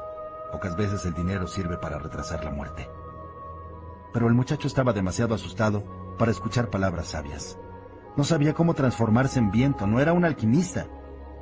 El alquimista pidió té a un guerrero y colocó un poco en las muñecas del muchacho, sobre la vena que transmite el pulso. Una ola de tranquilidad inundó su cuerpo, mientras el alquimista decía unas palabras que él no conseguía entender. No te desesperes, dijo el alquimista con una voz extrañamente dulce porque esto impide que puedas conversar con tu corazón. Pero yo no sé transformarme en viento. Quien vive su leyenda personal sabe todo lo que necesita saber. Solo una cosa hace que un sueño sea imposible. El miedo a fracasar. No tengo miedo de fracasar. Simplemente no sé transformarme en viento, ¿no lo entiendes? Pues tendrás que aprender. Tu vida depende de ello. Y si no lo consigo, morirás mientras estabas viviendo tu leyenda personal. Pero eso ya es mucho mejor que morir como millones de personas que jamás supieron que la leyenda personal existía. Mientras tanto, no te preocupes. Generalmente la muerte hace que las personas se tornen más sensibles a la vida. Pasó el primer día. Hubo una gran batalla en las inmediaciones y varios heridos fueron trasladados al campamento militar. Nada cambia con la muerte, pensaba el muchacho. Los guerreros que morían eran sustituidos por otros y la vida continuaba. Podrías haber muerto más tarde, amigo mío, dijo el guardia al cuerpo de un compañero suyo. Podrías haber muerto cuando llegase la paz, pero hubieras terminado muriendo de cualquier manera. Al caer el día el muchacho fue a buscar al alquimista. Su sabio amigo llevaba al halcón hacia el desierto. No sé transformarme en viento, repitió el muchacho. Acuérdate de lo que te dije. El mundo no es más que la parte visible de Dios, y que la alquimia es traer al plano material la perfección espiritual. ¿Y ahora qué hace? Alimento a mi halcón. Si yo no consigo transformarme en viento, moriremos. ¿Para qué alimentar al halcón? Quien morirá eres tú, muchacho. Yo sí sé transformarme en viento. El segundo día el muchacho fue hasta lo alto de una roca que quedaba cerca del campamento. Los centinelas lo dejaron pasar. Ya habían oído hablar del brujo que se transformaba en viento, y no querían acercarse a él. Además, el desierto era una enorme e infranqueable muralla. Se pasó el resto de la tarde del segundo día mirando al desierto. Escuchó su corazón, y el desierto escuchó su angustia. Ambos hablaban la misma lengua.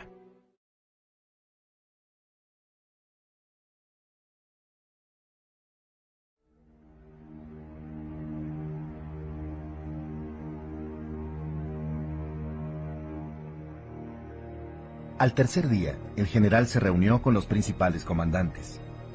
Vamos a ver al muchacho que se transforma en viento, dijo el general al alquimista. Vamos a verlo, respondió el alquimista. El muchacho los condujo hasta el lugar donde había estado el día anterior. Entonces le pidió a todos que se sentaran. Tardará un poco, dijo el muchacho. No tenemos prisa, respondió el general. Somos hombres del desierto. El muchacho comenzó a mirar el horizonte de frente. En la lejanía se divisaban montañas, rocas y plantas rastreras que insistían en vivir en los lugares en donde la supervivencia era imposible. Allí estaba el desierto, que él había recorrido durante tantos meses y del que, aún así, solo conocía una pequeña parte. En esta pequeña parte había encontrado ingleses, guerreros, caravanas, guerras de clanes y un oasis con 50.000 palmeras y 300 pozos. ¿Qué quieres tú aquí hoy? le preguntó el desierto. ¿Acaso no nos contemplamos suficientemente el día de ayer? En algún punto guardas a la persona que amo, dijo el muchacho. Entonces, cuando miro a tus arenas, también la veo a ella. Quiero volver junto a ella, y necesito tu ayuda para transformarme en viento. ¿Qué es el amor? preguntó el desierto. El amor es cuando el halcón vuela sobre tus arenas, porque para él tú eres un campo verde. Y él nunca volvió sin casa. Él conoce tus rocas, tus dunas y tus montañas, y tú eres generoso con él. El pico del halcón arranca pedazos de mí, dijo el desierto. Durante años yo cultivo su casa, lo alimento con la escasa agua que tengo, le muestro dónde está la comida, y un día el halcón baja a toda velocidad del desierto justamente cuando yo empezaba a sentir el cariño de la casa sobre mis arenas. Y él se lleva lo que yo crié. Pero fue para eso que tú criaste a la casa, respondió el muchacho, para alimentar al halcón. Y el halcón alimentará al hombre, y el hombre entonces alimentará un día tus arenas, de donde la casa volverá a surgir. Así se mueve el mundo. ¿Y eso es el amor? Sí, eso es el amor. Es lo que hace que la casa se transforme en halcón, el halcón en hombre y el hombre de nuevo en desierto. Es esto lo que hace que el plomo se transforme en oro y que el oro vuelva a esconderse bajo la tierra. No entiendo tus palabras, dijo el desierto. Entonces entiende que en algún lugar de tus arenas una mujer me espera y para poder regresar a ella tengo que transformarme en viento. El desierto guardó silencio por unos instantes. Yo te ofrezco mis arenas para que el viento pueda soplar. Pero yo solo no puedo hacer nada. Pide ayuda al viento. Una pequeña brisa comenzó a soplar. Los comandantes oían al muchacho a lo lejos, hablando un lenguaje que desconocían. El alquimista sonreía. El viento se acercó al muchacho y tocó su rostro. Había escuchado su conversación con el desierto porque los vientos siempre lo saben todo. Recorrían el mundo sin un lugar donde nacer y sin un lugar donde morir. Ayúdame, le pidió el muchacho al viento. Un día escuché en ti la voz de mi amada. ¿Quién te enseñó a hablar el lenguaje del desierto y del viento? Mi corazón, repuso el muchacho. Fue mi corazón el que mostró la forma de comunicarme contigo. Fue mi corazón.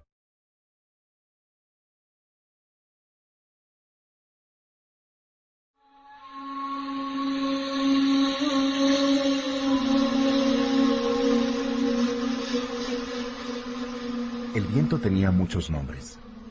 Allí lo llamaban Siroco, porque los árabes creían que provenía de tierras cubiertas de agua, habitadas por hombres negros. En la tierra lejana de donde procedía, el muchacho lo llamaba Levante, porque creían que traía las arenas del desierto y los gritos de guerra de los moros. Tal vez en algún lugar más allá de los campos de ovejas, los hombres pensaran que el viento nacía en Andalucía. Pero el viento no venía de ninguna parte, y no iba a ninguna parte, y por eso era más fuerte que el desierto. Un día, ellos podrían plantar árboles en el desierto, e incluso criar ovejas, pero jamás conseguirían dominar el viento. Tú no puedes ser el viento, le dijo el viento. Somos de naturalezas diferentes. No es verdad, replicó el muchacho. Conocí los secretos de la alquimia mientras vagaba por el mundo contigo. Tengo en mí los vientos, los desiertos, los océanos, las estrellas y todo lo que fue creado en el universo. Fuimos hechos por la misma mano y tenemos la misma alma. Quiero ser como tú, penetrar en todos los rincones, atravesar los mares, levantar la arena que cubre mi tesoro, acercar a mí la voz de mi amada. Escuché tu conversación con el alquimista el otro día, dijo el viento. Él dijo que cada cosa tiene su leyenda personal. Las personas no pueden transformarse en viento. Enséñame a ser viento durante unos instantes para que podamos conversar sobre las posibilidades ilimitadas de los hombres y de los vientos. El viento era curioso y aquello era algo que él no conocía. Le gustaría conversar sobre aquel asunto, pero no sabía cómo transformar a los hombres en viento y eso que sabía hacer infinidad de cosas. Construía desiertos, hundía barcos, derribaba bosques enteros y paseaba por ciudades llenas de música y de ruidos extraños. Se consideraba ilimitado y sin embargo, ahí estaba ese muchacho diciéndole que aún había más cosas que un viento podía ser. Es eso que llaman amor, dijo el muchacho, al ver que el viento estaba a punto de acceder a su petición. Cuando se ama, es cuando se consigue ser algo de la creación. Cuando se ama no tenemos ninguna necesidad de entender lo que sucede, porque todo pasa ahora dentro de nosotros y los hombres pueden transformarse en viento, siempre que los vientos ayuden, claro está. El viento era muy orgulloso y le molestó lo que el chico decía. Comenzó a soplar con más fuerza, levantando las arenas del desierto, pero finalmente tuvo que reconocer que, aún habiendo recorrido el mundo entero, no sabía cómo transformar a los hombres en viento y no conocía el amor. Mientras paseaba por el mundo noté que muchas personas hablaban de su amor mirando hacia el cielo, dijo el viento, furioso por tener que aceptar sus limitaciones. Tal vez sea mejor preguntar al cielo. Entonces ayúdame, llena este lugar de polvo para que yo pueda mirar al sol sin quedarme ciego. El viento sopló con mucha fuerza y el cielo se llenó de arena dejando apenas un disco dorado en el lugar del sol. Desde el campamento resultaba muy difícil ver lo que sucedía. Los hombres del desierto ya conocían aquel viento, se llamaba Simún, y era peor que una tempestad en el mar, porque ellos no conocían el mar. Los caballos relinchaban y las armas empezaron a quedar cubiertas de arena. En el peñasco, uno de los comandantes le dijo al general, Quizás sea mejor parar todo esto ahora. Ya casi no podían ver al muchacho. Los rostros seguían cubiertos por los velos azules, pero los ojos ahora transmitían solamente espanto. Vamos a poner fin a esto, insistió otro comandante. Quiero ver la grandeza de Alá, dijo con respeto el general. Quiero ver cómo los hombres se transforman en viento. Pero registró mentalmente el nombre de los dos hombres que habían tenido miedo. En cuanto el viento parase, los destituiría de sus respectivos puestos, porque los hombres del desierto nunca deben sentir miedo.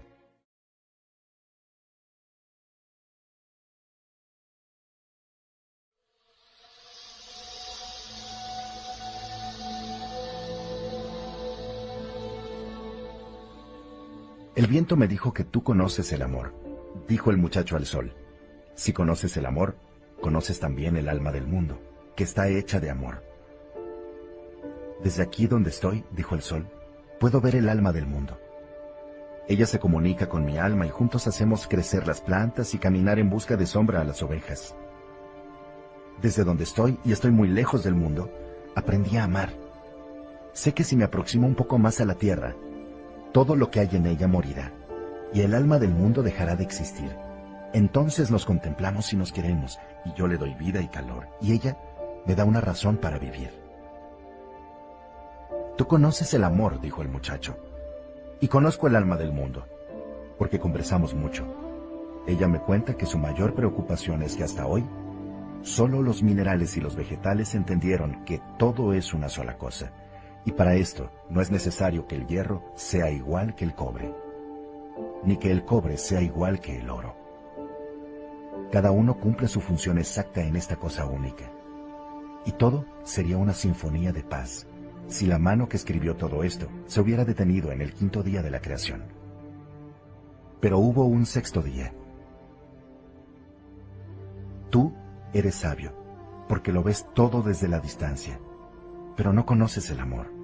Si no hubiera habido un sexto día de la creación, no existiría el hombre, y el cobre sería siempre cobre, y el plomo siempre plomo. Cada uno tiene su leyenda personal. Es verdad, pero un día esta leyenda personal se cumplirá. Entonces es necesario transformarse en algo mejor y tener una nueva leyenda personal hasta que el alma del mundo sea realmente una sola cosa. El sol se quedó pensativo y decidió brillar más fuerte. El viento sopló también más fuerte para que el sol no cegase al muchacho. Para esto existe la alquimia, prosiguió el muchacho, para que cada hombre busque su tesoro y lo encuentre, y después quiera ser mejor de lo que fue en su vida anterior. El plomo cumplirá su papel hasta que el mundo no necesite más plomo. Entonces tendrá que transformarse en oro. Los alquimistas hacen esto. Muestran que cuando buscamos ser mejores de lo que somos, todo a nuestro alrededor se vuelve mejor también. ¿Y por qué dices que yo no conozco el amor, muchacho?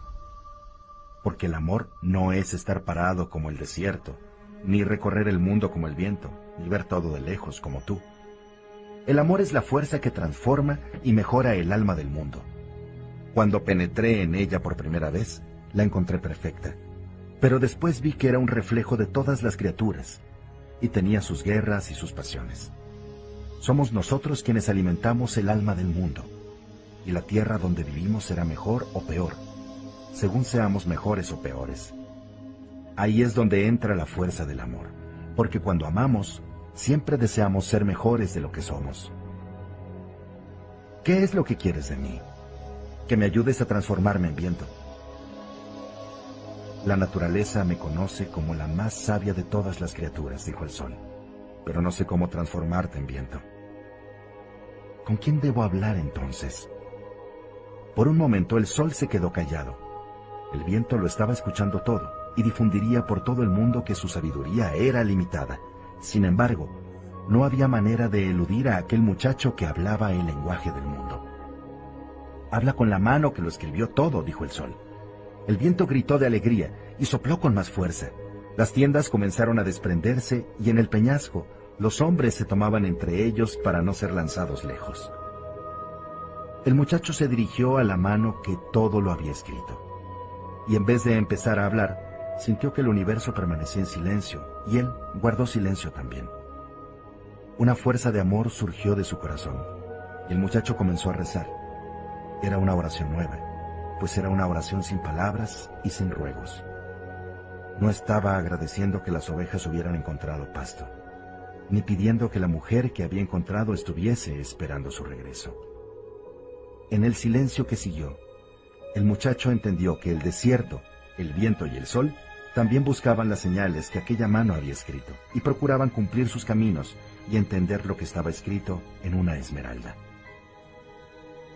Sabía que aquellas señales estaban diseminadas por la tierra y el espacio, y que en su apariencia no tenían ningún motivo ni significado, y que ni los desiertos, ni los vientos, ni los soles, ni los hombres sabían por qué habían sido creados. Pero aquella mano tenía un motivo, y sólo ella era capaz de operar milagros, de transformar océanos en desiertos y hombres en viento, porque sólo ella entendía que un designio mayor empujaba al universo hacia un punto donde los seis días de la creación se transformarían en la gran obra. Y el muchacho se sumergió en el alma del mundo, y vio que el alma del mundo era parte del alma de Dios, y vio que el alma de Dios era su propia alma, y que podía, por lo tanto, realizar milagros.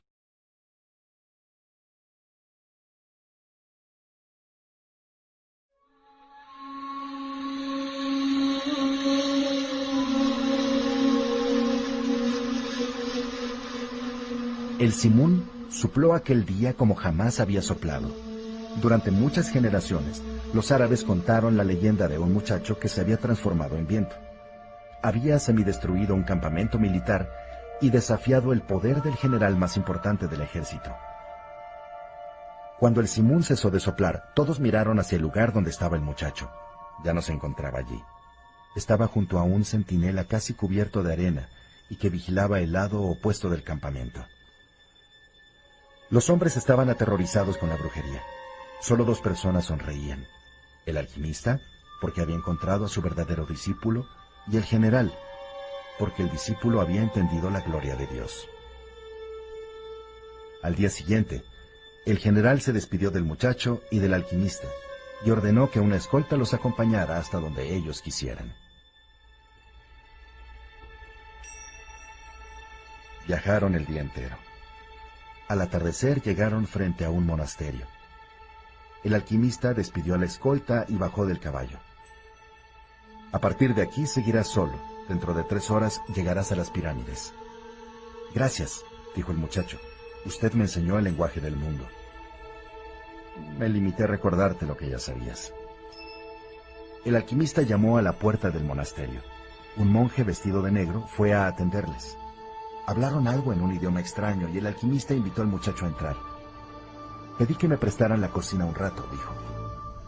Fueron hasta la cocina del monasterio. El alquimista encendió el fuego y el monje le dio un poco de plomo, que el alquimista derritió dentro de un recipiente cuando el plomo se volvió líquido, el alquimista sacó de su bolsa aquel extraño huevo de vidrio amarillento. Raspó una capa del grosor de un cabello, la envolvió en cera y la tiró en el recipiente que contenía el plomo derretido. La mezcla fue adquiriendo un color rojizo. El alquimista retiró entonces el recipiente del fuego y lo dejó enfriar. Mientras tanto, se puso a conversar con el monje sobre la guerra de los clanes. Aún durará mucho, le dijo al monje. El monje estaba fastidiado. Hacía tiempo que las caravanas estaban paradas en Chisé, esperando que la guerra terminara. Pero cúmplase la voluntad de Dios, dijo el monje. Exactamente, repuso el alquimista. Cuando el recipiente acabó de enfriarse, el monje y el muchacho miraron deslumbrados. El plomo se había secado y adquirido la forma circular del recipiente. Pero ya no era plomo, era oro. ¿Aprenderé a hacer esto algún día? preguntó el muchacho. Esta fue mi leyenda personal y no la tuya. Pero quería mostrarte que es posible. Caminaron de vuelta hasta la puerta del convento. Allí, el alquimista dividió el disco en cuatro partes. Esta es para usted, dijo ofreciéndole una parte al monje, por su generosidad con los peregrinos. Pero es que estoy recibiendo un pago que excede a mi generosidad. Jamás repita eso. La vida puede escucharlo y darle menos la próxima vez. Después se aproximó al muchacho. Esta es para ti, para compensar lo que le diste al general. El muchacho iba a decir que era mucho más de lo que había entregado al general, pero se calló porque había oído el comentario que el alquimista le había hecho al monje. Esta es para mí, dijo el alquimista guardándose una parte, porque tengo que volver por el desierto y hay guerra entre los clanes. Entonces tomó el cuarto pedazo y se lo entregó nuevamente al monje. Esta es para este muchacho en caso de que la necesite.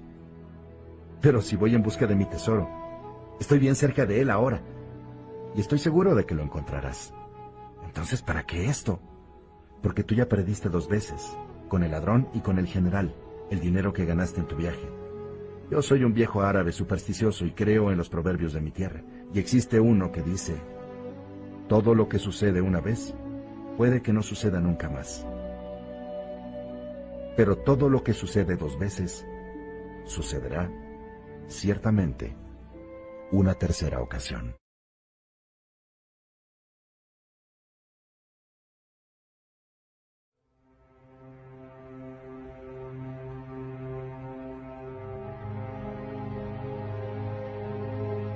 El alquimista y el muchacho montaron en sus caballos.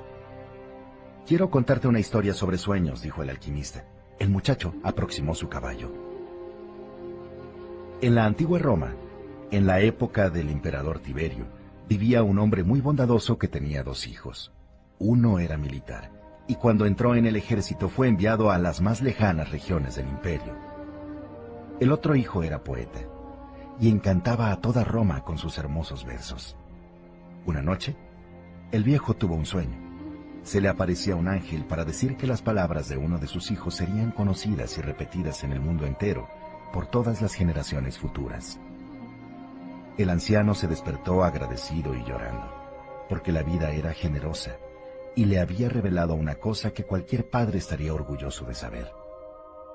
Poco tiempo después, el viejo murió al intentar salvar a un niño que iba a ser aplastado por las ruedas de un carruaje.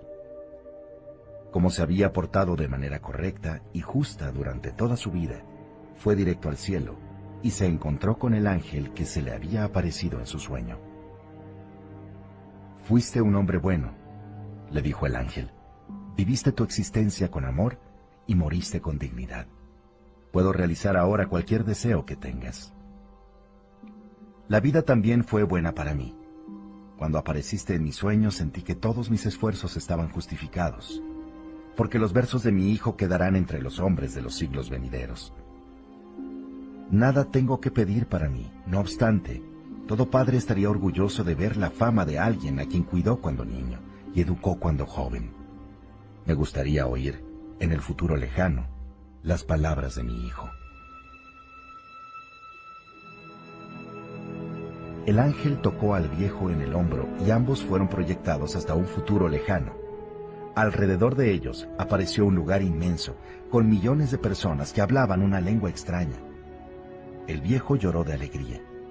Yo sabía que los versos de mi hijo poeta eran buenos e inmortales, le dijo al ángel entre lágrimas. Me gustaría que me dijeras cuál de sus poesías es la que estas personas están repitiendo. El ángel entonces se aproximó al viejo con cariño y se sentaron en uno de los bancos que había en aquel inmenso lugar. Los versos de tu hijo poeta fueron muy populares en Roma. A todos gustaban y todos se divertían con ellos. Pero cuando el reinado de Tiberio acabó, sus versos también fueron olvidados. Estas palabras son de tu otro hijo, el que entró en el ejército. El viejo miró sorprendido al ángel. Tu hijo fue a servir a un lugar muy lejano y se hizo centurión. También era un hombre justo y bueno. Cierta tarde uno de sus siervos se enfermó y estaba agonizante. Tu hijo oyó hablar de un rabino que curaba enfermos y anduvo días y días buscando a ese hombre. Mientras caminaba descubrió que el hombre que estaba buscando era el Hijo de Dios. Encontró a otras personas que habían sido curadas por él, aprendió sus enseñanzas y a pesar de ser un centurión romano se convirtió a su fe. Hasta que cierta mañana llegó hasta el rabino.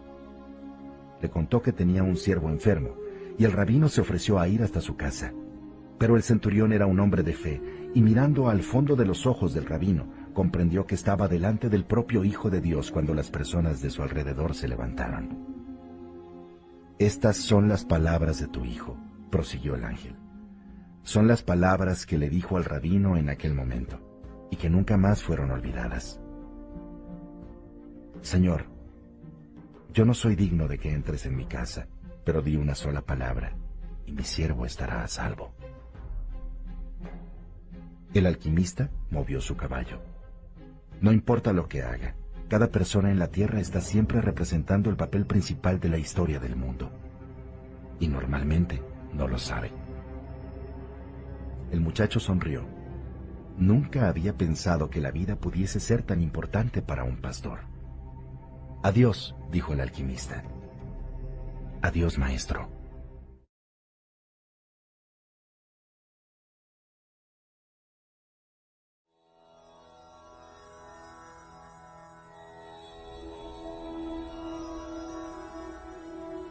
El muchacho caminó más de dos horas por el desierto, procurando escuchar atentamente lo que decía su corazón.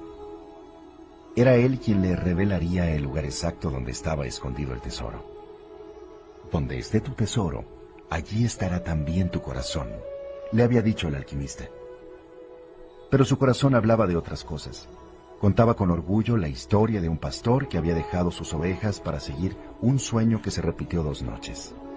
Hablaba de la leyenda personal y de muchos hombres que hicieron lo mismo, que fueron en busca de tierras lejanas o de mujeres bonitas, haciendo frente a los hombres de su época, con sus prejuicios y con sus ideas.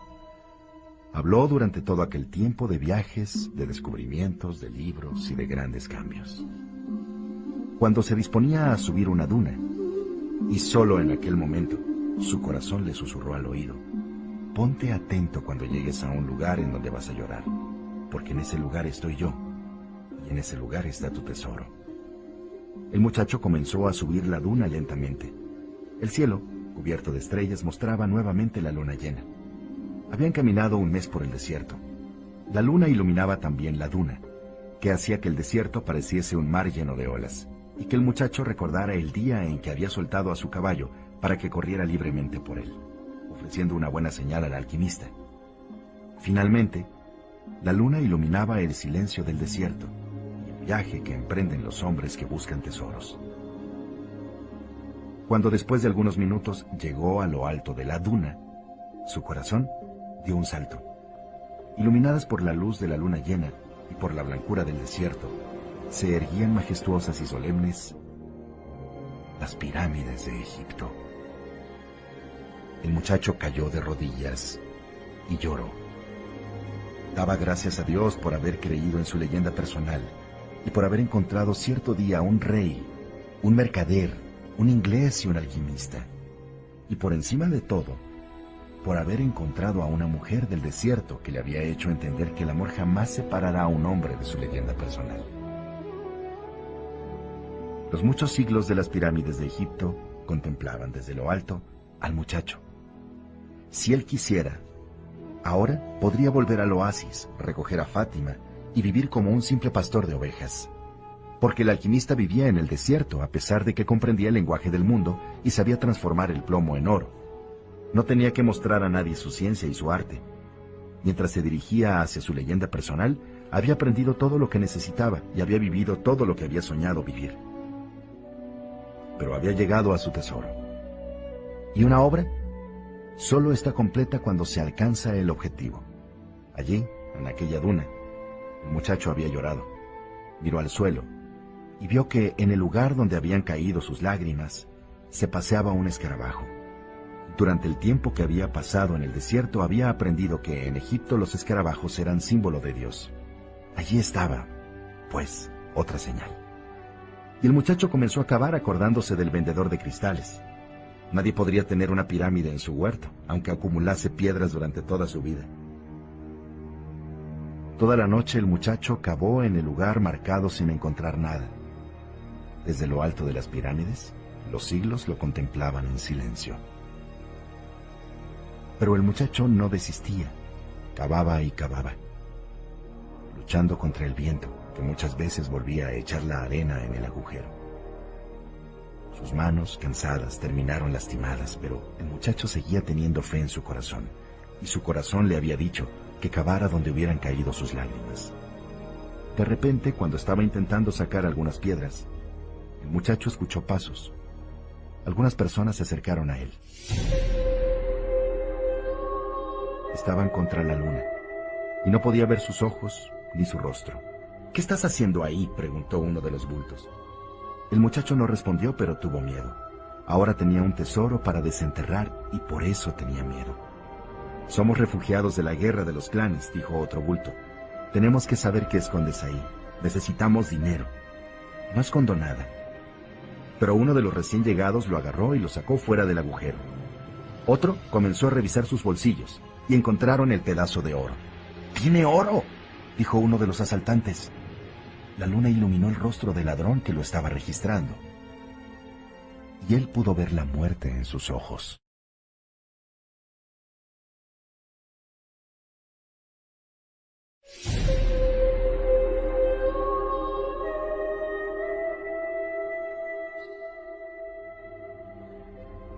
¡Tiene oro!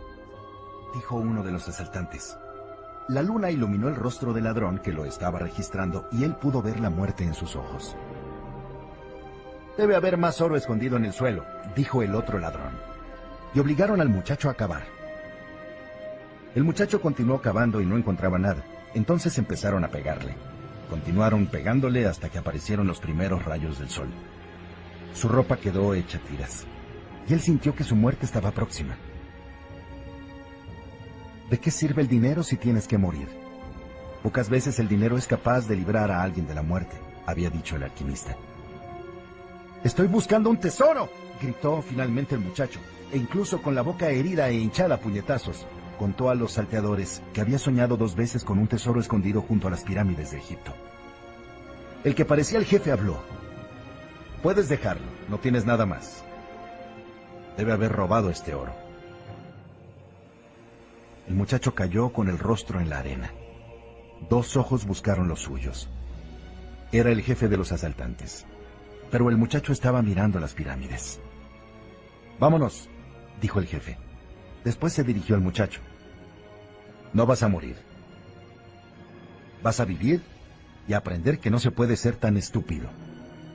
Aquí mismo, donde estás tú ahora, yo también tuve un sueño repetido hace casi dos años. Soñé que debía ir hasta los campos de España y buscar una iglesia en ruinas donde los pastores acostumbraban a dormir con sus ovejas, y que tenía un sicomoro dentro de la sacristía. Según el sueño, si cavaba en las raíces de ese sicomoro, encontraría un tesoro. Pero no soy tan estúpido como para cruzar un desierto solo porque tuve un sueño repetido. Y dicho esto, se fue.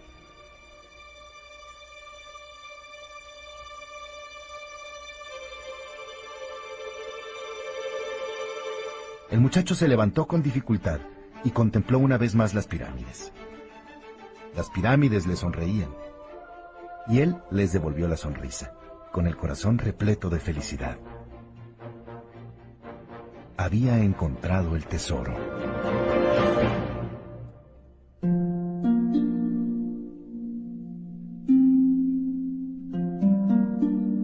El muchacho se llamaba Santiago Llegó a la pequeña iglesia abandonada cuando ya estaba anocheciendo. El sicomoro aún continuaba en la sacristía y aún se podían ver las estrellas a través del techo semiderruido. Recordó que una vez había estado allí con sus ovejas y que había pasado una noche tranquila, aunque tuvo aquel sueño. Ahora ya no tenía el rebaño. En cambio, traía una pala. Permaneció mucho tiempo contemplando el cielo. Después sacó de la alforja una botella de vino y bebió. Se acordó de la noche en el desierto, cuando también había mirado las estrellas y bebido con el alquimista. Pensó en los numerosos caminos que había recorrido y en la extraña manera que tenía Dios de mostrarle el tesoro. Si no hubiera creído en los sueños repetidos, no habría encontrado a la gitana, ni al rey, ni al ladrón, ni... Bueno, la lista es muy grande. Pero el camino estaba escrito por las señales, y yo no podía equivocarme, se dijo a sí mismo. Se durmió sin darse cuenta y cuando despertó, el sol ya estaba alto. Entonces comenzó a cavar en la raíz del sicomoro. Viejo brujo, pensaba, lo sabías todo. Incluso guardaste aquel poco de oro para que yo pudiera volver hasta esta iglesia. El monje se rió cuando me vio regresar harapiento. ¿No podías haberme ahorrado eso? No, Escuchó que respondía el viento. Si yo te lo hubiese dicho, no habrías visto las pirámides. Son muy bonitas, ¿no crees? Era la voz del alquimista. El muchacho sonrió y continuó cavando. Media hora después, la pala golpeó algo sólido. Una hora después tenía ante sí un baúl lleno de viejas monedas de oro españolas. Había también pedrería, máscaras de oro con plumas, ídolos de piedra con brillantes incrustados, piezas de una conquista que el país ya había olvidado mucho tiempo atrás y que el conquistador olvidó contar a sus hijos. El muchacho sacó a Urim y Tumim de la alforja. Había utilizado las piedras solamente una vez, una mañana en el mercado. La vida y su camino estuvieron siempre llenos de señales. Guardó a Urim y en el baúl de oro. Era también parte de su tesoro, porque le recordaban a un viejo rey que jamás volvería a encontrar. Realmente la vida es generosa con quien vive su leyenda personal, pensó. Entonces se acordó de que tenía que ir hasta Tarifa para dar la décima parte de todo aquello a la gitana. Qué listos son los gitanos, pensó. Quizá fuese porque viajaban tanto pero el viento volvió a soplar. Era el levante, el viento que venía de África. No traía el olor del desierto, ni la amenaza de invasión de los moros. Por el contrario, traía un perfume que él conocía bien. Y el sonido de un beso que fue llegando despacio, muy despacio, hasta posarse en sus labios. El muchacho sonrió. Era la primera vez que ella hacía eso. Ya voy. Ya voy, Fátima. Muy pronto estaremos juntos. Fin.